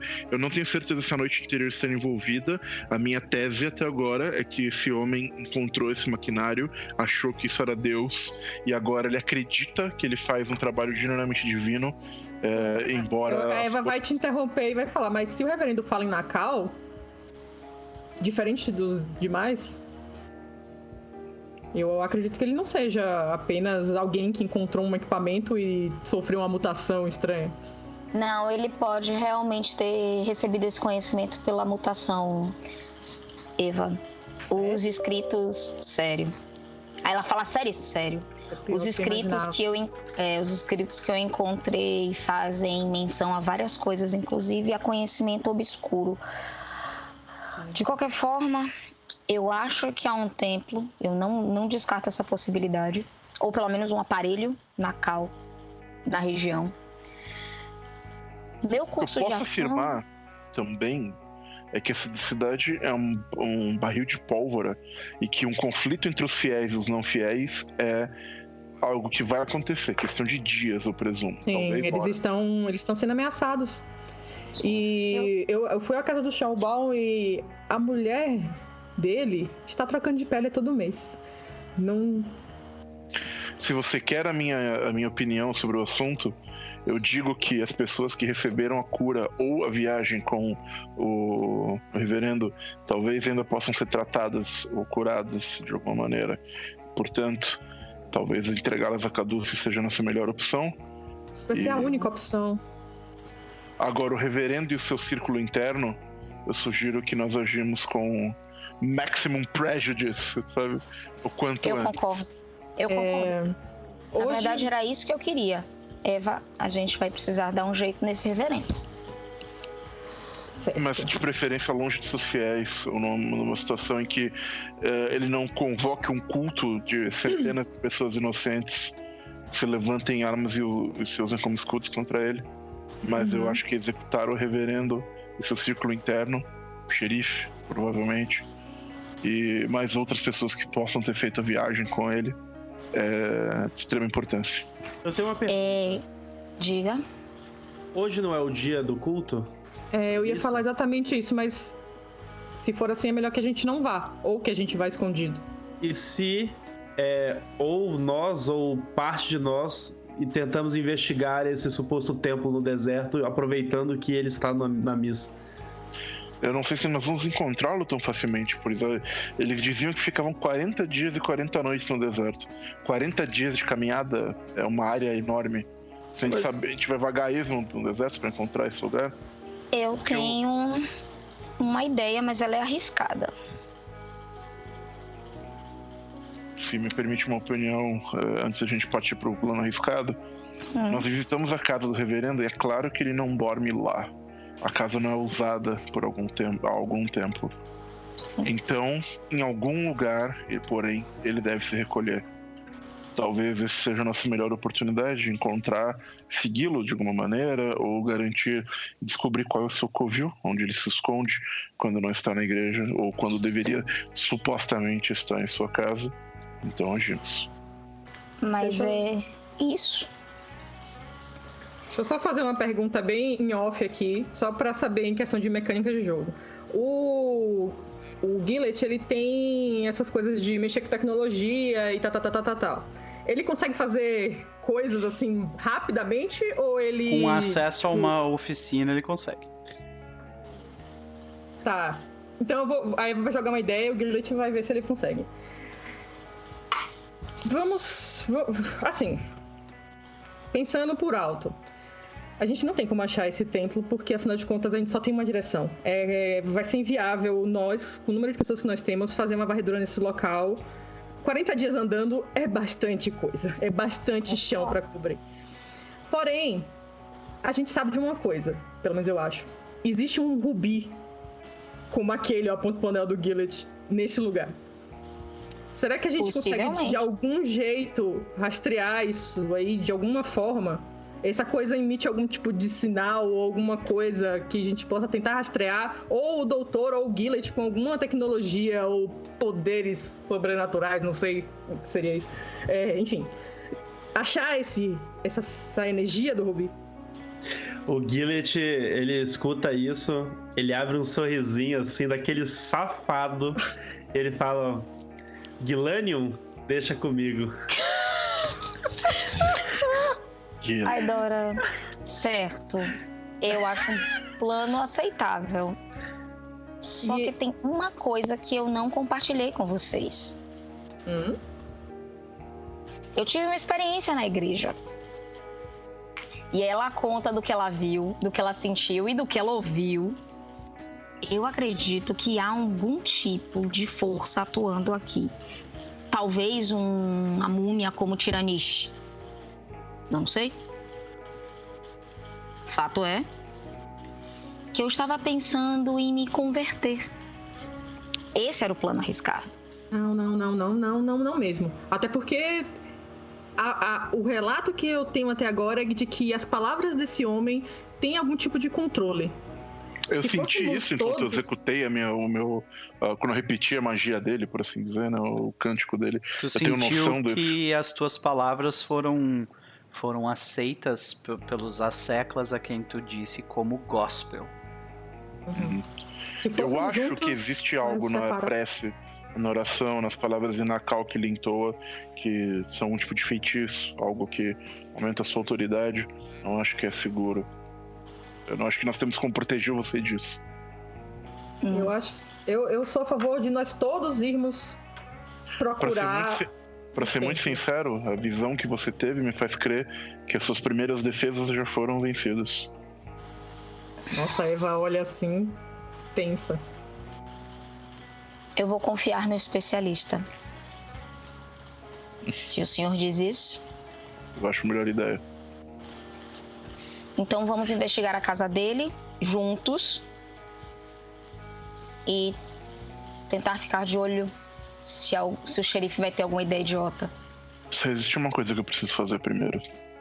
é importante. É, eu acho que eu e o Gillet vamos na casa do Chombal pedir o ateliê. Ateliê não, a oficina dele emprestado. Ela olha assim. Hum, certo. Algumas coisas o Gillet tem numa mala no porta-mala. Doutor, se o senhor não se importa, eu não gostaria que andássemos sozinhos. Eu imagino que o senhor Norton não vai querer discutir comigo, então se o senhor puder acompanhá-lo, eu ficaria mais tranquila. Prometo que eu vou esperar no hotel até Andrew e Eva voltarem. Eu vou. Eu preciso falar com ele de qualquer maneira. Com licença. Eu levanto do quarto e vou, até, vou atrás do Norton. Isso tudo estava acontecendo enquanto o Norton estava terminando de é. colocar as coisas dele dentro da mala né? Uh, mas a gente segue com Eva. Eu, eu pergunto a, a Dora se ela quer ir também, tipo. Você quer ir acompanhar a gente? Eu, eu, não me sinto, eu não me sinto confortável em deixar você aqui sozinha. Afinal de contas, a dona desse lugar é uma crente. Assim como o marido dela. Ah, Pela primeira vez, depois que o doutor sai, Dora para. Eu preciso de um tempo sozinha, Eva. Eu não vou ser muito útil pra nada nesse momento. A Eva vai até a Dora e dá um abraço nela. Aquele abraço meio demorado assim. Ela retribui. Ela fala em espanhol assim: vai dar tudo certo. Vai. Cada problema a seu tempo. Uhum. Ah, senhor Gillett, eu Doutora? espero que o seu talento se prove útil agora. A cidade depende de você. Vai dar certo. Dora vai ficar, tipo, escrevendo. Ela realmente tá, tipo, puta que pariu. Alder. Tu segue adiante. Acho que agora o, o, o Norton já, já tá, tipo, quase terminando de fazer a mala. E aí? Eu vou até a porta dele e bato na porta. Ele para. Vai Eu, até. res- eu, eu falo pela porta, né? Eu vou, é Alder, eu tenho. Preciso falar com você, é importante. Eu abro a porta, mas nem olho pra ele. Tipo, eu só abro e volto a fazer o que eu tava fazendo. Eu entro, fecho a porta por ele, eu sento. Eu digo. Peço desculpas pelo que eu disse, mas eu não vi outra opção. Eu vejo ele arrumando as malas e. Eu tentei guardar o seu segredo da melhor maneira que eu pude. Você pretende. Você pretende deixar tudo isso pra trás? Acho que sim. Acho que eu não tenho mais lugar. Aqui. Eu acho que isso é uma bobagem. Mas se essa for a sua decisão, Norton, eu temo lhe dizer, mas eu preciso ir com você. Por quê? Você está bem agora. Mas em menos de duas semanas, o seu corpo vai começar a se derreter de dentro para fora. Você vai passar por dores excruciantes que médico nenhum nesta terra é vai ser capaz de lidar ou ajudar. A sua tosse, o seu sangue, o seu o seu- os seus mucos vão ser contaminados, vão ser um, vão ser um patógeno com- capaz de contaminar pessoas que entram em contato com ele. E essas pessoas não vão ter a vantagem da vacina que você tomou. Uma, uma epidemia em. Como é que era o nome do lugar que a gente veio lá? Do, do, do, do, do Bornel lá do Norte. Borneo, Borneo do do Norte. Isso. Uma epidemia em Borneo do Norte é, con- foi possível de conter. Uma epidemia em Nova York? Quantos milhões de pessoas poderiam ser infectadas pelo que você tem? Depois que você eh, falecesse de maneira mais humana que eu pudesse fazer por você, o seu corpo iria então se tornar uma bomba relógio. Onde ele fosse enterrado, onde as pessoas que tocassem nele, o médico que fez a sua autópsia. Você entende o tamanho do problema que eu estou dizendo aqui? Não tô obrigando você a fazer nada, nem a procurar tratamento no caduceus. Eu acho que um homem deve ter o direito de encerrar sua vida como acho que deve. E se essa é escolha que você teve, de morrer em vez de se tornar algo como o que eu sou, eu compreendo. E eu não concordo, mas eu consigo compreender essa decisão. Mas eu não vou pôr outras vidas em risco. Por isso eu sou talvez a única pessoa no mundo capaz de cuidar de você em segurança. Porque eu já tive o que você tem. Talvez eu seja uma das poucas pessoas nesta terra imune. E a não ser que você queira se entregar para Caduceus, onde eles talvez pudessem lhe oferecer esse tipo de cuidado, mas eu acho mais provável que eles usassem você como um- uma. como um, um rato de laboratório e testes pelos anos vindouros. Eu sou a única escolha que você tem. Então, Sr. Norton, se você for abandonar tudo isso, deixar tudo isso para trás, me vejo obrigado a acompanhá-lo para o bem maior. Eu olho bem pra ele, sento na cama e falo: Tu vê que o Abidin tá na porta e fala: Tu tá indo embora? Abidin, eu preciso de um momento a sós com o doutor. Aí tu vê que ele olha pra fora nisso. Mas. Tem certeza? Sim, absoluto. Aí ele fecha a porta. Ninguém falou que tinha fechado a porta. O- falei. o- ele Tu falou. falou? Ah, tu falou que fechou. Tá, então não a apareceu, porta. desculpa. Tá. Eu falo, doutor, eu tomei uma decisão. E em off, Noper, eu Hum. queria contar essa decisão sem que os outros ouvissem. Se Por possível. favor, Eita, nossa. tirem Filha da mãe. os. Caralho, hoje tá. Vocês estão demais, viu, velho? Matar meu coração. Tirem os. Ó, eu vou ficar, eu vou ficar com, O Guilherme vai com entrar a no mão pra cima. explodiu. Eu vou ficar com os dois dedos. Eu vou ficar com os dois dedos pra cima. E quando eu baixar, vocês colocam um headphone de Nossa, novo. minha internet tá? chega aqui, oscilou. Ok. Beleza, pessoal. Pronto, Ó, chat, a pronto. gente tá contando com vocês. Por não favor. dividir isso com os três. Então vamos lá. Eu falo. O que eu vou te pedir não é fácil pra mim, mas imagino que não seja fácil pra você também. Mas eu preciso que você me ajude com a eutanásia.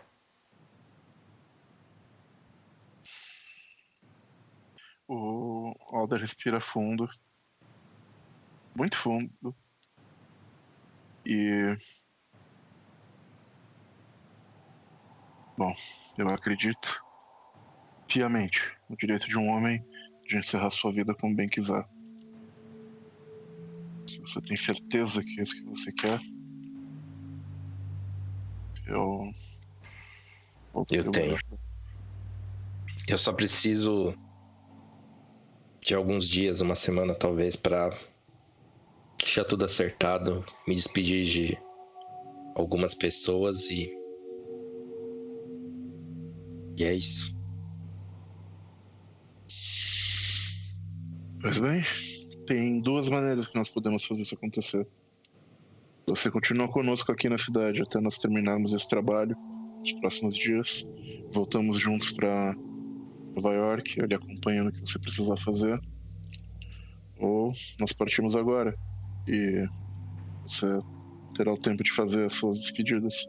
Mas espero que você entenda que eu não posso lhe deixar sozinho. Tudo bem. Não, eu não quero atrapalhar também. Acompanharei vocês nessa missão. Bom, será a nossa última missão juntos. A defesa- Olha pra ele com, com compaixão, assim, sabe? Não, não é o primeiro paciente terminal que ele vê fazer algo semelhante. Não é algo que não passou pela tua cabeça também diversas vezes, Ander. E, é, é, terça-feira. Ah, É, mas ele faz um, gesto assim com a cabeça. Espero que você mude de ideia. Mas se não, é, honra que você confiou em mim pra isso. Eu posso te pedir. Eu sei que eu talvez esteja abusando da sua boa vontade. Mas eu gostaria de pedir uma última coisa. Que você me prometa que você nunca, nunca vai contar a verdade pra Dora ou nenhum deles. Qual verdade? A minha verdadeira doença. Tudo bem? Tudo bem. Isso eu posso lhe prometer. Temos um acordo. Eu tiro a minha luva e estendo a minha mão pra ele. Eu de estendo a mão. serpentoide pra serpentoide. Eu aperto a mão dele e aperto assim firme e com muita gratidão assim. ó. Muito obrigado. Põe a luva de volta. Agora vamos ajudar as pessoas da cidade que elas precisam. E Tudo bem. Posso baixar os saia do dedos? quarto. Eles Pode. acham que pode. Beleza. Caralho, parece que eu não esperava. Também não. Também não esperava nem um pouco. Como assim o Alder é pai do. Do, do A Ivy tá velho? com. Acho que tá sem os fones É. ainda, ela não viu. Ela tá olhando pra baixo. Deixa eu, Daqui deixa a pouco ela volta. aí. Volta, volta, pode voltar. Não viu ainda. Mas, ok. Ahn, quem é que vai tomar café da manhã? Eu acho que eu não tô muito É. doutoral, eu acho que ele merece ovos com bacon. Então, Eu vou, eu, eu vou aconselhar todo mundo a sair na hora da missa, porque aí pelo menos todos os crentes não vão estar na rua, o que já é uma coisa boa pra gente. Ok. Então, quando vocês descem pra. A doutora Alder desce e a Eva também, eu imagino, desce pra, pra tomar café da manhã. Quando vocês descem, vocês veem que tem uma correria. E Oi? muitas pessoas estão ah, correndo na direção da, da igreja. É o quê? Eu vejo assim alguém passando, eu falo assim, com licença, o que tá acontecendo? Tocaram fogo na igreja! E daí, quando a gente vê a cena, né, a câmera mostrando lá de fora, a gente vê aquela coluna de a coluna de fumaça e a igreja foi queimada até o pó e o fogo já já se já se desfez, né? E a gente vê a- a- a- tipo, a massa de crentes na frente do, do- dos restos de pó da igreja, né? Todos eles, tipo, em diversos estágios de luto pela, pela destruição do templo sagrado deles, né? Ah, indignados, alguns tentando de alguma forma ah, retirar dos escombros do local coisas que lembrem eles o que antes existia, existia lá. Então, a gente vê no meio de todos eles surgir um homem, o reverendo Cornfield. E os homens e mulheres, crianças e velhos, aos prantos, pergu- perguntam ao reverendo Cornfield: O que faremos agora, reverendo? Como nós seguiremos adiante? Como nós evitaremos a punição divina que a, que a grande depressão e a ambição dos homens ah, de Washington ah, trouxe para os Estados Unidos e para o mundo? Como nós evitaremos isso? E ele diz, em, em voz alta, levantando as mãos em frente a todos, como uma divindade sobre eles, ele diz: Teremos a nossa comunhão nas ruas, o nosso amor se espalhará entre todos os que tiverem Deus em, nosso, em seus corações. O nosso culto, a nossa missa, ainda acontecerá, senhores, mesmo que hajam entre nós aqueles que desejam o nosso mal. Nós daremos a outra face. Nós seguiremos com os nossos ritos sagrados na rua principal. Sigam-me, todos. E os homens, mulheres, crianças e velhos, a massa segue o reverendo Cornfield até a rua principal, próximo ao hotel.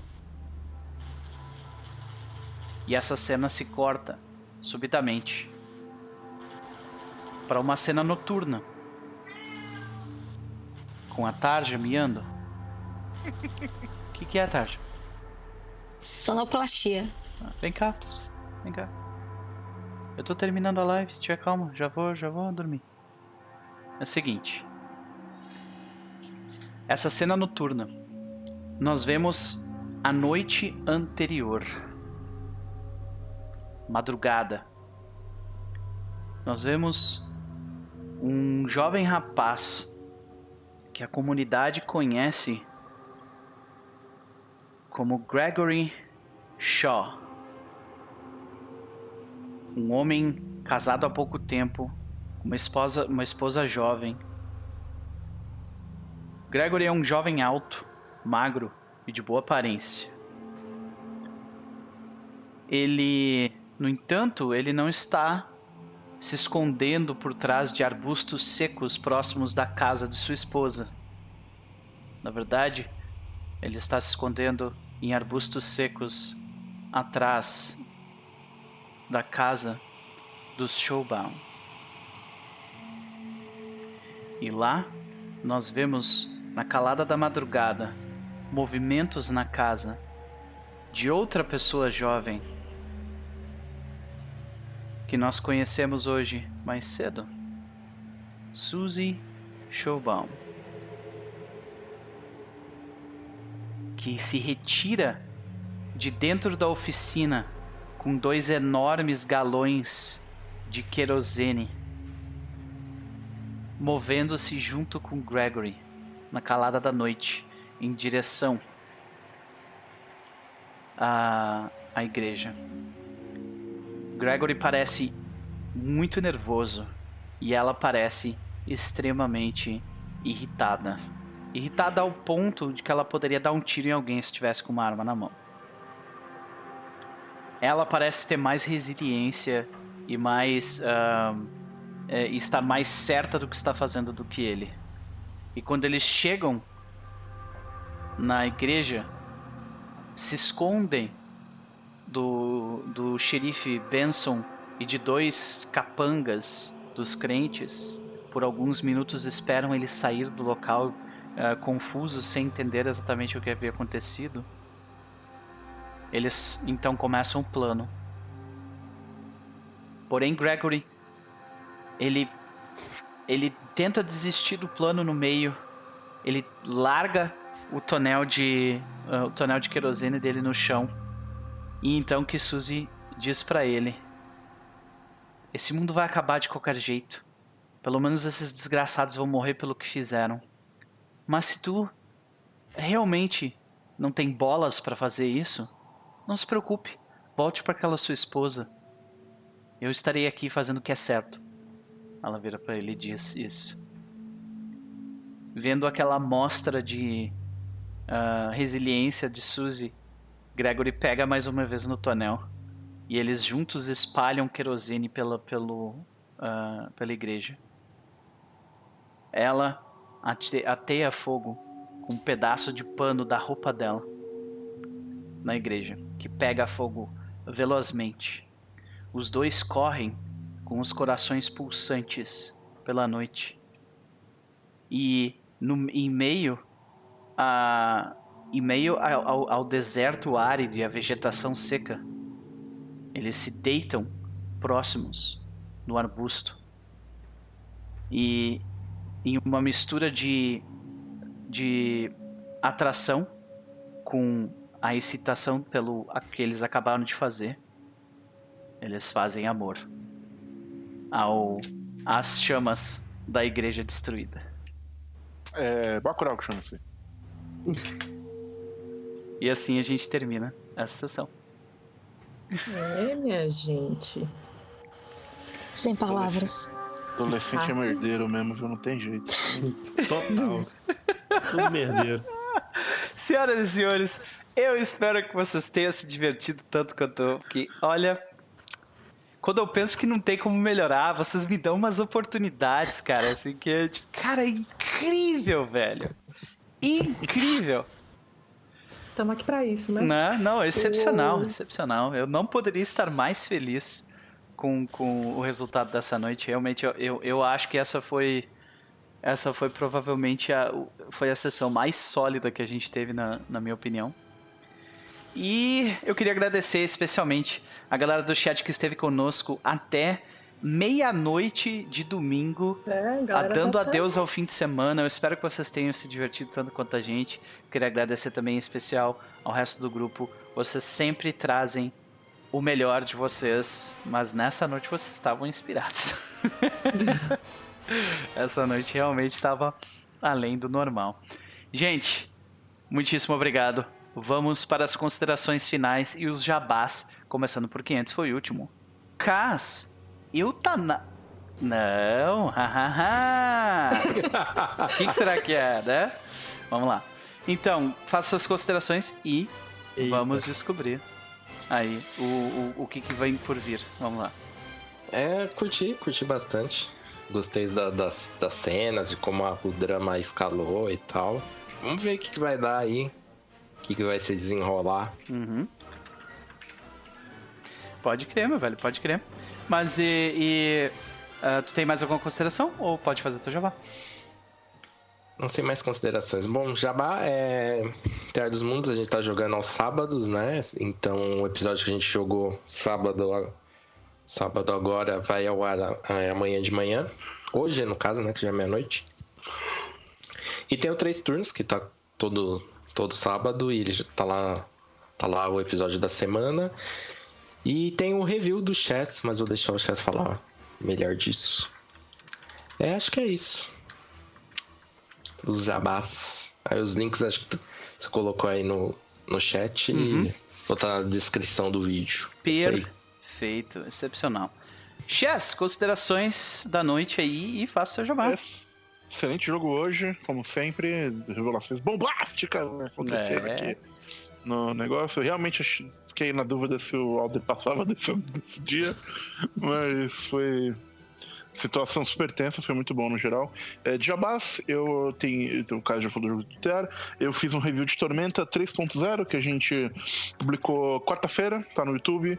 É, vocês que têm curiosidade de ver como é que ficou o playtest 3.0 do Tormenta 20, que é a versão muito próxima do, das regras finais, é, é, está lá, e eu acho que é um vídeo bem bacana. E também eu estou lendo agora o Karyu Densetsu, né, do, do Thiago Rosa, e que eu farei um, uma análise semelhante ao livro dele também, do Thiago Rosa e da Nina Bichara. É, é, quando, quando sair, né, quando, o, quando terminar de ler, na verdade, eu farei um review semelhante. Espero que mais curto, porque o livro é, é curtinho.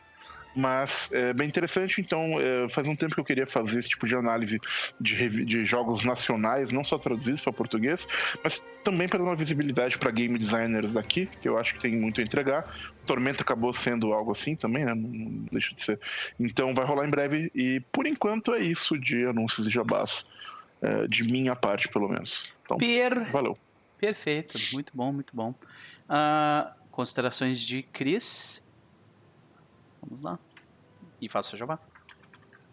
Cara, eu tava aqui pensando o que, é que eu ia falar, ainda tô meio, tipo.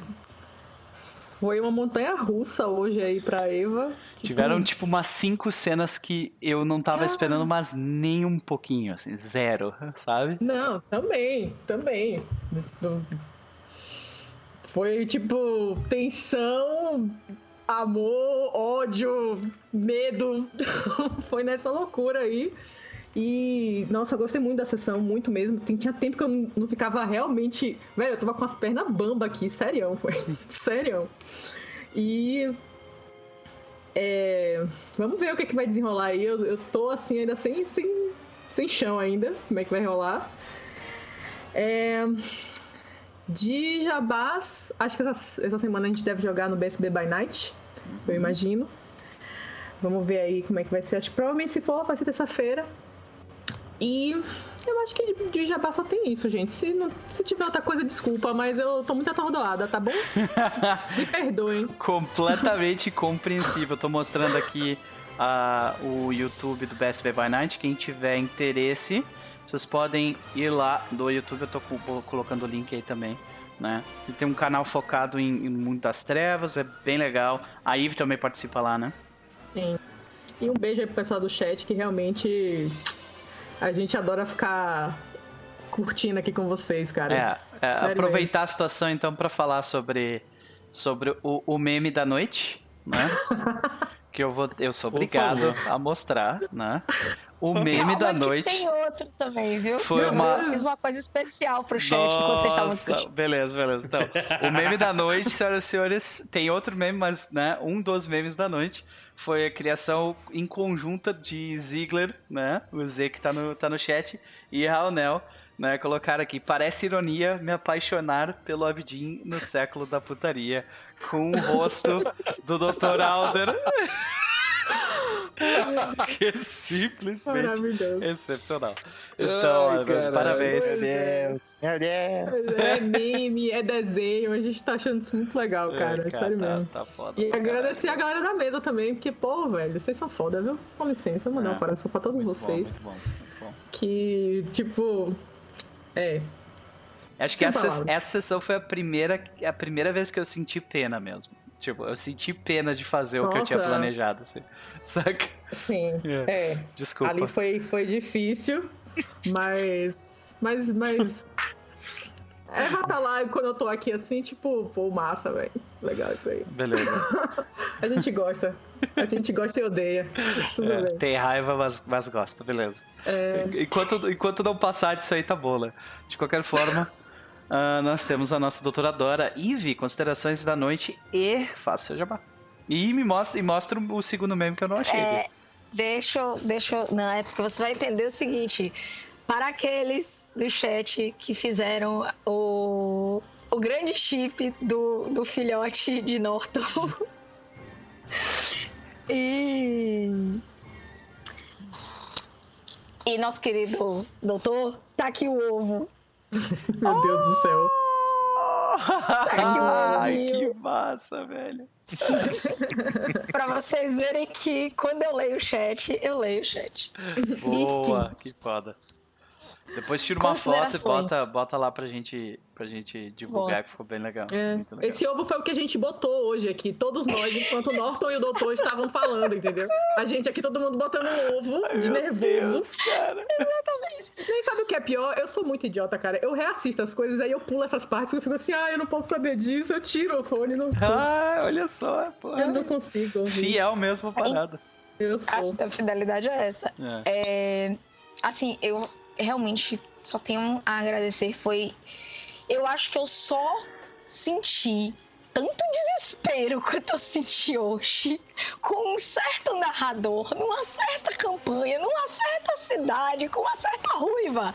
Eu não vou dizer nomes. Entendeu? Não direi nomes, mas vocês sabem de quem eu estou falando. A gente entende, a gente entende. Então, tipo assim, meu coraçãozinho apertou. Apertou, apertou.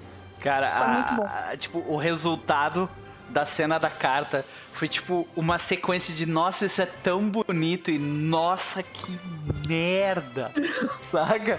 Tipo, foi Fiquei muito, muito, muito, ruim, tipo, cara. arrasada. É. Arrasada. Mas foi um arrasado bom. Isso é importante, foi um arrasado bom.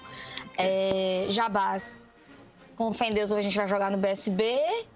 Na quinta-feira, eu tô lá no Casa Velha tentando socar criaturas e, e não pensar no que vai acontecer no domingo. No sábado, eu vou estar na me- no Ah, TA jogando Chosen Rangers com uma coisa completamente diferente disso aqui. É mesmo, é tão diferente assim. Not sure. Pelo me- não, não, não, não, não, não. Pelo menos a outra personagem não é emocionalmente ativa. Calma. Ok, Ah, Ah, aí. vai esperta ela, né? Você vê como é que ela escolhe bem o personagem Ninguém, dela pra ninguém campanha pode do Cass. machucar se eu não tiver sentimentos. né? Entendeu? Cass tá mutado. Tá mutado, Cass. Sua, sua personagem vai ter uma conversa difícil no, no- na próxima sessão, hein? Olha pra isso, gente. Olha como esse homem ver, veio. né? Isso você vê como a ameaça vem, né? Ela vem, ela vem sou assim, eu. bem, bem É assim, com a? Isa. A de- Isa- Eu a ainda Isa não vi, ó, sem spoiler, eu ainda não vi o último episódio. Enfim. é, foi ótimo, foi incrível. Me acompanha no Twitter e, gente, amor a este grupo. Foi mal por fazer bullying no mestre, mas eu, me- eu precisava. Não, teve uma hora que eu me senti mal também, tipo, que não, eu, eu, eu acho que eu, eu tô chegando. Se existe um limite, eu tô chegando nele, sabe? então, ah, beleza. Foi um prazer ter vocês aqui, mas Pedro Lobato, considerações da noite, faça seu jabá. Cara, algumas considerações, né? Porque hoje eu acho que foi um dia com emoções à flor da pele. E a maior das considerações eu queria deixar clara aqui, eu falei no chat, mas eu quero deixar isso gravadaço, ao vivaço, que é hoje o Gillet foi o sensato do rolê. Beijos. Né? tu viveu tempo suficiente pra ser o sensato do rolê. Né, cara?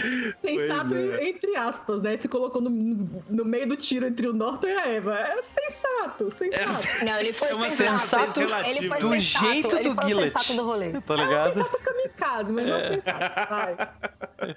É porque o Gillet é muito intenso, né? Tipo, Ah, amigo, se prepara. Olha aí, ó. E, e- e falar também, né? Algo que a gente falou em off aqui na hora do intervalo pra galera. Que é, é, elogiar, obviamente, né? Minha contraparte aqui, a Cris, aí, que a gente tá fazendo essa, esse, esse dueto aí em algumas cenas. E a Cris tem uns momentos que ela interpreta tão bem a Eva que eu, Pedro, fico tipo. Uou! Uou! tipo, quem são? Entendeu, Guilherme? É o Pedro, eu fico tenso.